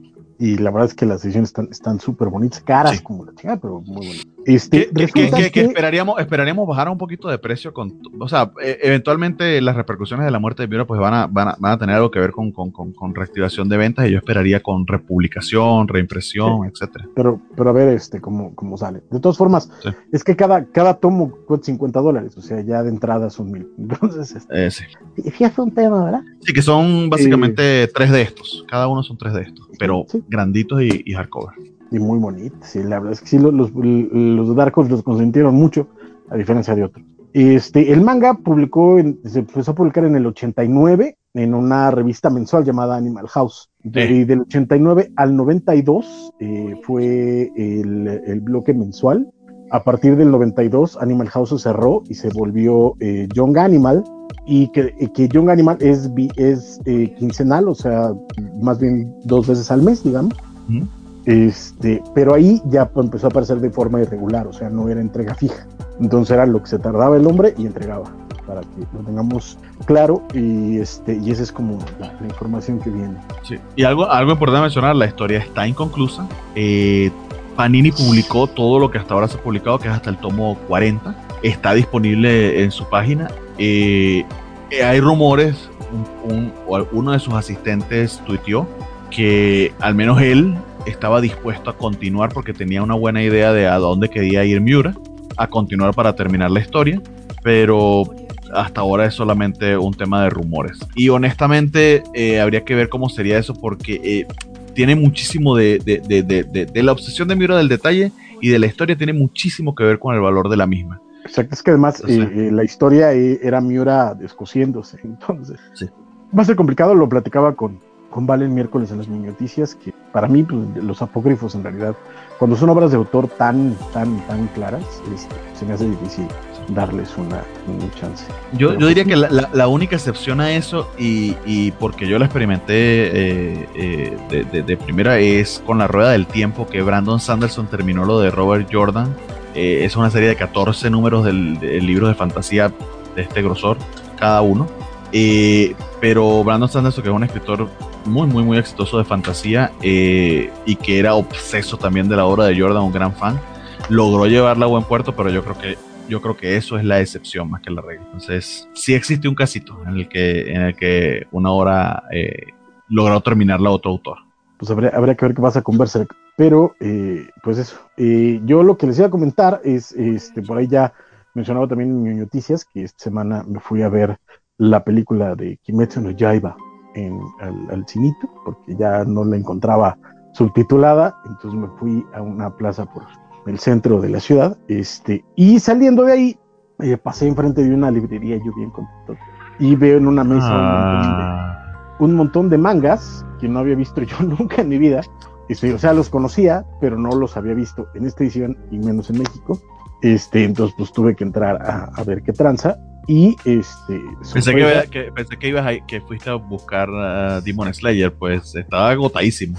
No, está eh, durísimo. De hecho, de hecho, eh, justo en esa plaza también hay un punto Panini y este y pues, tenía que pasar eh, enfrente del punto Panini y me metí al chisme, obviamente. No lo fue a buscar, pero me metí al chisme. Pero conmigo de la sala sí venían mucha gente, bueno, no mucha gente, pero unas cuantas que este que entraron al punto Panini a buscar mangas. Pero pues no tenían, nada más tenían creo que de- de- el, el 6 y se saltaban de ahí del 6 al 12 y el 14 y el 15. Y Salió ya- el y ya- 16 esta semana y yo ya lo reservé en el punto panini y voy a buscarlo mañana porque se agota como maldito pan caliente. Sí, y pues ahí lo que le dijeron es, el viernes me resulten, vénganse todos, pero pues no había. Entonces, pero sí mucha banda se, va- se fue del cine al punto Panini a buscar sus mangas. De, para que lo tengas eh, eh, en cuenta Panini para resurtir bien tus puntos que están cerca del cine. Exactamente. Anyway, este, veo esta mesa, veo un montón de mangas y como lo comentaba también el, el- el miércoles en noticias, se ve que son saldos, saldos, saldos, saldos. O sea, eh, ya investigándole por ahí, es una editorial que quebró hace como 15 años. Este, entonces nos están mandando lo que, lo que le sobró en bodega probablemente, pero eh, no están caros y es material que eh, de otra forma va a ser un complicado. Entre ellos, eh, yo la verdad es que la primera portada que vi fue esta, es una serie que se llama Bateadores o Touch, en, en- de hecho en japonés eh, se llama Touch, en España lo conocen como Bateadores porque así le pusieron a la caricatura que llegó por allá. Es, Que, es- eh, ¿qué, qué editorial es? eh, ay, ¿Cómo se llamaba? Eh, ¿Te Eh, acuerdas, Vale? Otaku World o algo así. O, o- ajá, algo de, de Otaku Something, Mm. pero, o sea, no importa, porque ya ni existe. la, la mera Netflix, este, ya ni. Otakuland. Eh, creo que sí. Otakulandia. Ahorita, ahorita te digo, irás. Otakuland Distribuciones se llamaba. Este, Se parece, Pero, eh, se eh, parece al dibujo de, de, de Rumiko de Takahashi, la, la autora de, de ¿no? justamente este manga en particular es este pues, manga viejísimo, este, como yo. Este, eh, eh, Hablando de manga viejísimo, en estos días Panini, Panini puso como que estos son viernes de recomendación, díganos qué quieren. Ay, Mason, eh, Mason y Coco, Mason y Coco. Muchas ganas de leer ese manga. uf, está, y la- las sesiones que está sacando ahorita Viz en Estados Unidos están. Dios, Por eso a Panini hay que decírselo muchas veces para, que, para ver si lo hace. Yo ya a Panini ya no le digo nada ni me pela. Pero bueno, está este manga que se llama Bateadores, que como bien menciona este eh, No Bernardo. es el único. Sí, es shonen en toda regla de, de los viejitos, viejitos, viejitos, que es la historia de dos hermanos eh, que se llaman Tatsuya y Kazuya, gemelos, que uno de ellos es este es el Uy, as del béisbol Con su, su mejor, escuela. con su mejor look setentoso ahí. Exacto, exacto. Eh, uno de ellos es, es, eh, la estrella del, eh, de su escuela de béisbol, es, es un atleta, y el otro es un, el otro le vale, es- es- este, se despierta tarde, es, es relajiento, le vale. Pero un día descubren que ese chavo es muy bueno para lanzar la bola. Entonces, eh, el, el, eh, el entrenador de otro equipo lo recluta. Entonces, eh, un gemelo está en un equipo y el otro está en otro equipo. Y en medio está Minami, que es su amiga de la infancia, que Mm. todos en su familia creen que se va a casar con el niño bueno, que es eh, el, el ídolo del béisbol, que es Con el gemelo bueno. con el gemelo bueno. Y ella, pues, el- el- lo que quiere es que el, el gemelo malo sea bueno. Entonces, poder es con él. Ajá. Entonces, es, este, es esta mezcla de romance, eh, deportes, eh, pero súper bonita, muy enternecedora, muy bien narradita. Yo la verdad es que si les gustan Ranma, si les gustan Misu Nikoku, si les gustan esos, esa- ese tipo de, de shonen clasiquito de, de, em, de historias divertidas, personajes entrañables, este, lo, lo recomiendo encarecidamente. tuvo anime esa serie, ¿no? Sí comentaste. Tuvo anime y de hecho llegó a España y por eso se llama Bateadores, porque en la, en la, este, en, en la traducción española le pusieron así, Bateadores. Entonces, es, es, muy, lo estoy viendo, es muy el estilo de Takahashi. Sí, pues es, es, de nuevo, es totalmente este, manga muy clásico, muy, muy, muy, muy clásico. Y bueno, eh, yo lo recomiendo eh, si les gusta ese tipo de manga. Pero eh, la joya que vi en, de la corona en, esta, en estos saldos que nos llegaron es Hadashi no Gen, mm. que durante muchísimo tiempo se conoció internacionalmente como Barefoot Gen o, o Gen Descalzo. La historia. Eso, fue, en el, eso, fue en un punto Panini, en el punto Panini. No, esto fue en una librería por Rúa, que a eso iba yo al ah, ok. de esto. Hadashi no Gen, para quien no lo conozca, es un clásico del manga donde los haya. Eh, es prácticamente una eh, autobiografía, además tan gruesitos los somos, de Keiji Nakazawa acerca de la, los momentos, pues la, vida después de la caída de la bomba de Hiroshima. Eh, Nakazawa era residente de Hiroshima, de la provincia de Hiroshima, y tenía seis años cuando cayó la bomba. Entonces él vivió toda la, todo el, lo que vino después de, la caída de la bomba, y básicamente es lo que cuenta en el, en el manga. Es la historia de un niño de seis años que vive todo lo que pasó en Hiroshima después de que cayera la bomba. Vean la calidad del arte. Está precioso. El tomo 1 lo estoy viendo aquí en Amazon, está en 1200 pesos. Eh, eh espérame, espérame, es que eso, eh, aguántame, tenme, tenme, paciencia, chavo. Este, esta, este, este manga, de hecho, eh, tuvo otra edición hace no mucho tiempo por parte de Penguin Random House, pero le pusieron pies descalzos, una historia de Hiroshima, y la venden, lo que son las cosas, como el, el mouse antes de mouse, antes de Spiegelman, y de hecho en la edición de Random House el prólogo lo hace Art Spiegelman, pero está esta edición. Eh, hasta donde sé están los seis, o sea, son seis tomos de, parte de este editorial. Eh, según yo está completa, tendría que, reconfirmarlo, pero esta historia, eh, de verdad, esto es historia viva, es, es como un niño de seis años, con toda la inocencia que puede tener un niño, vive las consecuencias de una bomba atómica en su comunidad.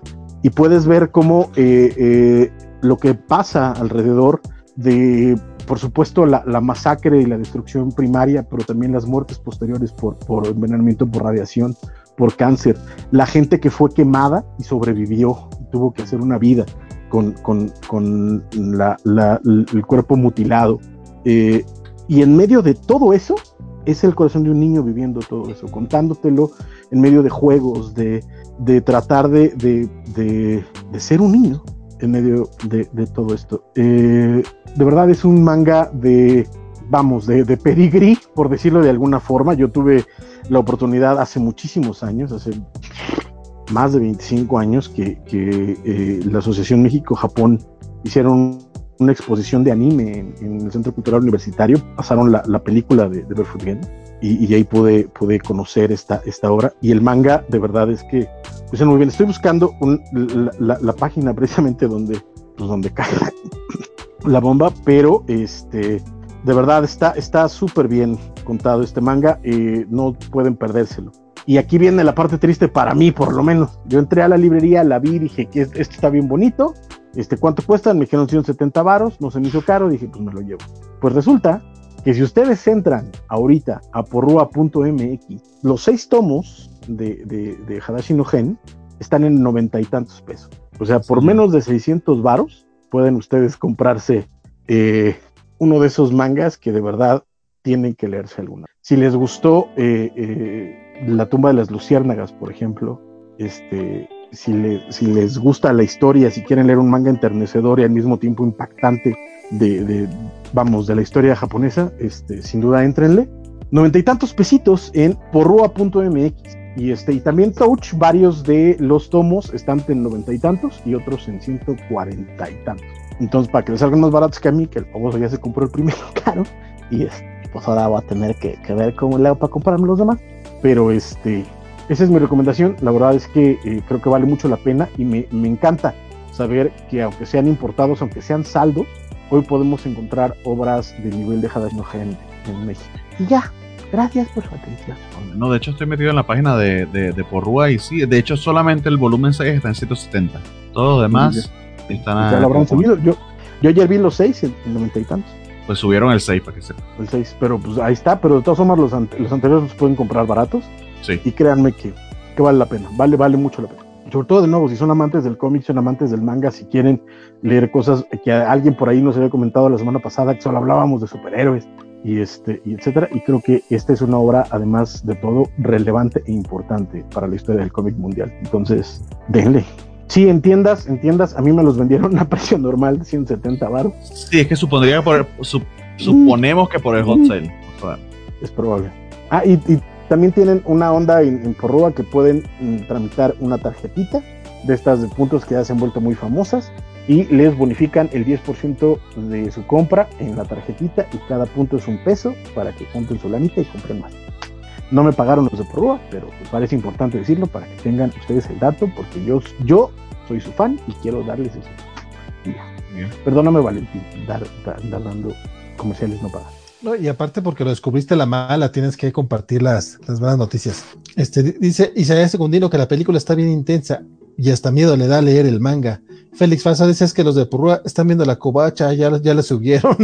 eh, Diego, y Diego Brizón pre- pregunta que si recomiendan los cómics que saca, ah, que sacó a la venta el Fondo de Cultura Económica. De hecho, pues iba- íbamos a hablar de ellos, pero pues no, pero no se ha podido.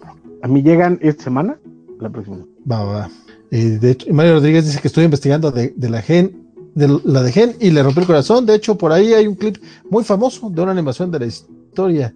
Este, eh, Christian Bach dice que en Panini, eh, Brasil, Brasil, anunciaron Doro, Dora, Doro, Hedoro. Doro Y Gedoro. espera, que, Doro y Gedoro. espera que no, y espera que no tarden en publicarlo por acá. Se na- eh, nada más Depende feo que de las descubrí. licencias, ¿eh? eh, eh, Isaías dice O sea, que no- nada más no feo. exactamente. Perdón, no, no necesariamente lo que tengan en Brasil lo tienen acá, ¿eh? Licencia. No, depende, de la No, licencia, pero es- igual es, es promisorio. Vamos a negar. Ok. Este, dice. Isaías que nada, na- nada más feo fue descubrir que se publicó Shamo en español y no tenía edad para comprarlo. Están los de Shamo en Porroa. Y eh, eh, Félix Farsar dice que se disculpa por arrojar tantos datos. Parece que pretendo corregirlos. Mis amigos, nunca sería así de irrespetuoso. Compadre, usted corríjanos porque estamos bien, güey. Usted no se preocupe. La neta, Mario sí, Rodríguez corrí- dice que sí, a huevos, sí, corrígenos, por favor. Al contrario. Mario Rodríguez pregunta que a qué cree que se deba en el manga, si se está comiendo el cómic occidental. Eso es, es muy largo para platicarlo en este momento, compadre. Eh, Félix Falsar, no, diga, no, diga, no digas, don Bernie, que don Vale ya está agarrando a sus chicas Basaldúa. Oye, esto ya es viejito, perdón, pero es que no se ha leído.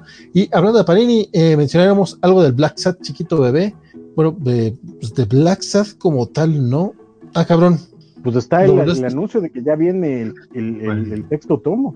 lo volvió, lo volvió a escribir este Félix Farsar dijo, ah, no, me- no, no me leyeron la primera vez, lo vuelvo a poner. Este sí, en efecto, eh, eh, hoy, bueno, este viernes se reveló la portada del Black Sat Todo Cae, primera parte, que parece que van a ser este va a ser una aventura en dos partes. La primera será en octubre en España y en Francia, a través de Al mismo tiempo. Ajá. Eh, Panini no ha dicho nada.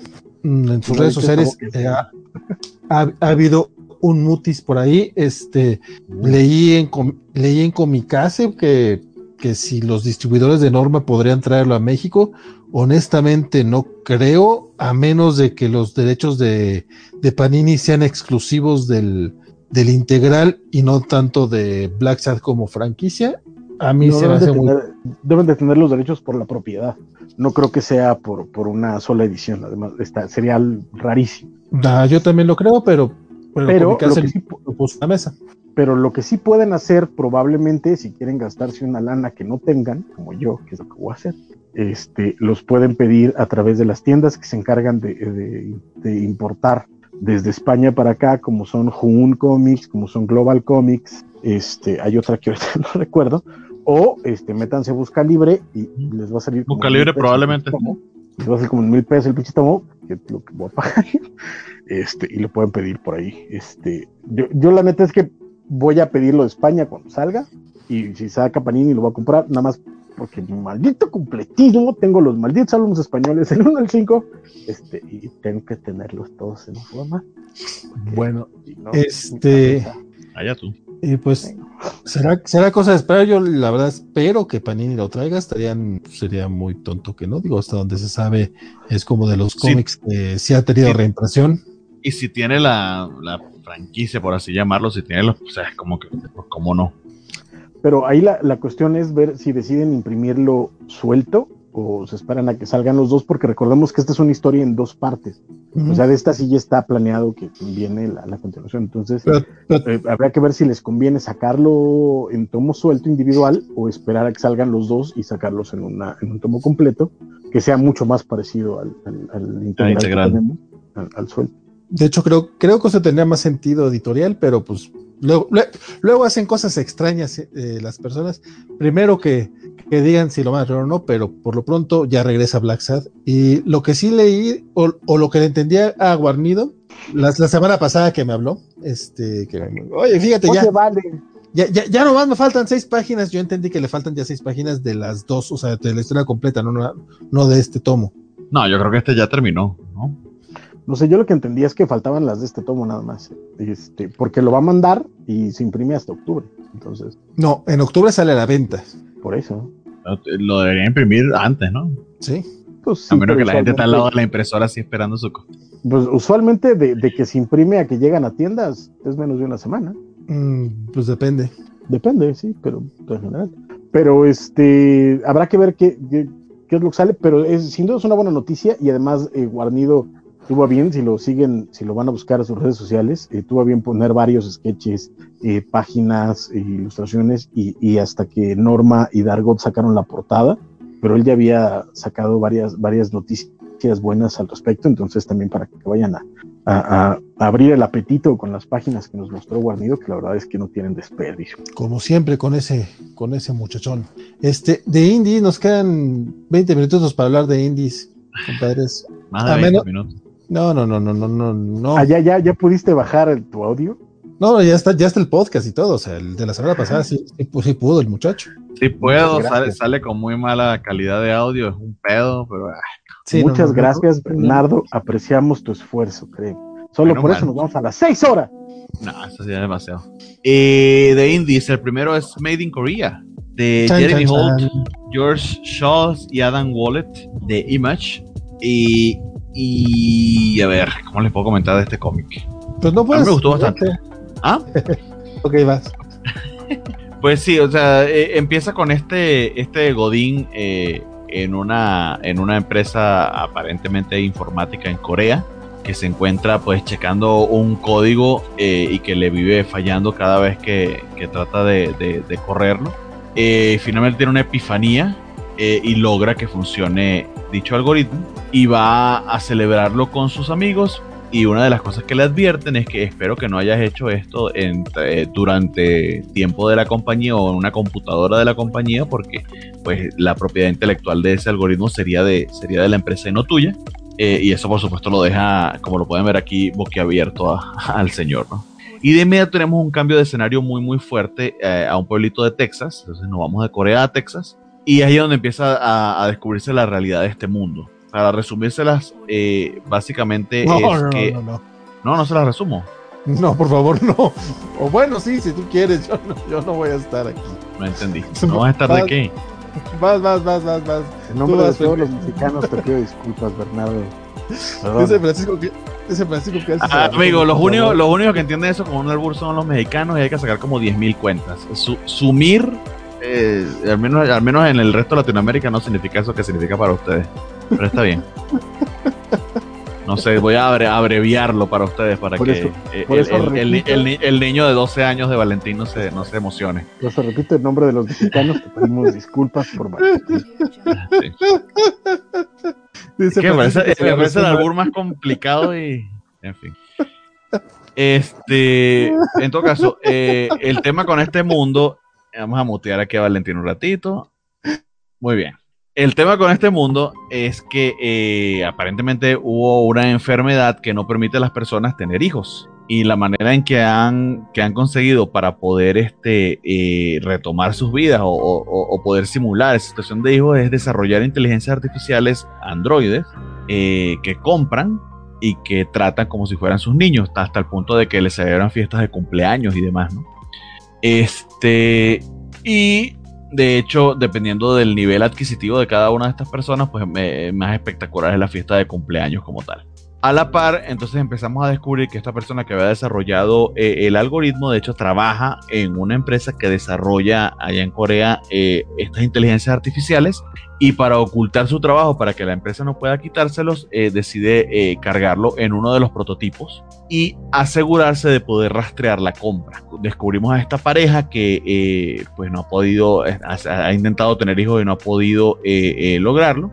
Este y deciden pues comprar eh, uno de estos robots y precisamente porque este tipo manipuló para que el precio bajara muchísimo, ellos logran adquirirlo y adquieren eh, este modelo que tiene ese, ese algoritmo diferente. Ahí se los dejo para, para no contarles más sobre la historia. Eh, me gustó bastante la premisa, promete tiene visos o parecidos a, a, esta película de Spielberg que, que, básicamente era una idea de Kubrick que él continuó, la de inteligencia artificial creo que se llamaba, o AI. Eh, bastante parecido en ese aspecto, aunque con sus bemoles, porque como ven la historia es más que todo de los adultos, más que del, del, del, del niño o del robot como tal. Eh, pero la premisa está interesante y, por ahora pues planeo, planeo seguirla. O sea, eh, como primer número pues me gustó, me, me, interesó y me atrapó. No sé Valentín si ya superó las, las risas o si aún no. ¿Cómo va a superarlas si todo el mundo está diciéndote que que no se las resumas. Sí, amigo, pero ¿qué quiere que, quiere que le diga? O sea, a mí, yo no entiendo cómo el tema de, de, decir sumir dos veces es gracioso y es, y es, y es alburo. que el, el, el, chiste me pasa. Luego te lo platico. Dice, dice eso. No, yo sé, que es que yo sé lo que significa, solamente me parece muy estúpido, me sigue pareciendo, pero bueno. No, te digo que a mí que me parece muy estúpido. Dice Isaías Secundino que es inteligencia artificial más niños del hombre. A mí, este, ah, el, cómic a mí la verdad no se me hizo, todos somos niños de 12 años, dice Félix Farsar. Este, la verdad sí, el cómic eh, me gustó en lo gráfico, se me hizo muy padre la, propuesta de, del arte, está lindo, eh, pero a mí no me llamó tanto la atención, así que tú digas que bruto. También porque creo que es un primer número en el que no, dijiste, no voy a contar más porque pues la verdad es que no hay más que contar en este primer número todavía no, hay mucho que contar. Se va desarrollando la historia. Sí, pasan un par de cosas, pero, ah, pero esa es la premisa, básicamente. Pero, pero nada, nada que te sorprenda, o sea, te van contando dos historias que se unen, pues, pues tiene sentido por cómo se unen, pues. O sea, si estás diciendo que hay una pareja que quiere adoptar y dices que, que el que este cuate esconde eso en uno de esos, de, esos monitos, pues obviamente ese monito le va a llegar a esa pareja. O sea, la, la historia es muy lineal en ese aspecto todavía. No digo que no vaya a crecer, la portada se me hizo bien chingona, eso sí. Este, pero no, el cómic a mí, la verdad, no me, no me emocionó tanto. Pero está lindo. Ya veremos. la, peculiaridad del arte, eh, y aunque la historia es derivativa, como estamos diciendo, porque literal eh, el pitch debe haber sido eso, tal cual, inteligencia artificial más niño del hombre. Eh, aún así creo que, que, el arte y la manera en que está narrándolo, pues medio, medio rescata esa, eso derivativo de la historia. Ay, mamadones, sí es cierto. Eh, Mario Rodríguez nos recuerda que nos daba risa cada que decía mamadone en Falcon and the Winter Soldier, y es muy cierto. Pero bueno, este, ¿qué otros cómics, compadre? Porque nos quedan 10 minutitos. Porque tú sigues con lo de los 10 minutos, como si eso realmente fuera un stopper. Y mientras más sigas albureando, más faltada. Pues sí, se, siguen riendo de tonterías, pues más. Yo me río de tonterías. Eh, el siguiente es. yo, me río de, yo, me, río de tonterías y lo cerramos a las 4 horas. Nos quedan 10 minutos, compadre. Lo vamos a cerrar a las 4 horas, pues vamos a despedirnos porque nos quedan 15 minutos. Sí, se arma. Eh, no, no se arma. El siguiente es Jaja. Muy bonito, y nada más hablaremos de Jaja. Eh, sigue siendo estas historias one shot de, de, del creador de de Ice Cream Man, pero esta vez quien lo acompaña es nada más y nada menos que eh, Gabriel Hernández Hualta, lo cual lo hace eh, memorable en comparación con, el resto de los números. Y creería que este, junto con el de Soy, el Soy Thorogood, han sido los que más me han gustado. Eh, es la historia de esta ancianita que básicamente es una payaso retirada de un circo de freaks de de, de, ¿qué sería? Como de la época de los 30, etcétera. Eh, muy linda, muy bien narrada. Una de las cosas que me sorprendió es que no tiene un final tan inesperado o, fuerte como el que nos está acostumbrado con sus twists eh, eh, Prince Maxwell. Sumamente entrañable este cómic, me, me, me, gustó bastante, es muy bonito. Básicamente la historia de esta señora que está bastante amargada con la vida y su encuentro con un niñito que pertenece a este, a este club de, de bromas o de pranks que se van a dedicar a, hacerle una broma a la ancianita y poco más que decir. No sé a ti qué te pareció, Valentín. Está hermoso este cómic, este, no solamente por el arte de Gabriel Walta, que la neta está, desde la portada está chingoncísimo.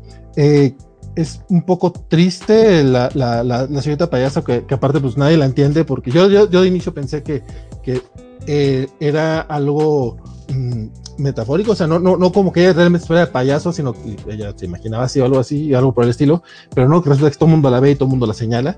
Y esta pequeña plática en la que están, en la que le prepara la coliflor al chavito,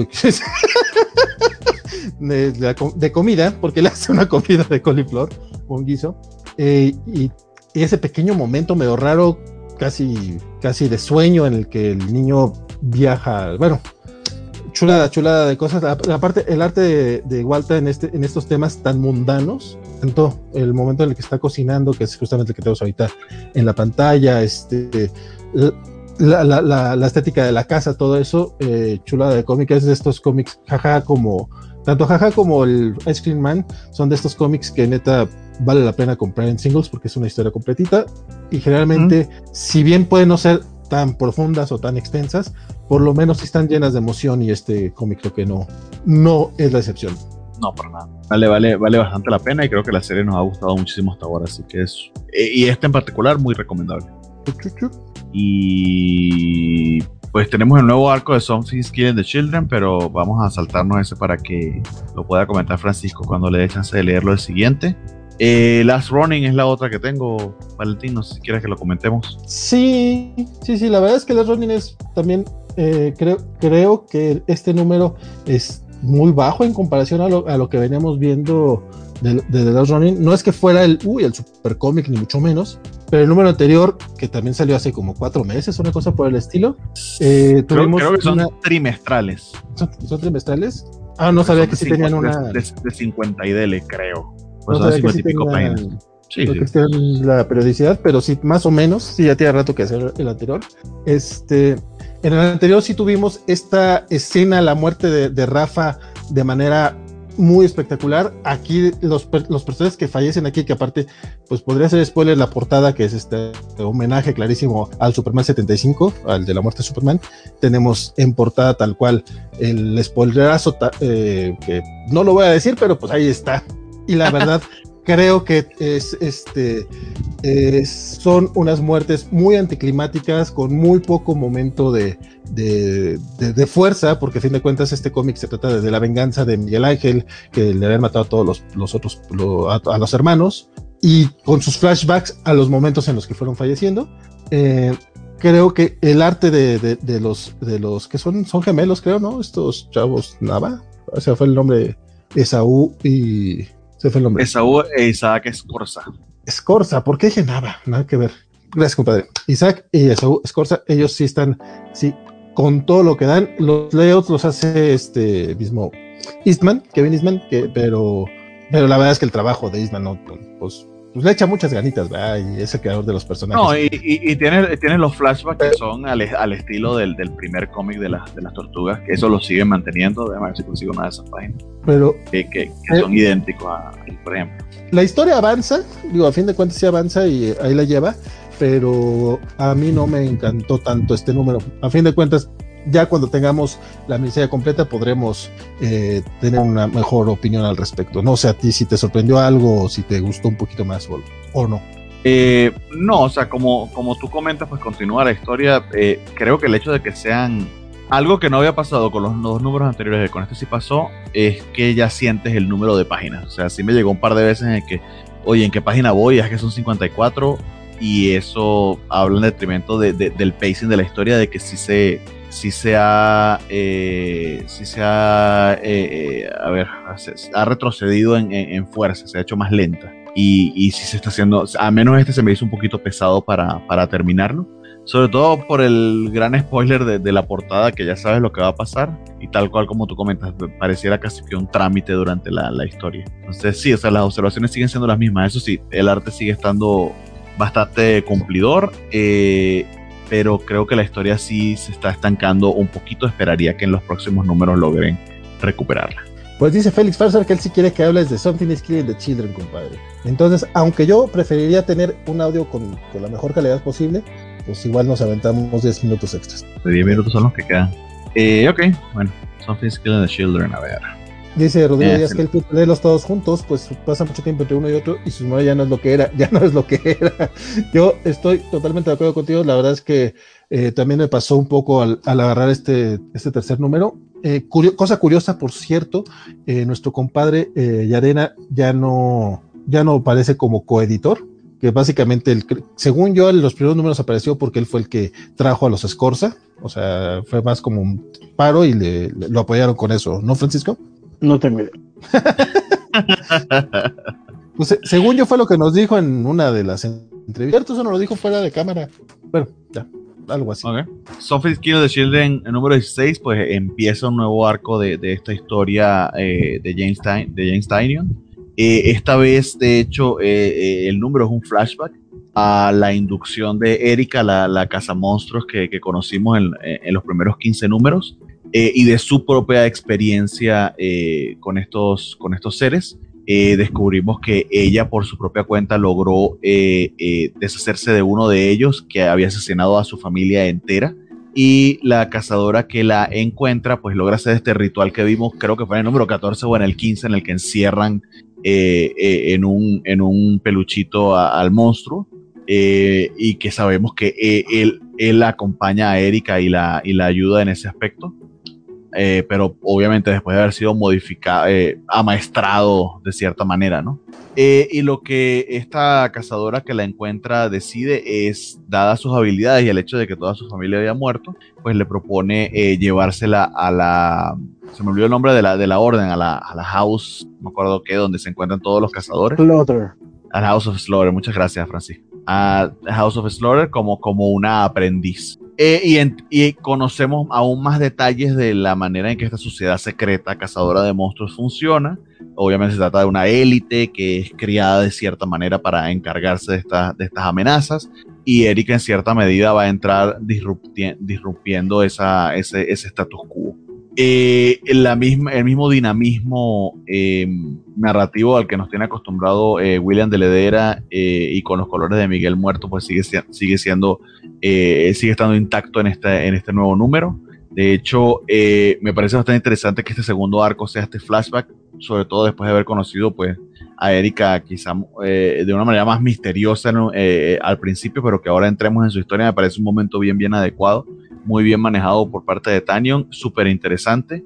Eh, quizá menos acción a la que estamos acostumbrados, pero eh, creo que eh, todo el misterio que construyeron alrededor de la House of Slaughter en los primeros 15 números eh, tiene el payoff aquí en el hecho de que, aunque se trata puramente, puramente de diálogo, básicamente de diálogo, eh, sigue siendo supremamente interesante porque si te enganchó la historia en esos primeros 15 números, pues quieres saber de qué se trata esto y, de qué va el misterio y sin duda te empiezan a plantear esas semillas. Entonces, súper emocionado que haya vuelto Something's Killing the Children y aún más de que se trate de este flashback para conocer a, a profundidad el, personaje de Erika y de su historia, sin revelarles más. That's it. Sí, yo a este, este no llegué, ¿para pa qué miento? La, la tengo súper pendiente, bien cabrón. Sí. Y menciones, menciones rápidas, eh, solamente para que sepa que sí lo leímos y que, y que al menos de mi parte son recomendables. Bueno, uno sí, otro no tanto. Eh, volvió también Money Shot, pero Money Shot ya con otra artista. Eh, sin entrar en mucho detalle, el cambio de, de, estilo de dibujo a mí me pegó bastante, eh, hasta el punto de que, aunque la historia no está mal, sigue siendo graciosa, sigue siendo el mismo la misma parodia eh, eh, exacerbada, eh, me hace muchísima falta, se me olvidó el nombre del artista, les voy a decir, Rebeca creo que era su nombre, me hace muchísima falta su, su, su, su, estilo y su, y su arte.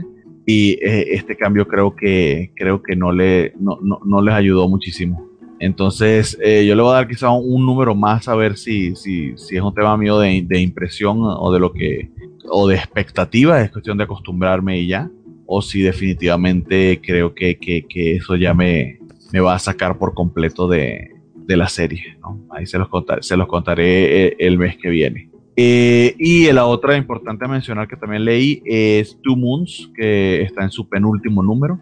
Eh, esta serie sobre un eh, nativo americano en medio de la guerra civil estadounidense peleando primero del lado de, del norte y, luego por circunstancias se, tiene que ir con los, con los confederados este, honestamente me está, me, está gustando muchísimo la serie. Es una mezcla de terror y realidad histórica muy, muy bien tratada. Y precisamente este número eh, tiene un par de revelaciones bien interesantes con respecto a el carácter de, de, esos monstruos y de esa amenaza sobrenatural. Entonces, Two Moons también bastante eh, recomendable, aunque creo que esa en particular, eh, ya, ya, ya, coleccionada en un TP, es cuando va a tener aún más, más valor también, también recomendable esa serie en particular. And that's it. Nos pregunta Félix si es Department of Truth 9, ¿qué, onda? A ese sí no llegué yo. Lo lamento, pero eran 37 cómics, no leímos mucho. No, mentira, este, este, sí va a estar pendiente para, para, una próxima oportunidad. De hecho, hablando de Department of Truth, lo que les comentaba de los TP que me llegaron, uno de ellos es precisamente el primero de Department of Truth que lo que me llegaba mensual era un correo de Amazon diciéndome que si quería cancelar porque esto no les llegaba, que no tenían, que, no sabían cuándo iba a llegar el stock. Y no sé si por el hot sale o si ya liberaron las aduanas o porque ya todo el mundo está vacunado en Estados Unidos, no sé qué pasó, pero me llegaron casi todos de un solo, de un solo golpe. Le tenía muchísimas ganas a este TP. Uno de ellos es el primero de Department of Truth, el primero a mostrarles. Otro que me llegó que tenía pendiente era el segundo de un Discovered Country, que para continuar la historia, esta creo que como Monstres yo la voy a leer en, en, en TP. que ya este, Snyder y Soul están trabajando en el guion de la película porque esto va a ser adaptado no sé por quién. Que honestamente creo que lo de película no le va a quedar esta, esta historia más para serie, pero bueno, ellos sabrán. Eh, lo otro que me llegó fue el primero de Stillwater, Chip Sedarsky y Ramón Pérez que hablamos la semana pasada del, del, primer número del siguiente, del siguiente arco. Que bueno, que ya le hemos comentado lo, cómo nos ha, nos ha gustado esta historia en particular. Y el último que me llegó, que sí lo tenía pendiente del año pasado, eh, es el primero de, de, las historias de Usagi, las, las de Fantagraphics, pero coloreadas, que, que lo está publicando IDW. Salió hace muchísimo tiempo y hasta ahorita fue que llegó. De hecho, ya salió el segundo de las historias nuevas, pero ese sí no está disponible en Amazon México. ¿En cuánto anda? Este me salió en 400 en la preventa, pero ya está en más de 400. Y ese segundo no está disponible, o creo que sí, pero como por 500 y pico de ya vendido por Premium Libros. ¿En, dólar, en dólares en cuánto está? Eh, debe ser lo mismo que este. Este está en, aquí debe decir, 25 dólares cuesta este. Ese debe costar como 17. porque este, este, este, tiene más paginitas. Vale, vale. Chido. Vámonos porque ya se nos enojó Vale. Sí, ya estaba, no está bravo Vale. Nos pasamos por 40 segundos. Pues, por, eso, por eso decía que eran 10 minutos extras. o sea, después de los después de los de los 10, de los 4. Nos pregunta Félix Farser que si ascender de Jeffrey Mir, que si no lo, no lo reseñamos. La verdad es que yo no le he entrado ni a ascender ni a son dos, ¿no? Ni ascender y mucho, no, hemos ascendido, al menos vamos a descender, pero, pero sí, sí sé que son series interesantes, y, eso los trae a México Océano, de hecho, está muy raro el tema, pero trae Océano, pero no. ¿Trae el otro? Es que la verdad es que ahí sí te soy honesto, no le, no sé cuáles son, o sea, no sé si son secuelas o algo, o qué onda. Dice Isaías lo que los ofertores del ómnibus de, de 100 balas están a mitad de precio. ¿Qué han aprovechado? Pues pues ya, ya nos pasamos de las cuatro horas. ¿Qué han aprovechado de los del hotel? Cuéntenme. Francisco, tú que te pues, gastaste. Ah, bueno, vas, vas, vas. Lo, que le comenté de, de, de Berser, que me compré son 11 tomos. No sé, Francisco, tú que has conseguido por ahí que valga. Ah, y el de, no sé si por Hot Sale, pero lo que les comenté el de Scott McCloud. Pero honestamente yo estuve viendo lo que había ahí, al menos promocionado como Hot Sale y no, no conseguí nada que valiera muchísimo la pena. No sé si tú, Francisco, has conseguido algo. No, de hecho, mi, mi, bronca es que la neta es que me gasté todo lo que quería gastarme porque ya lo tenía yo pensado comprar. Entonces, ve que tú digas, puta, qué descuentazo. No, este, sí hubo un descuento como de 10% o algo así, 15%, pero hasta ahí tampoco fue, fue gran cosa. Pero este, sí me pude conseguir ya el segundo de, del Superman de Barn el, este, el segundo de Sandman de, de Deluxe Edition, el, uh, el Manhunter de Goodwin y, y, Simonson, el Deluxe Edition, el primer Epic, bueno, el primer Complete Collection de Tomb of Drácula, que es de, de Mark, Mark Wolfman casi, pero empezaron, entonces empezó Jerry Conway con Jim Collan, el, este, eh, un PP de la Justice Society de Straczynski, de, de, no Straczynski, Strasewski se llama, eh, de, los no- de los 90, que es una belleza. Perdónenme tantito, guate, para que lo vean. Ay, ay, ay, ay. También este, por supuesto. Ah, Pepper Girls. ¿No te restan en la mano? Es, sí los tengo en la cabecera de mi cama porque ya no me caben en otro lado. Este, este es el Just Society, que de verdad eh, es una belleza. Si no conocen a la Just Society o quieren leer, sobre todo para, para su especialito que quieren hacer de la caricatura, este vale muchísimo la pena y además trae varios números dibujados por el lamentablemente fallecido Mike Parovek, que es uno de esos eh, dibujantes eh, hermosos, hermosos, hermosos. Este, esta, esta- este, este le traía muchas ganas desde hace rato, entonces me lo compré y este, a ver si está aquí. Todo eso por Amazon, ¿no? Sí, por Amazon. Y este que fue también el Oh. último que estaba, que también le traía muchas ganas desde hace un montón, que es básicamente los bon- bonitos números de Green Lantern, Green Arrow de Denny O'Neill y Neil Adams. Entonces, este, eso, y por busca libre, que falta que me lleguen, eh, me pedí los epics de Shang-Chi, eh, que a ver si los encuentran, el primer Deluxe Edition de Animal Man y el Alex Sinner de Muñoz y Zampayo que ese sí ya está a punto de, o sea, ya lo tienen en bodega. Y este, ah, Ese- y, y sí, ya. Ese, ese de Green Lantern y Green Arrow, ¿es, es la historia completa o es, es un Eh, omnibus? Eh, es un deluxe, Ah, ok. pero sí trae todos los números de, eh, es que hablar de estos como historia completa, este, es complicado. Pero sí trae todos los números de O'Neill y Adams. No, pues, Y- y, si lo conseguiste porque creo, ah, no, sí, aquí está, sigue disponible pero con otros vendedores, es lo que. Ajá, y como por dos mil baros. ¿sí? 1300 dice aquí. Este, bueno, pues, a mí me salió Ah, bueno, hay que ver el envío, ¿no? Que pague 700. eh. Exacto. A mí me salió como en 800, que mira, no está mal. Oh, está Y este, bien. hay, hay un segundo tomo de este, no es este, pero cuando se va Adams, eh, le sueltan el título a Mike Grell, que es el deluxe de Denny O'Neill y Mike Grell, y la historia es- es- siguen estando buenas, pero pues es que Neil Adams era la onda, y ese me lo voy a comprar en cuanto pueda también, que espero que no sea mucho, este, y, y ya, es lo que me conseguí. Este, fue el que comentaste, Francisco, el Manhunter de Archie Goodwin y Walter Simonson. ¿Cuál, cuál, cuál? Manhunter de Archie Goodwin y Walter Simonson. Ese fue el que Ahorita, ahorita te digo, es que pues, están aquí todos. Entonces, Ah, pues sí, sí, sí, este ya lo compré yo también. No, porque veo que está el pastadura en 328. Ve nomás. Esta, este es, un- es uno de los mejores cómics de los 70. Aquí es, la, aquí es donde surgió Blade, de El Cazavampiros de Marvel. Es que vean nada más el arte de, de, de Jim Collan. O sea, este hombre. Ay, era pistola. Entonces descanse. y si es este. Ahora, este Ah, suena sí, barato. Suena barato. Este. eh, 300 pesos, pero es porque es de este grueso. Ah. O sea, eh, Manhunter, para quien no lo sepa, fue una historia eh, que venía como complemento en los viejísimos Brave and the Bold, este, pero se hizo legendaria, legendaria. Y es eh, Walt Simonson, así que ahora sí que su gran salto a la fama. Sí, son, aquí Y estoy es- viendo 192 páginas, así como un, un tomito Sí, de manga. Es nadita, o sea, es nadita, pero... Pero este, es pastadura y oversize. Y oversized, exacto. Entonces, este, yo lo recomiendo muchísimo. Estaba esperando que bajara de precio, nunca bajó. Entonces aproveché esto del 10% que tenían ahí, entonces ese me lo di. Pues, Y el de Sandman, ese sí lo tengo por otro lado, y ya lo paran. ese- es- es- de hecho, estoy esperando es el tercero, ya está por salir. Eh, el examen yo lo terminé comprando por premium libros como en 1100. No sé si, es yo- lo- si lo conseguiste a según yo- mismo precio aquí. No, eh, ese sí lo conseguí por, por Amazon, y me salió en... No, no, sí, es que es por Amazon, pero dice vendido por otro y ese otro no. es premium libros. A mí, Sí, no, no, no, no, no, este fue por Amazon, Amazon, y me salió como en 800 pesos. Madre, sí, sí me, sí. te odio 400 pesos menos. Pues sí, pasa. Este, y eh, según yo, el que viene ya el tercero es el de, el de- perdón, el de Superman. El de, el de, el, el de Sandman sale en noviembre, según yo, y hasta el próximo año sale el cuarto. Pues Entonces lo conseguiste a buen precio, aquí, aquí lo estoy viendo en 1024. Ujú. Sí, no, eh, cuando yo lo compré estaba en 990 y échale el, el 10% de descuento, poquito, poquito más. Y De ya, hecho, eso no, no- que me, me conseguí aquí. no, no está en Amazon aún el, el Deluxe Book 3.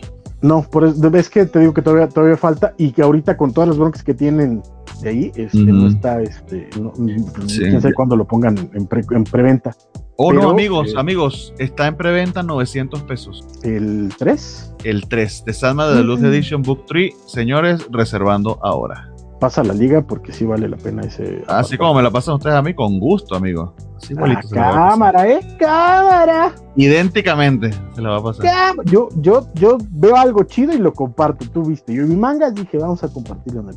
Se lo iba a mandar acá en chisme en corto a Vale y dije, no al, grupo. Ya ha reservado 900 con garantía de precio de preventa, que de hecho me dijo que me, dio la excelente noticia a Amazon que me ahorré un peso porque estaba un peso más barato eh, eh, Stillwater, que es lo que lo reservé. Entonces, gracias a Amazon por ahorrarme ese peso. Él les va, amigo, porque yo sí les paso los links. Pues sí. Este, pues ya estamos ya para que... Desde agosto del 2021. Ojalá baje. es, la, fecha de salida, quién sabe cuándo le llegue a México. Ah, no, a México es desde el agosto. Ten en cuenta, ten en cuenta todo lo que te esperaste para nosotros, para, para irle midiendo el agua a los camotes, diríamos. Pero qué, pero qué curioso que... Así es como yo digo las cosas. Qué curioso que con DC ahorita sí no haya tanta bronca, ¿no? Es que ahí sí están distribuyendo por Penguin Random House. O sea, sí tienen broncas, pero no es tanta como. Sí, que si, que si te pones a ver aquí estos cuatro que, que, me llegaron, ninguno es, todos son Diamond. Es IDW, eh, Image y Skybound, ¿sí? Sí, y, todos esos tienen tres meses de haber salido, cuatro. Ajá.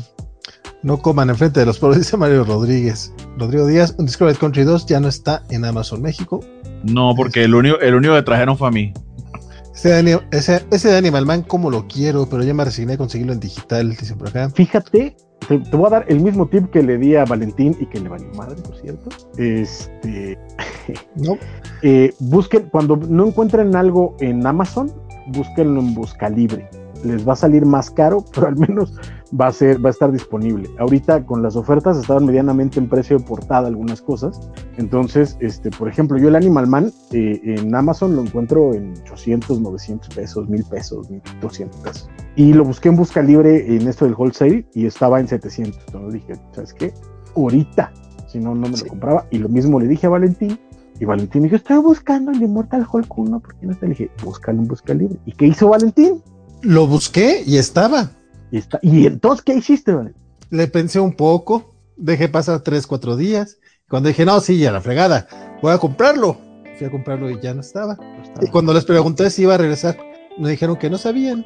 Correcto. Y esa es mi historia que yo creo eh, que no va a tener el, eh, Les comento, el Men of Steel volumen 3, que también lo tengo, lo estoy cazando, aún no sale en Amazon. En preventa. En, preventa. Es que ya, ya llega. Pero eso es ahorita en junio, primero de junio, eso es. Y en octubre sale el 3. El 4. No, el 4, perdón, sí, en octubre sale el 4. Dice Isaías Secundino que el primer ómnibus de la Legión Superior está en menos de mil pesos, es correcto, está como en 800 y tantos. El 1 siempre está barato, el 2 siempre, que son los que no tengo. El de en Amazon de The Great Darkness Saga yo no lo he visto, Félix Farsas, si por ahí puedes rolar el link vía Twitter o donde puedas. No, dice que tampoco, tampoco lo tienen. Sí, no, no lo he visto. Pero bueno, ahí están los 10 minutos que nos dio Vale de Gracia antes. Pues más o menos. Este. Más o pues menos te vas a enojar o más o menos no te vas a enojar. No, que más o menos 10 minutos porque ya nos pasamos a 13. Francisco. pues ya vámonos, vamos, vamos cerrando.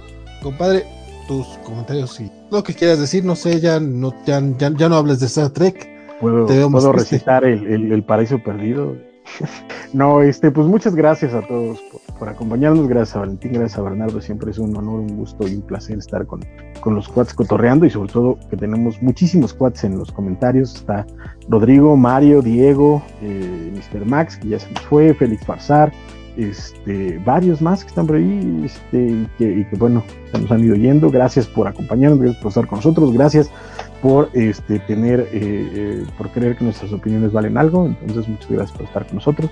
Muy buenas noches. Me encuentran en Facebook como Francisco Espinosa Standup, en Twitter como BlackPark05 y Instagram también. Y pues muchas gracias por todo. ¿No, no, ¿No tienes Star Trek Plus mañana? No, fíjate, la neta es que de pronto llegó un momento en el que ya mi vida está en.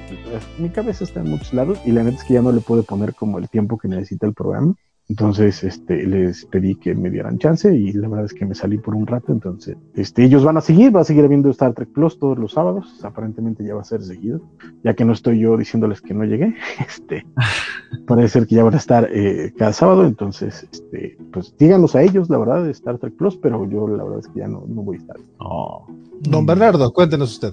Eh, muchas gracias por acompañarnos hasta ahora. Eh, espero que Valentín no se moleste demasiado, que vamos más de las cuatro horas. Eh, el domingo, si todo sale bien, en la noche, mientras Valentín está viendo la gran final, si es una gran final, no sé qué va a pasar el, domingo en la noche.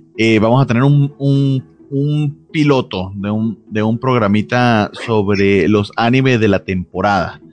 hasta ahora va a estar Jorge González, y eh, tenemos un invitado especial, eh, eh, un, amigo de, de, Isaac que también es otaku, que está viendo todos los animes de temporada y que va a estarnos acompañando. Entonces vamos a ver qué tal nos va. Si ustedes están viendo uno que otro programita de esta temporada de anime, vamos a hablar de To Your Eternity, My Hero Academia temporada 5, este, Combatants Will Be Dispatched de Funimation, eh, Nagaroto-san, que es la, gran mame de, uno de los grandes mames de la temporada, eh, Zombieland Saga, eh, The, Saints of Newton Power, que también es de Funimation, que también la estamos viendo, Super Cup, en fin, unos 8 o 9 animes que estoy viendo esta temporada. Entonces, si les interesa, eh, pues allí vamos a estar. También vamos a hablar de, de, una que me ha encantado y que no he tenido oportunidad de mencionar muchas veces, que es Dragon Quest. Entonces, vamos, vamos a hablar un poquitito de cada uno de, esos de esos programas, más o menos por una horita, el domingo a las 8. Si funciona, puede ser que sea un programa semanal o quincenal. Eh, y ojalá que sí. Entonces, si pueden acompañarnos para, para hacer bultito, pues también ¿no? nos ayudarían para convencer a Valentín. Y vayan a ver el especial de The Nevers que no han visto, muchachos. Yo lo vi, lo edité, lo subí en podcast y Tú porque eres un amor, ¿vale? Pero los demás no vayan a ver el especial de The Nevers. Dice Dice, Isaías que no es nada de lo que está viendo, pero que va a estar en el programa. Yo les, ya les... Si, hay algún anime que estés viendo que no está en esa lista que yo dije, eh, pásamelo por Twitter. Si me da chance, nos podemos hacer un catch up. Si no, para la semana que viene, para la siguiente, porque también esa es la idea. Cristian dice que Castlevania, que, sí es anime. Guiño, guiño. Eh, no, pero. Este, yo incluso ya, ya, le dije yo a Jorge de la tarde, este, yo no voy a ver el, partido de Cruz Azul contra Santos este domingo porque voy a estar viendo los animes de la temporada. Así ¡Oh! de fácil. ¡Qué presión! Entonces. No le creo nada. Yo puedo estar viendo las dos cosas. Este, eh, dice que él estará después de ver a Luis, me dice Rodrigo Díaz. Este, sí, sí, sí. Eh, bueno, Luis Miguel pues estará como, a las, como a las 7 de la tarde, ¿no? Te da tiempo porque va a ser a las 8. Y Mario Rodríguez dice que él vio el programa dos veces completo y una tercera vez, pero por pedacitos, don Francisco. Bien, gracias Mario, gracias Félix. Todos los demás, vayan a ver Félix estuvo todo el programa, estuvo acompañándonos. Recuerden seguirnos en nuestras redes sociales, estamos en Facebook, Twitter, eh, Instagram, YouTube, TikTok, eh, Twitch y Discord. Sí, eh, disculpen ustedes, realmente traigo mucho, mucho sueño, entonces ya es bueno ir cerrando mm, esto. No wonder. Cerrando esta situación. muchas gracias a todos los que estuvieron esta noche. Como cada semana ven, muchas gracias Bernardo, muchas gracias Francisco por estar aquí aguantando cuatro horas con 18 minutos. Con 18 minutos todavía más. Sí, quitando, los quitando los silencios en, audio van a ser como 3 horas 50. Perfecto. Y eso es todo por, esta ocasión. Suscríbanse a los podcasts de la Covacha a través de Spotify o de Anchor o de Apple Podcasts, en cualquier plataforma que ustedes nos escuchen. En, en Twitter hasta el domingo de 30, hasta el domingo 30, en la noche tenemos abierta una encuesta para ver si quieren que hablemos de, de, la, de Luis Miguel, la serie el próximo viernes a las 5 de la tarde, porque ya tenemos horario, aunque todavía no se haya terminado la encuesta, porque pues ahí, ahí, la, ahí la llevan, ¿eh? O sea, está, está la opción de que si quieren que hablemos, de que si no quieren que hablemos, o de que si les vale que hablemos, pero pues total, eso cuenta como que sí vamos a hablar, y están ganando esas dos. Si no quieren que hablemos, y eso es todo por esta noche. Nos vemos la próxima semana. Este, como siempre les recuerdo, eh, quítense los audífonos porque ya vamos a el outro. Bye.